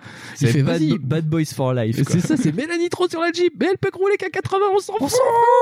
La voiture roule à 200 à l'heure, tu vois, mais qu'est-ce qui se passe? Je fais, mais c'est n'importe quoi. Mais ça marche à donf. Je peux pas dire, ça marche à donf. C'est comme le coup de, t'arrives sur la plage, putain, c'est le premier truc que tu fais. T'entends, allez, bougez-vous le cul. Et là, tu fais, non, mais je vais courir là. Ouais, ouais, parce qu'en vrai, ça tire de partout. Zigzag, zigzag. Et je fais, toi, tu cours, déjà, tu glisses, tu sais, comme dans, la, bah, dans tous les codes, quoi. Ouais, tu ouais. glisses, tu- voilà. ouais, ça, ça marche, c'est bon, ça, ça, c'est cool, ça. Toi, tu cours de barbelé en barbelé, euh, t'entends les balles qui font ping ping, tu fais, oh putain de merde. Et là, vraiment, ouais, t'as la flip. Ouais. Et ça, moi, je suis pour que, genre, euh, c'est pour ça que j'attends la VR aussi.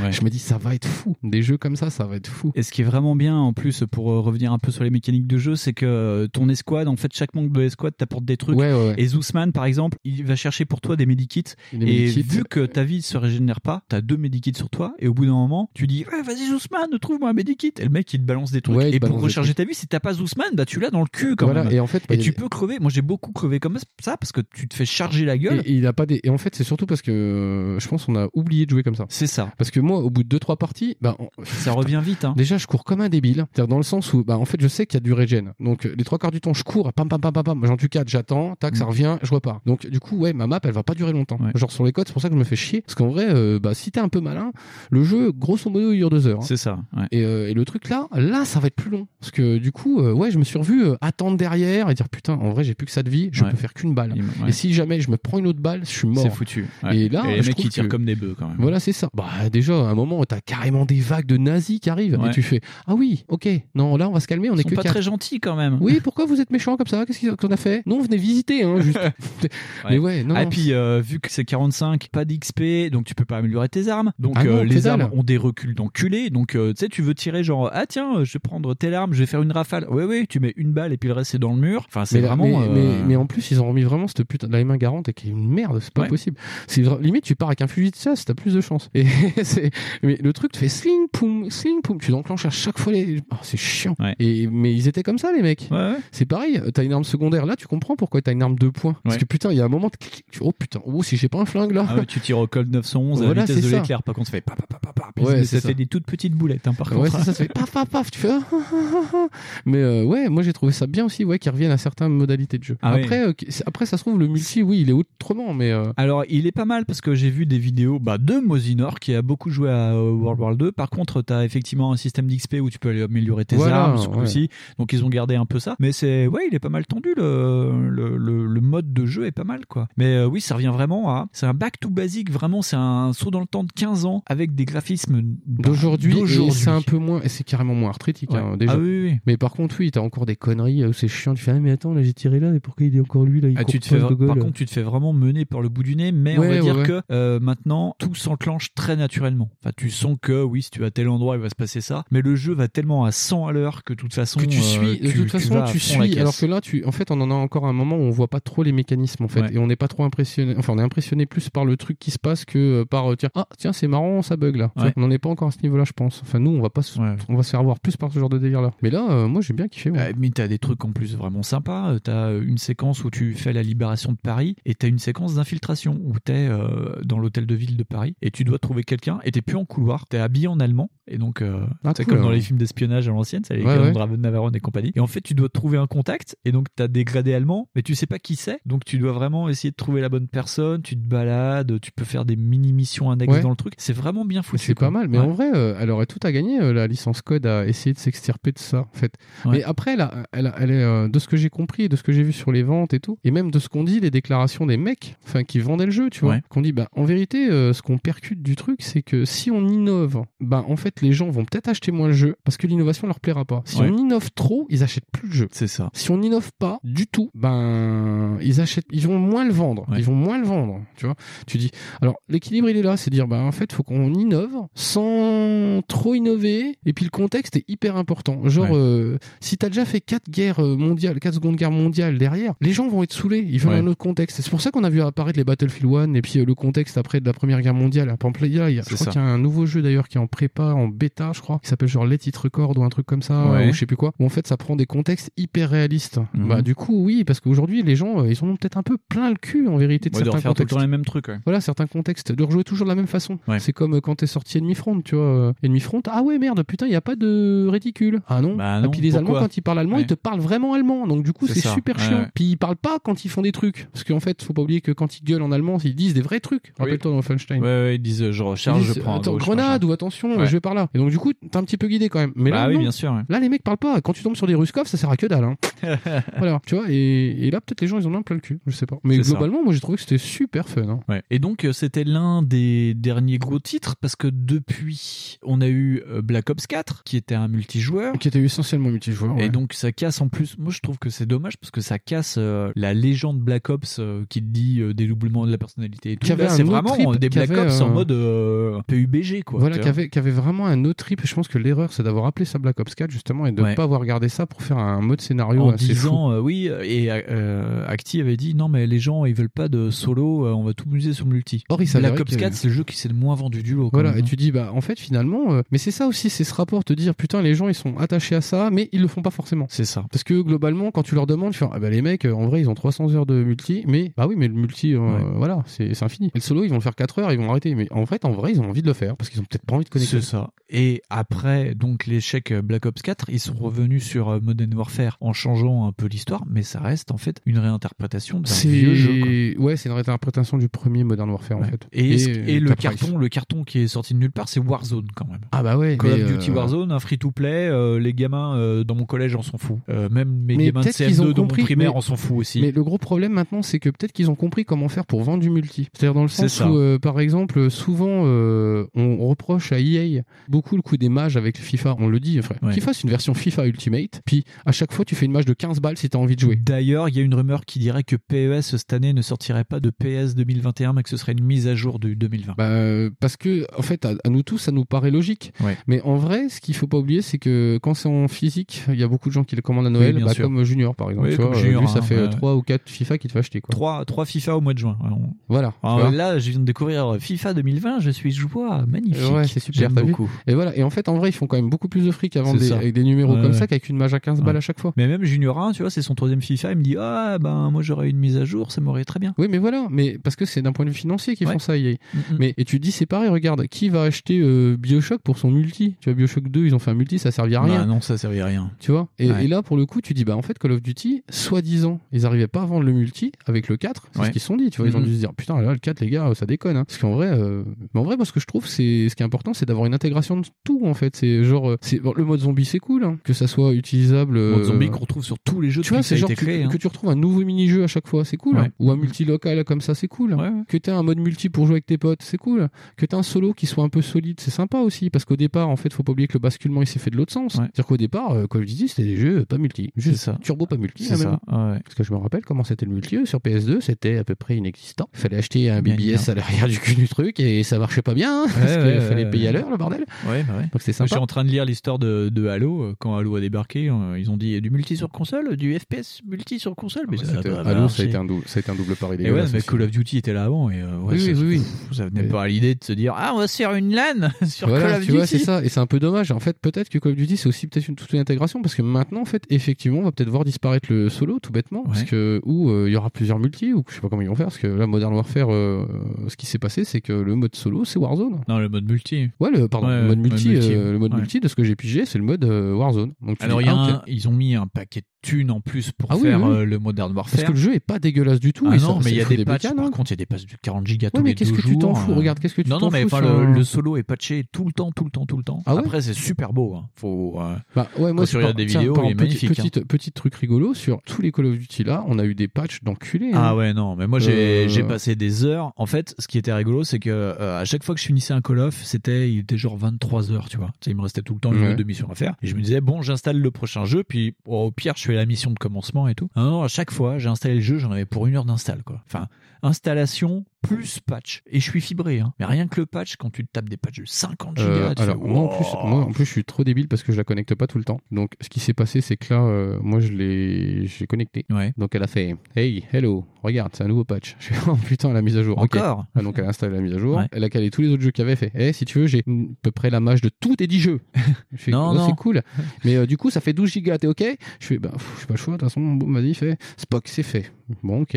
Je fais et Call of Duty tu tombes à les steaks ou quoi ça se passe je l'ai mis dans la galette là. Et là il fait Hum, regarde je l'ai prévu il fait 43 gigas. Je fais bon bah demain du coup voilà. Ouais, bah ouais. Et euh, en plus, le truc marrant, c'est que si tu les installes pas, enfin moi je sais pas comment ça démerde, mais euh, Ça moi, joue ça, pas. ça s'installe si je l'éteins ou je la rallume. Ouais. Je sais pas comment ça se fait. Ah, c'est euh, bizarre, ça. La, console, elle me dit, hey, j'ai ah peut-être que je l'ai éteinte après l'installation, enfin après le téléchargement. Mais du coup, le lendemain, j'étais trop content quoi. Je fais, hmm, oh, je vais pouvoir jouer à Call of Duty avec les patchs. Et là, je fais, ah bah non, faut les installer. Du coup, ça installe. Ouais, ouais, ça installe. Donc ça installe ta mise à jour, ça installe la patch de Spider-Man, ça installe toutes les putains de trucs de merde de race de cul que t'as Ouais. dedans. Et après seulement ça fait Call of Duty.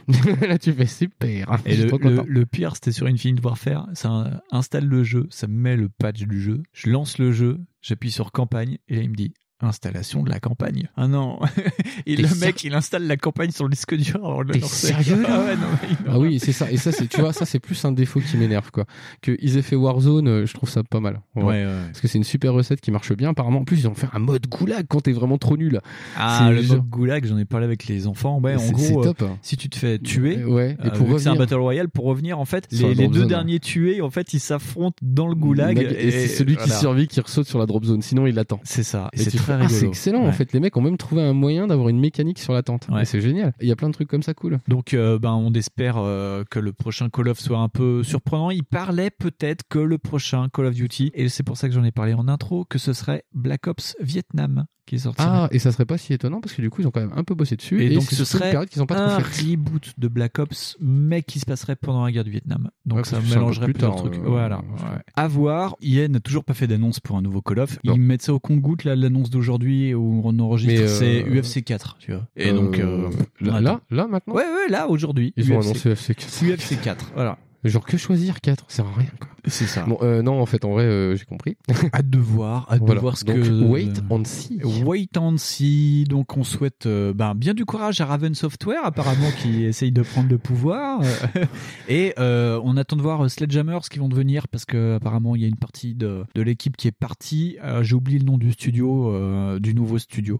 Ce nouveau studio, je vais attendre de voir ce qu'ils font, parce que si c'est aussi euh, pétage de gueule que les jeux qu'ils viennent de faire, ça peut promettre. Enfin, ça peut être bien s'ils restent dans le FPS comme ça. À voir. Après, ça dépend. Voilà, oui. Yep. Et bien voilà. J'espère que ça vous a plu. Essayez de. Enfin, si vous avez fait les jeux, n'hésitez pas à nous dire ce que vous vous en avez pensé, ce que vous vous avez aussi pensé de Call of Duty en général. Bon, euh, sans troller, hein, parce que oui, bien entendu, ça ne plaît pas. C'est vrai que ça change un peu comme émission de parler de Call of Duty, mais bon, euh, ça nous tenait à cœur de faire un peu de trucs un peu plus no brain pour changer. Et puis, euh, en plus, c'est un peu les titres sous-estimés, quoi. Ça change. un C'est peu. un peu, ouais, la curiosité malsaine. C'est ça, la curiosité malsaine, made in Fonds, parce que c'est Fonds qui a proposé. Oui, j'ai encore des idées, des grosses idées de merde. Et bien voilà, on va se mettre un petit jingle et on va se retrouver avec la petite cartouche. Qui est vraiment toute petite. La force est dans ta poche Fonds, petite cartouche. Alors, la petite cartouche, elle est pas si petite que ça. Et puis, elle est pas encore techniquement arrivée dans nos maisons, parce qu'en fait, on l'a précommandée en dur. C'est ça, ouais. Donc, elle arrive dans quelques jours. C'est Street of Rage 4.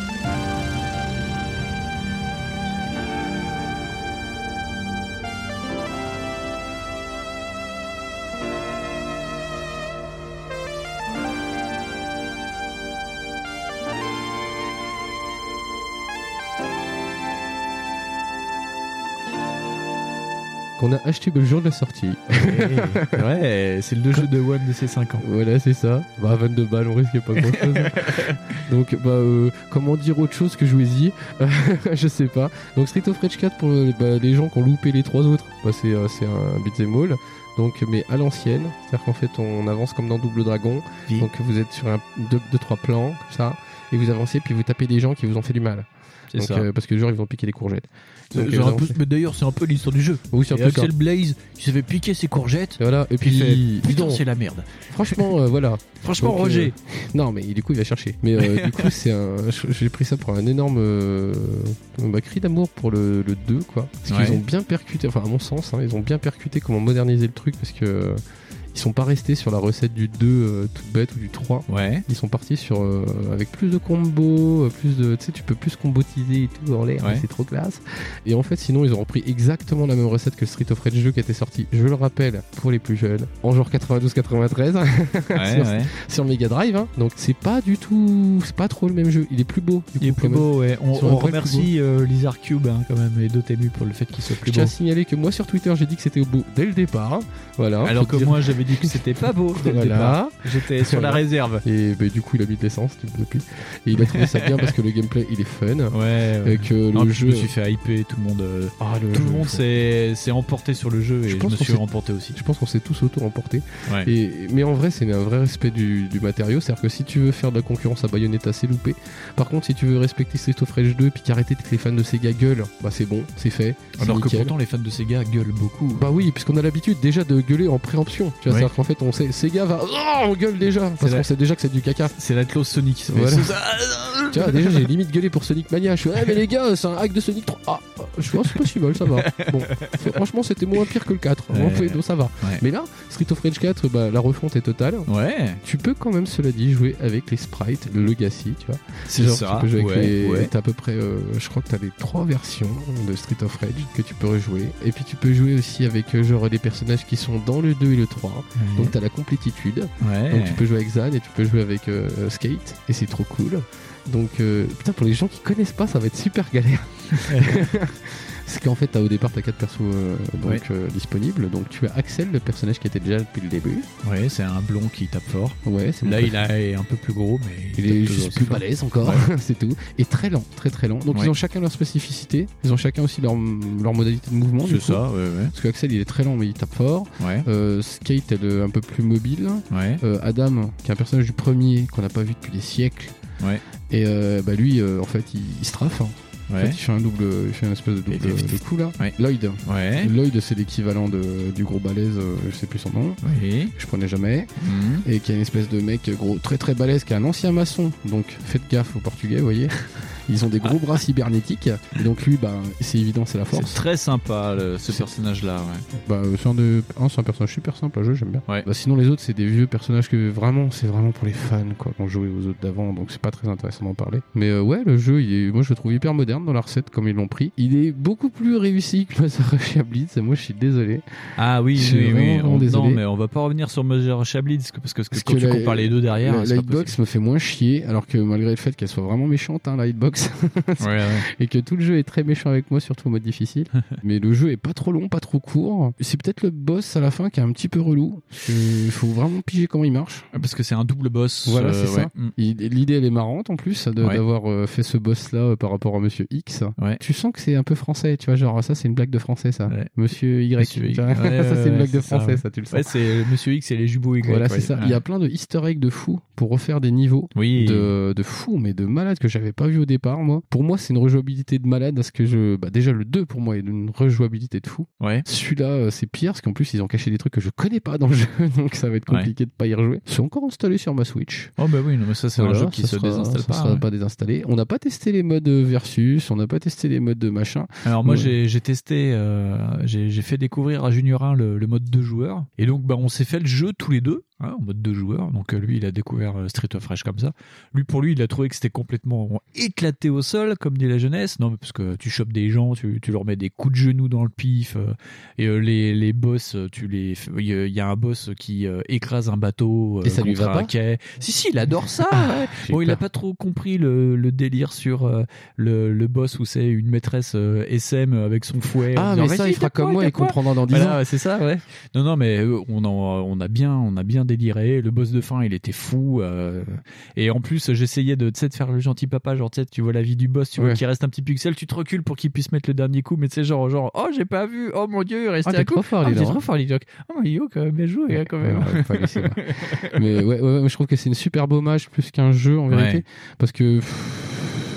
Moi, je suis pas objectif. Je suis pas. J'adore ce genre de, de jeux de combat. Enfin, les, les jeux de combat progressifs comme ça. Même euh, les Kunio Kun, je trouve que c'est encore assez jouable en vrai. Ouais. J'ai encore un double dragon sur la Game Boy et je trouve ça cool. Donc j'ai déjà des problèmes avec ça. Ah. Je trouve que c'est euh, c'est comme si j'avais laissé Street of Rage 2 dans ma Mega Drive et que je suis revenu euh, genre euh, bah, 30 ans plus tard. Et c'est comme ça qu'il est. C'est ça, vois. Genre ouais. j'ai cette grosse impression là. En plus, euh, en vrai, non, j'ai recomparé avec le 2, le 2X, c'est quel remake. Ouais. là. En vrai, c'est fou. En vrai, pour, pour un jeu qui se vend aujourd'hui, c'est fou. C'est pas des fans, c'est des mecs qui ont vendu le jeu quoi. La musique, euh, c'est sympa. La musique, ça va, euh, la ouais. musique, ça va méchamment.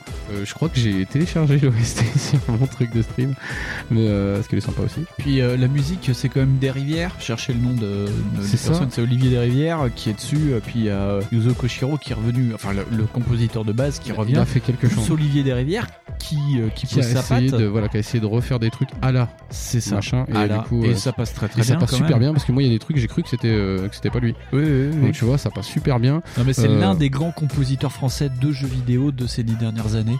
Parce que quand il a commencé, euh, l'un de ses premiers gros jeux en tant que compositeur, c'était Remember Me. Euh, rien que sur Remember Me, le boulot qu'il avait fait. ah bah c'était était fou en plus que la musique était dingue Ouais. c'était évolutif C'était une musique évolutive, il avait mis en place un logiciel pour que la musique évolue par rapport au combat. Non, je non, crois qu'il avait vraiment pas fait ça sur un autre jeu qui s'appelle Get Event aussi Ah peut-être. je me demande s'il a pas fait ça sur Get Event et apparemment faut le tester rien que pour la musique parce qu'apparemment jeu est pas fifou mais euh, et le mec est même dégoûté apparemment de dire putain personne n'y a joué parce qu'il n'y a personne dans la musique. Mais c'est vrai moi aussi je serais dégoûté. Enfin bref euh, pour les vieux si vous avez joué à Street of Rage 2 Final Fight et que vous avez super kiffé Franchement, on voit et aujourd'hui on constate que Final Fight a définitivement perdu, hein, c'est Ouais. clair. Je pense que c'est clair, il n'y avait pas besoin d'en rajouter.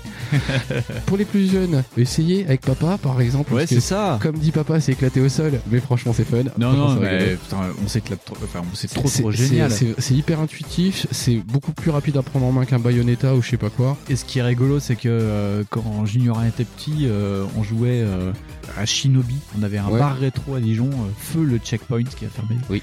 Et voilà, bisous euh, si vous nous écoutez. Et au checkpoint, tu pouvais jouer à Shinobi. Ouais. Et avec Junior, il était tout petit, on jouait à Shinobi et tout.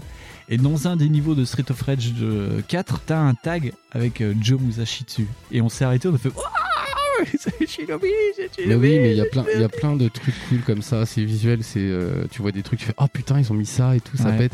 Ils ont, mais en plus de, dans le jeu, t'as les art Ouais. et tu vois comment ils ont fait. C'est genre, ils ont refait des croquis par rapport aux anciens sprites et tout, Mm. et tu fais, en vrai, ils ont tellement respecté, peut-être trop même. Ouais. Tu vois, pour le mec qui va dire, ah mais c'est pas original, hein, du coup. Alors c'est clairement pas original. Ouais, mais Dotemu clairement- recherchait pas ça. et non, et c'était pas le but. euh, Clairement, ouais. c'était pas le but. Si par exemple tu vas, euh, c'est incomparable. En vérité, c'est incomparable avec euh, d'autres beat'em all. Ouais. Parce qu'aujourd'hui, les beat'em all sont quasiment tous en 3D. Ou sinon, ils sont tous en pixel, en pixel art. Et euh, Comme Mother Russia Bleed. voilà, comme Mother Russia Bleed. Et c'est pour ça que c'est même pas dans les mêmes catégories. C'est genre, je me souviens aussi de Scott Pilgrim ou des trucs Oui, comme oui, ça, oui. qui ont rien à voir, qui rendent plus hommage à des jeux beaucoup plus vieux. C'est ça. Et Street of Rage 2, il est dans cette petite part là comme ça où genre il dit bah ouais mais en fait personne n'a oublié celui-là. Ouais. Et euh, personne n'osait y toucher, même Sega. Tu vois, même Sega ils ont dit Ouais. non on va pas faire de 4 en vrai. Et tu dis putain le 4 il vient de français qui ont compris le ça. truc. Et euh, tu dis c'est exactement ce qu'on voulait en vérité. Enfin les vieux c'est Ouais, ce qu'ils voulaient et si vous êtes plus jeune ça va super mieux passer que euh, les doubles dragons néons ou tout ces C'est ça.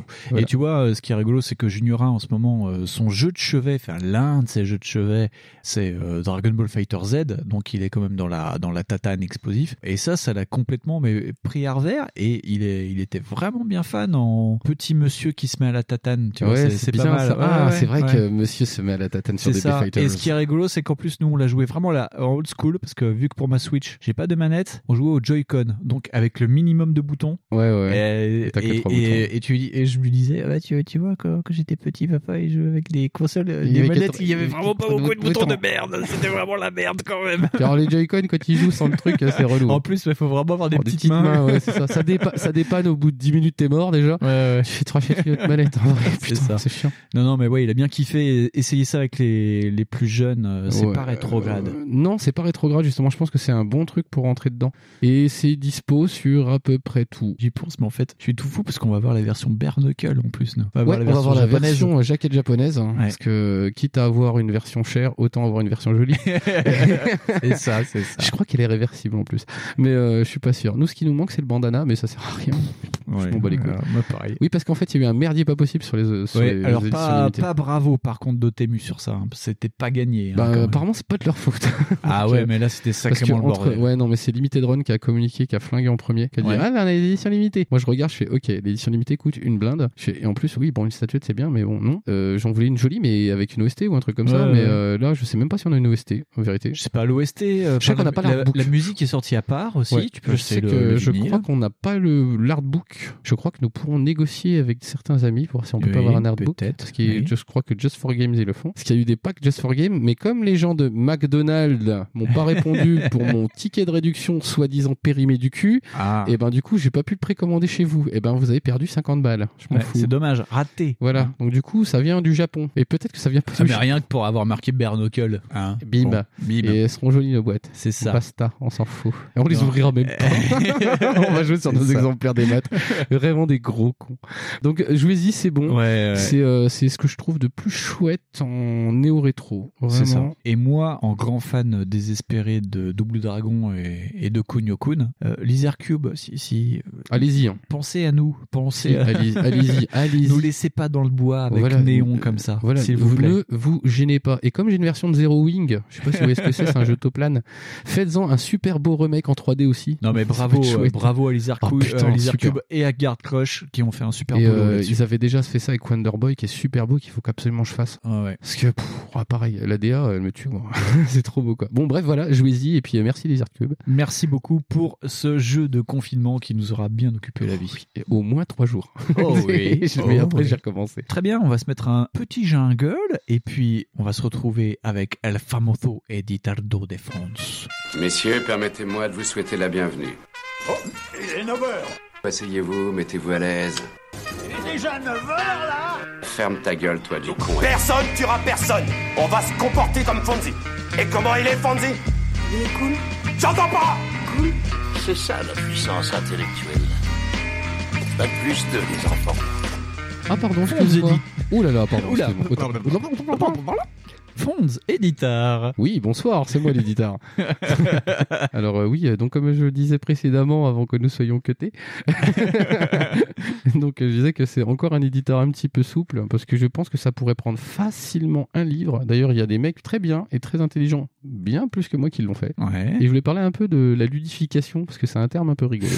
Et je me suis dit, euh, mais qu'est-ce que donc la ludification? Je dis, oh, donc euh, je vais en parler Mazette. vite fait. Vous voyez, Mazette, voilà, je vais en parler vite fait, mais pas trop, parce qu'après, euh, ça va faire comme l'intelligence artificielle et vous allez dire que c'est bien. Alors moi, j'ai pas envie que vous disiez que ça soit bien. Pourtant, Mais, euh, mais- n'hésitez pas à donner des, des- des- vos des avis sur les éditeurs de fonds. Voilà. Ça le motive. Donc, euh, ce qui est marrant, c'est que dans les éditeurs, souvent, en fait, on parle sérieusement du jeu vidéo. Ouais. Et que de par euh, plein de prismes différents, genre, on a déjà abordé l'aspect économique. Ouais. On a fait l'évolution des genres dans la structure. C'est Dans la structure, pardon, on a dit, ah putain, il y a des genres qui disparaissent, tout ça. Ouais. Et dans ces pratiques aussi, par exemple le multi ou sur quel support on a joué, nanani nanana. Et on a aussi vu ces aspects techniques. Tout Genre, bah, on a parlé de l'IA, euh, et peut-être qu'un jour on en reparlera, je ne sais pas. Ouais. Donc on peut dire qu'on a quand même sacrément cherché à, à rendre sérieux euh, une activité qui est au final ludique, Oui. entre guillemets. Une activité qui en soi a pas vraiment d'application. Ouais. Genre, euh, mais est-ce qu'on peut pas un peu genre essayer de faire l'inverse? Est-ce qu'on peut rendre, essayer de rendre un truc chiant? Ou sérieux plutôt ludique Tu vois ce que je veux dire? Ouais, je vois ce que tu veux dire. donc en fait, c'est pour ça que j'en viens à ce terme de la ludification. Donc il s'avère que ça fait quelques années qu'on s'en sert de ce mot. Et c'est pas moi qui l'ai inventé. C'est un Ouais. mot tout bizarre, mais c'est pas moi. Et donc du coup, euh, oh putain, je l'ai mis aussi ça. C'est moi qui ai noté le mot. Oh, je suis trop content.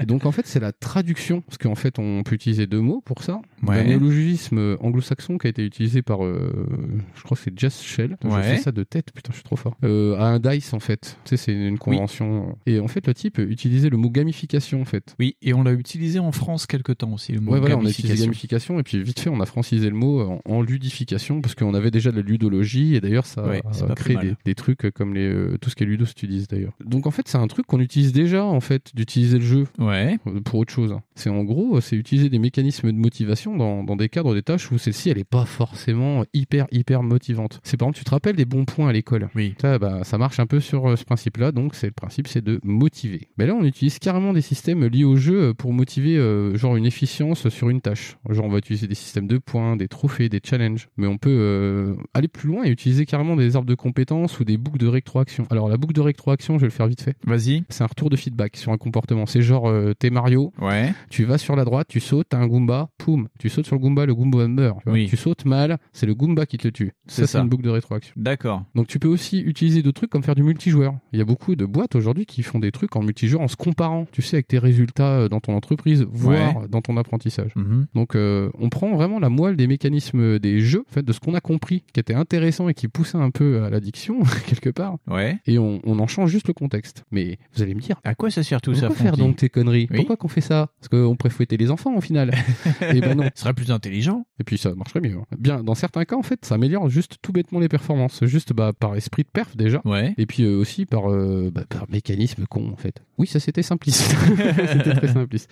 Oui, parce qu'en fait, en vérité, on est dans une société où, où ça se base pas mal sur l'efficacité, Ouais. où euh, vraiment les primordiales. Donc, euh, bah, on a essayé toutes les techniques et celle-là, bah, il s'avère qu'elle marche. Bon, elle marche pas toujours euh, dans tous les degrés. Par exemple, le coup des points, le coup des trophées, des challenges. Ouais. Tu remarqueras que ça a des limites et que Mhm. souvent, par exemple, si c'est la redoute qui te le fait, ça marche moins bien. Oui. Donc, et au boulot, c'est pareil. Ça dépend ton boulot. Vas-y, tu as une question. Ce qui peut non, j'ai même pas une, une question, c'est un état de fait, c'est que moi je l'ai vu pendant le, le confinement, la, la gamification appliquée aux enfants, c'est-à-dire que pour euh, Junior 2 qui est en moyenne section de maternelle, pour euh, leur apprendre des trucs pendant le confinement, ils faisaient des défis journaliers. Donc c'était vraiment considéré comme du jeu pour apprendre une tâche par Ouais, jour. c'est ça. Bah, en fait, je voulais euh, juste aborder. Oui, c'est vrai, t'as raison en fait. hein. Oui. Parce que le truc, c'est, je voulais juste dire que ça, voilà, c'est utilisé dans tous les domaines. Oui. Parce que, et notamment l'apprentissage, c'est un des domaines le plus dingue où en fait c'est plus facile parce que plus les les enfants sont habitués Ouais. et plus oui, ils vont aller vers ça parce que pour eux c'est automatique le jeu. C'est ça. Quand t'as 5 ans, 6 ans, c'est automatique. Mm, mm, mm, et effectivement, le coup des défis journaliers, par exemple, le coup de les scorer entre eux, eux, ils ont pas encore cette concurrence malsaine. Oui, c'est ça. Et en plus, ils Ça arrive vu, plus euh, tard. Voilà, ça arrive bien plus tard, genre notamment en Polytechnique.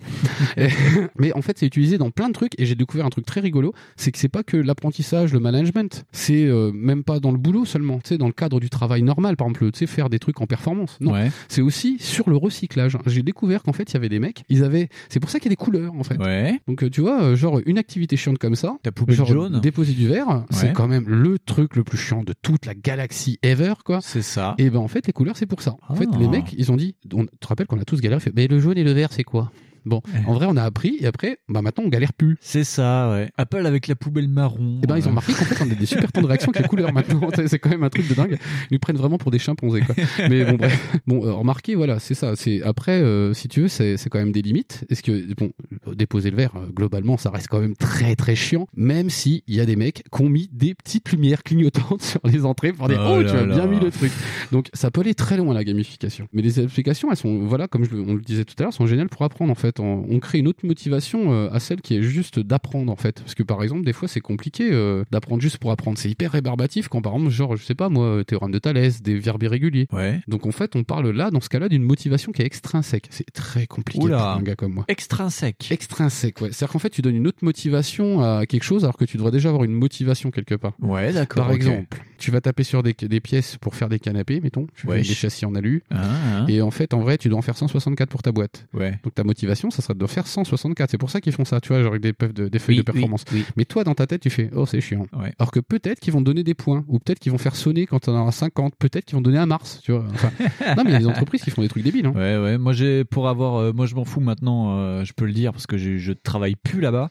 Euh, j'ai travaillé pour une boîte coréenne de, de téléphonie et on nous demandait de réparer un nombre de téléphones journaliers. Et en fait, si on dépassait le nombre, on avait le droit à une prime. C'est-à-dire que si euh, au lieu de faire euh, sur une moyenne de 20 téléphones par mois, on en faisait 25, on avait une prime pour ça. Et donc, euh, on était sur le, le dépassement, tu vois. Alors qu'en fait, que si on en faisait 20, on avait notre salaire, on s'en foutait. Oui, voilà. Et en fait, en vrai, par exemple, c'est pour ça que ça, c'est pas tellement tant utilisé que ça dans ces processus-là, Ouais. les processus de gamification. C'est parce qu'en vrai, le salaire est toujours plus motivant que le reste. Que si effectivement tu as déjà des salaires de rendement. Alors après, c'est pareil. Entre une prime de rendement de 5 balles et une prime de rendement de 500 balles, c'est Ah pas oui, la non, même. c'était pas une, c'était une grosse grosse prime de Voilà. rendement. Après, hein, après ouais. par exemple, là, tu vois, c'est pour ça que je voulais pas trop rentrer dans un truc euh, fou parce qu'en fait, c'est des mécanismes de motivation Ouais. et ça peut tenir deux jours. Je peux te parler de la motivation comme ça pendant deux jours où effectivement, tu as toujours une espèce de coût, de bénéfice que tu calcules dans ta tête. Mhm. Et euh, ça part aussi sur les théories d'engagement et c'est hyper intéressant. Par contre, ça concerne pas du tout Backlog. Non. Enfin, si, un petit peu, si vous jouez à Candy Crush, qui est plus vraiment un jeu. Mais, Ça mais pourrait vois, faire euh, le- mais après, il y a des une, euh, Après- une émission sur Après, ça. j'ai pas, j'ai pas euh, trop fouillé le truc, euh, donc non. Alors donc c'est bon, oui. Donc euh, vous voyez, c'est à peu Ouais. près ça, la gamification et la ludification. Donc il y a Mhm. même des gens qui font des distinctions entre les deux. J'ai pas bien saisi pourquoi, mais euh, apparemment c'est bizarre. Bref. Et donc il y a aussi euh, qu'il faut séparer ça aussi et faire une petite précision sur euh, qu'on ne parle pas du tout de serious game. Oui. Serious game, c'est de faire l'inverse en vérité. C'est de rendre un jeu chiant. En théorie, c'est ça. Hein. C'est ou de jeu persuasif aussi. Par exemple, Fiscal Combat. Tu te rappelles Ouais. le Fiscal Combat de, de Jean-Luc Mélenchon? Oui, oui. Bah c'était Oui, ça. je m'en souviens. ouais, Oui, voilà, tu vois, où, ah, j'ai pris plein d'autres exemples avec des jeux qui t'apprennent, par exemple, même Buried My Love est un peu quelque part un jeu persuasif. Ouais. Mais euh, par exemple, ces Entièrement jeux- en amour. Alors, à quel niveau a-on euh, bah, sur le, justement, sur te sensibiliser euh, D'accord. au, au sort des gens Ouais. qui te font ces traversées à la con, quoi. Des migrants. Voilà, d'accord. des migrants. Ouais. Putain, à chaque fois, j'oublie mot.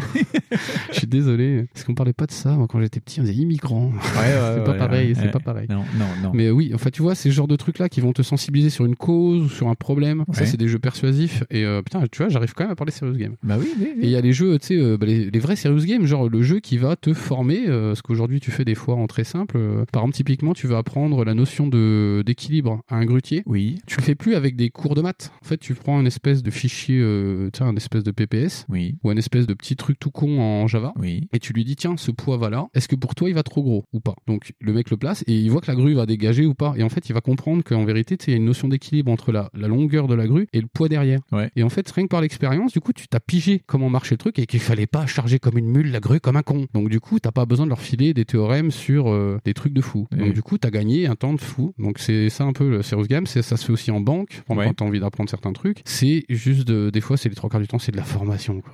C'est pour que ça soit un peu moins chiant. Mais vous allez me dire, mais, mais dis donc, Fonds, t'es gentil que tes conneries là. Mais tu gueules pas un peu trop, là. Et ben, je dis, bah non, en fait, là, une fois, pour une fois, je trouve que la ludification, j'ai lu deux, trois trucs dessus, et ben, c'est cool. Ouais. Globalement, c'est sympa. Je trouve ça génial d'apprendre en s'amusant. mais pas comme à Dibou, quand c'était relou. Et, euh, Ah, ouais. et maintenant, en fait, en vrai, on peut faire ça à tout, et je trouve ça assez fort. En vrai, euh, y a- j'ai même vu qu'il y avait un jeu qui s'appelait, je crois que c'est War, je sais plus quoi, War Game, où en fait, qui est un espèce de jeu où tu vas faire tes tâches ménagères et t'auras des, euh, des scores. Et c'est des jeux de famille. En vrai, tu t'installes ça sur la tablette, et genre, le petit Kevin a rangé sa chambre, et pim, ça lui fait tant de points. Le petit Kevin a fait ses devoirs, pim. Donc après, faut aussi s'impliquer et tout le bordel, évidemment, Ouais, comme dans sûr, tout, quoi. ouais, ouais. Mais dans tous les jeux, même un jeu où il y a aucune espèce d'application, tu dois t'impliquer, sinon tu Ouais. deviens un gros nul comme moi. et euh, ah bah si, il faut me voir jouer à Fallout. Mais c'est impressionnant. Mais voilà, et globalement, je trouve que c'est super sympa, tu vois, de, de résumer à des trucs comme ça et de t'apprendre des, des procédés qui peuvent être très complexes avec des trucs hyper simples en vérité. Donc là où c'est plus hypocrite, c'est essayer de le mettre, euh, de croire que ça va marcher pour tout et de croire que c'est une science euh, géniale euh, qui va tout le temps marcher pour tout parce qu'il y a toujours le truc, qu'il y a toujours la motivation derrière au final, parce que tu peux pas faire ça en mode dilettante, tu vois. Ouais. Mais sinon, bah moi, globalement, je trouve ça cool. Et puis, bon, il y a un autre truc, hein, c'est que déposer du verre, ça reste toujours aussi chiant. Eh bien, merci Fonds pour cet éditeur. qui était un peu puré.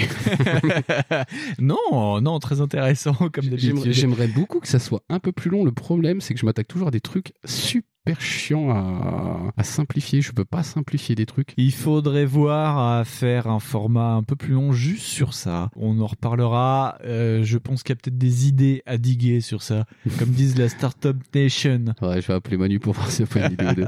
Eh bien, si vous avez quelque chose à nous dire sur la ludification ou sur la gamification ou sur les game studies ou comment on dit lud ludos études Euh, il y a ludo- Moi, j'ai entendu Game Studies, Ludo Studies. Ludo Studies, c'est nul quand même. Peut dire ludo Euh, et tu sais, c'est YouTube. hein. Ah ouais, des fois, j'entends des trucs.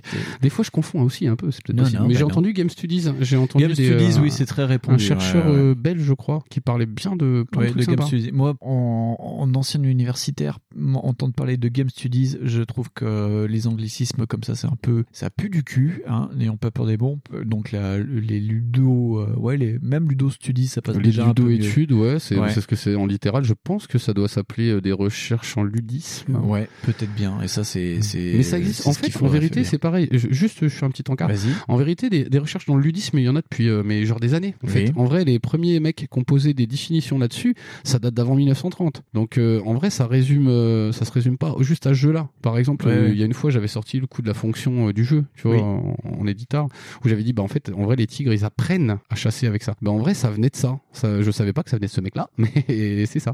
En vrai, il y a beaucoup d'études sur déjà la pratique du jeu en elle-même. Ouais. Et euh, par exemple, c'est comme j'avais, j'ai découvert aussi que du coup, les jeux persuasifs, ça existe depuis des siècles. Genre, euh, le Monopoly, c'est un jeu persuasif. Ça te dit, ouh là là, tu as vu comment c'est pas bien le capitalisme? Et ben je dis, oh putain, ils sont plus forts que Jean-Luc Mélenchon. Et j'ai envie de dire, boum, Jean-Luc. Oui. Maltraiter vos enfants au Monopoly, c'est leur apprendre à. Ils aimeront pas le pognon. Ça leur apprendre le socialisme. J'ai fait ça avec Junior 1, ça l'a bien calmé.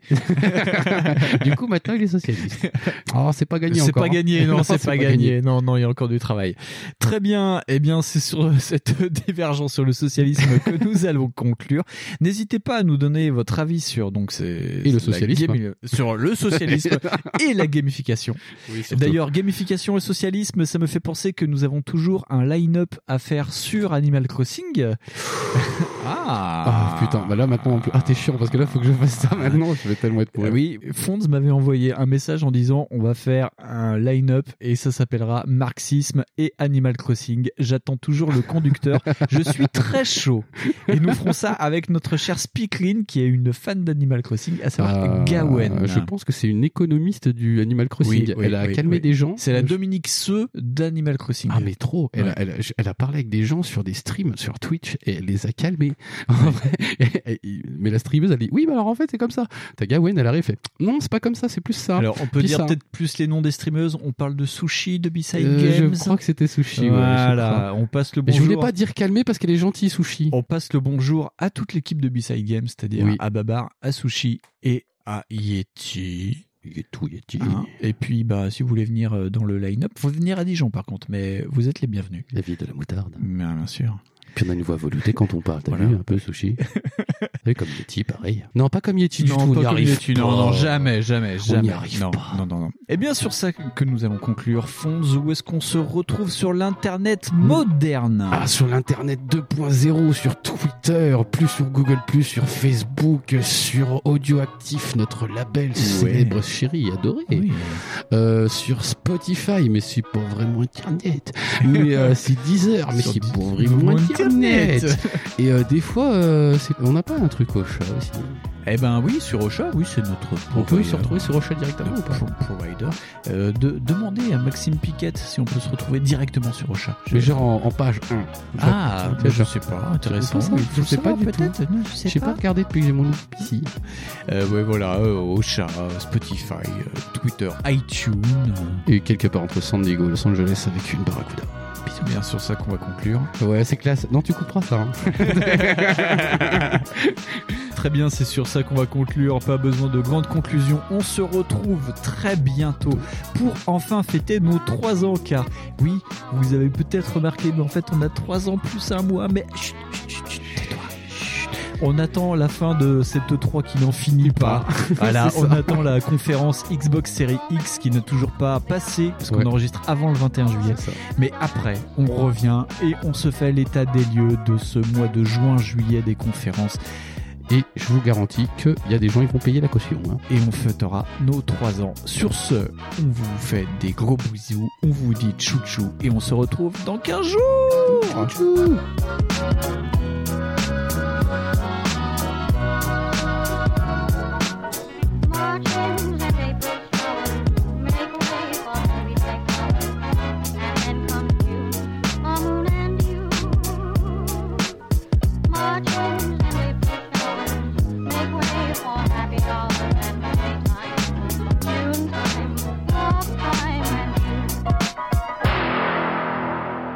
Les jeux vidéo sont en train de former à une autre culture toute une génération biberonnée à l'électronique.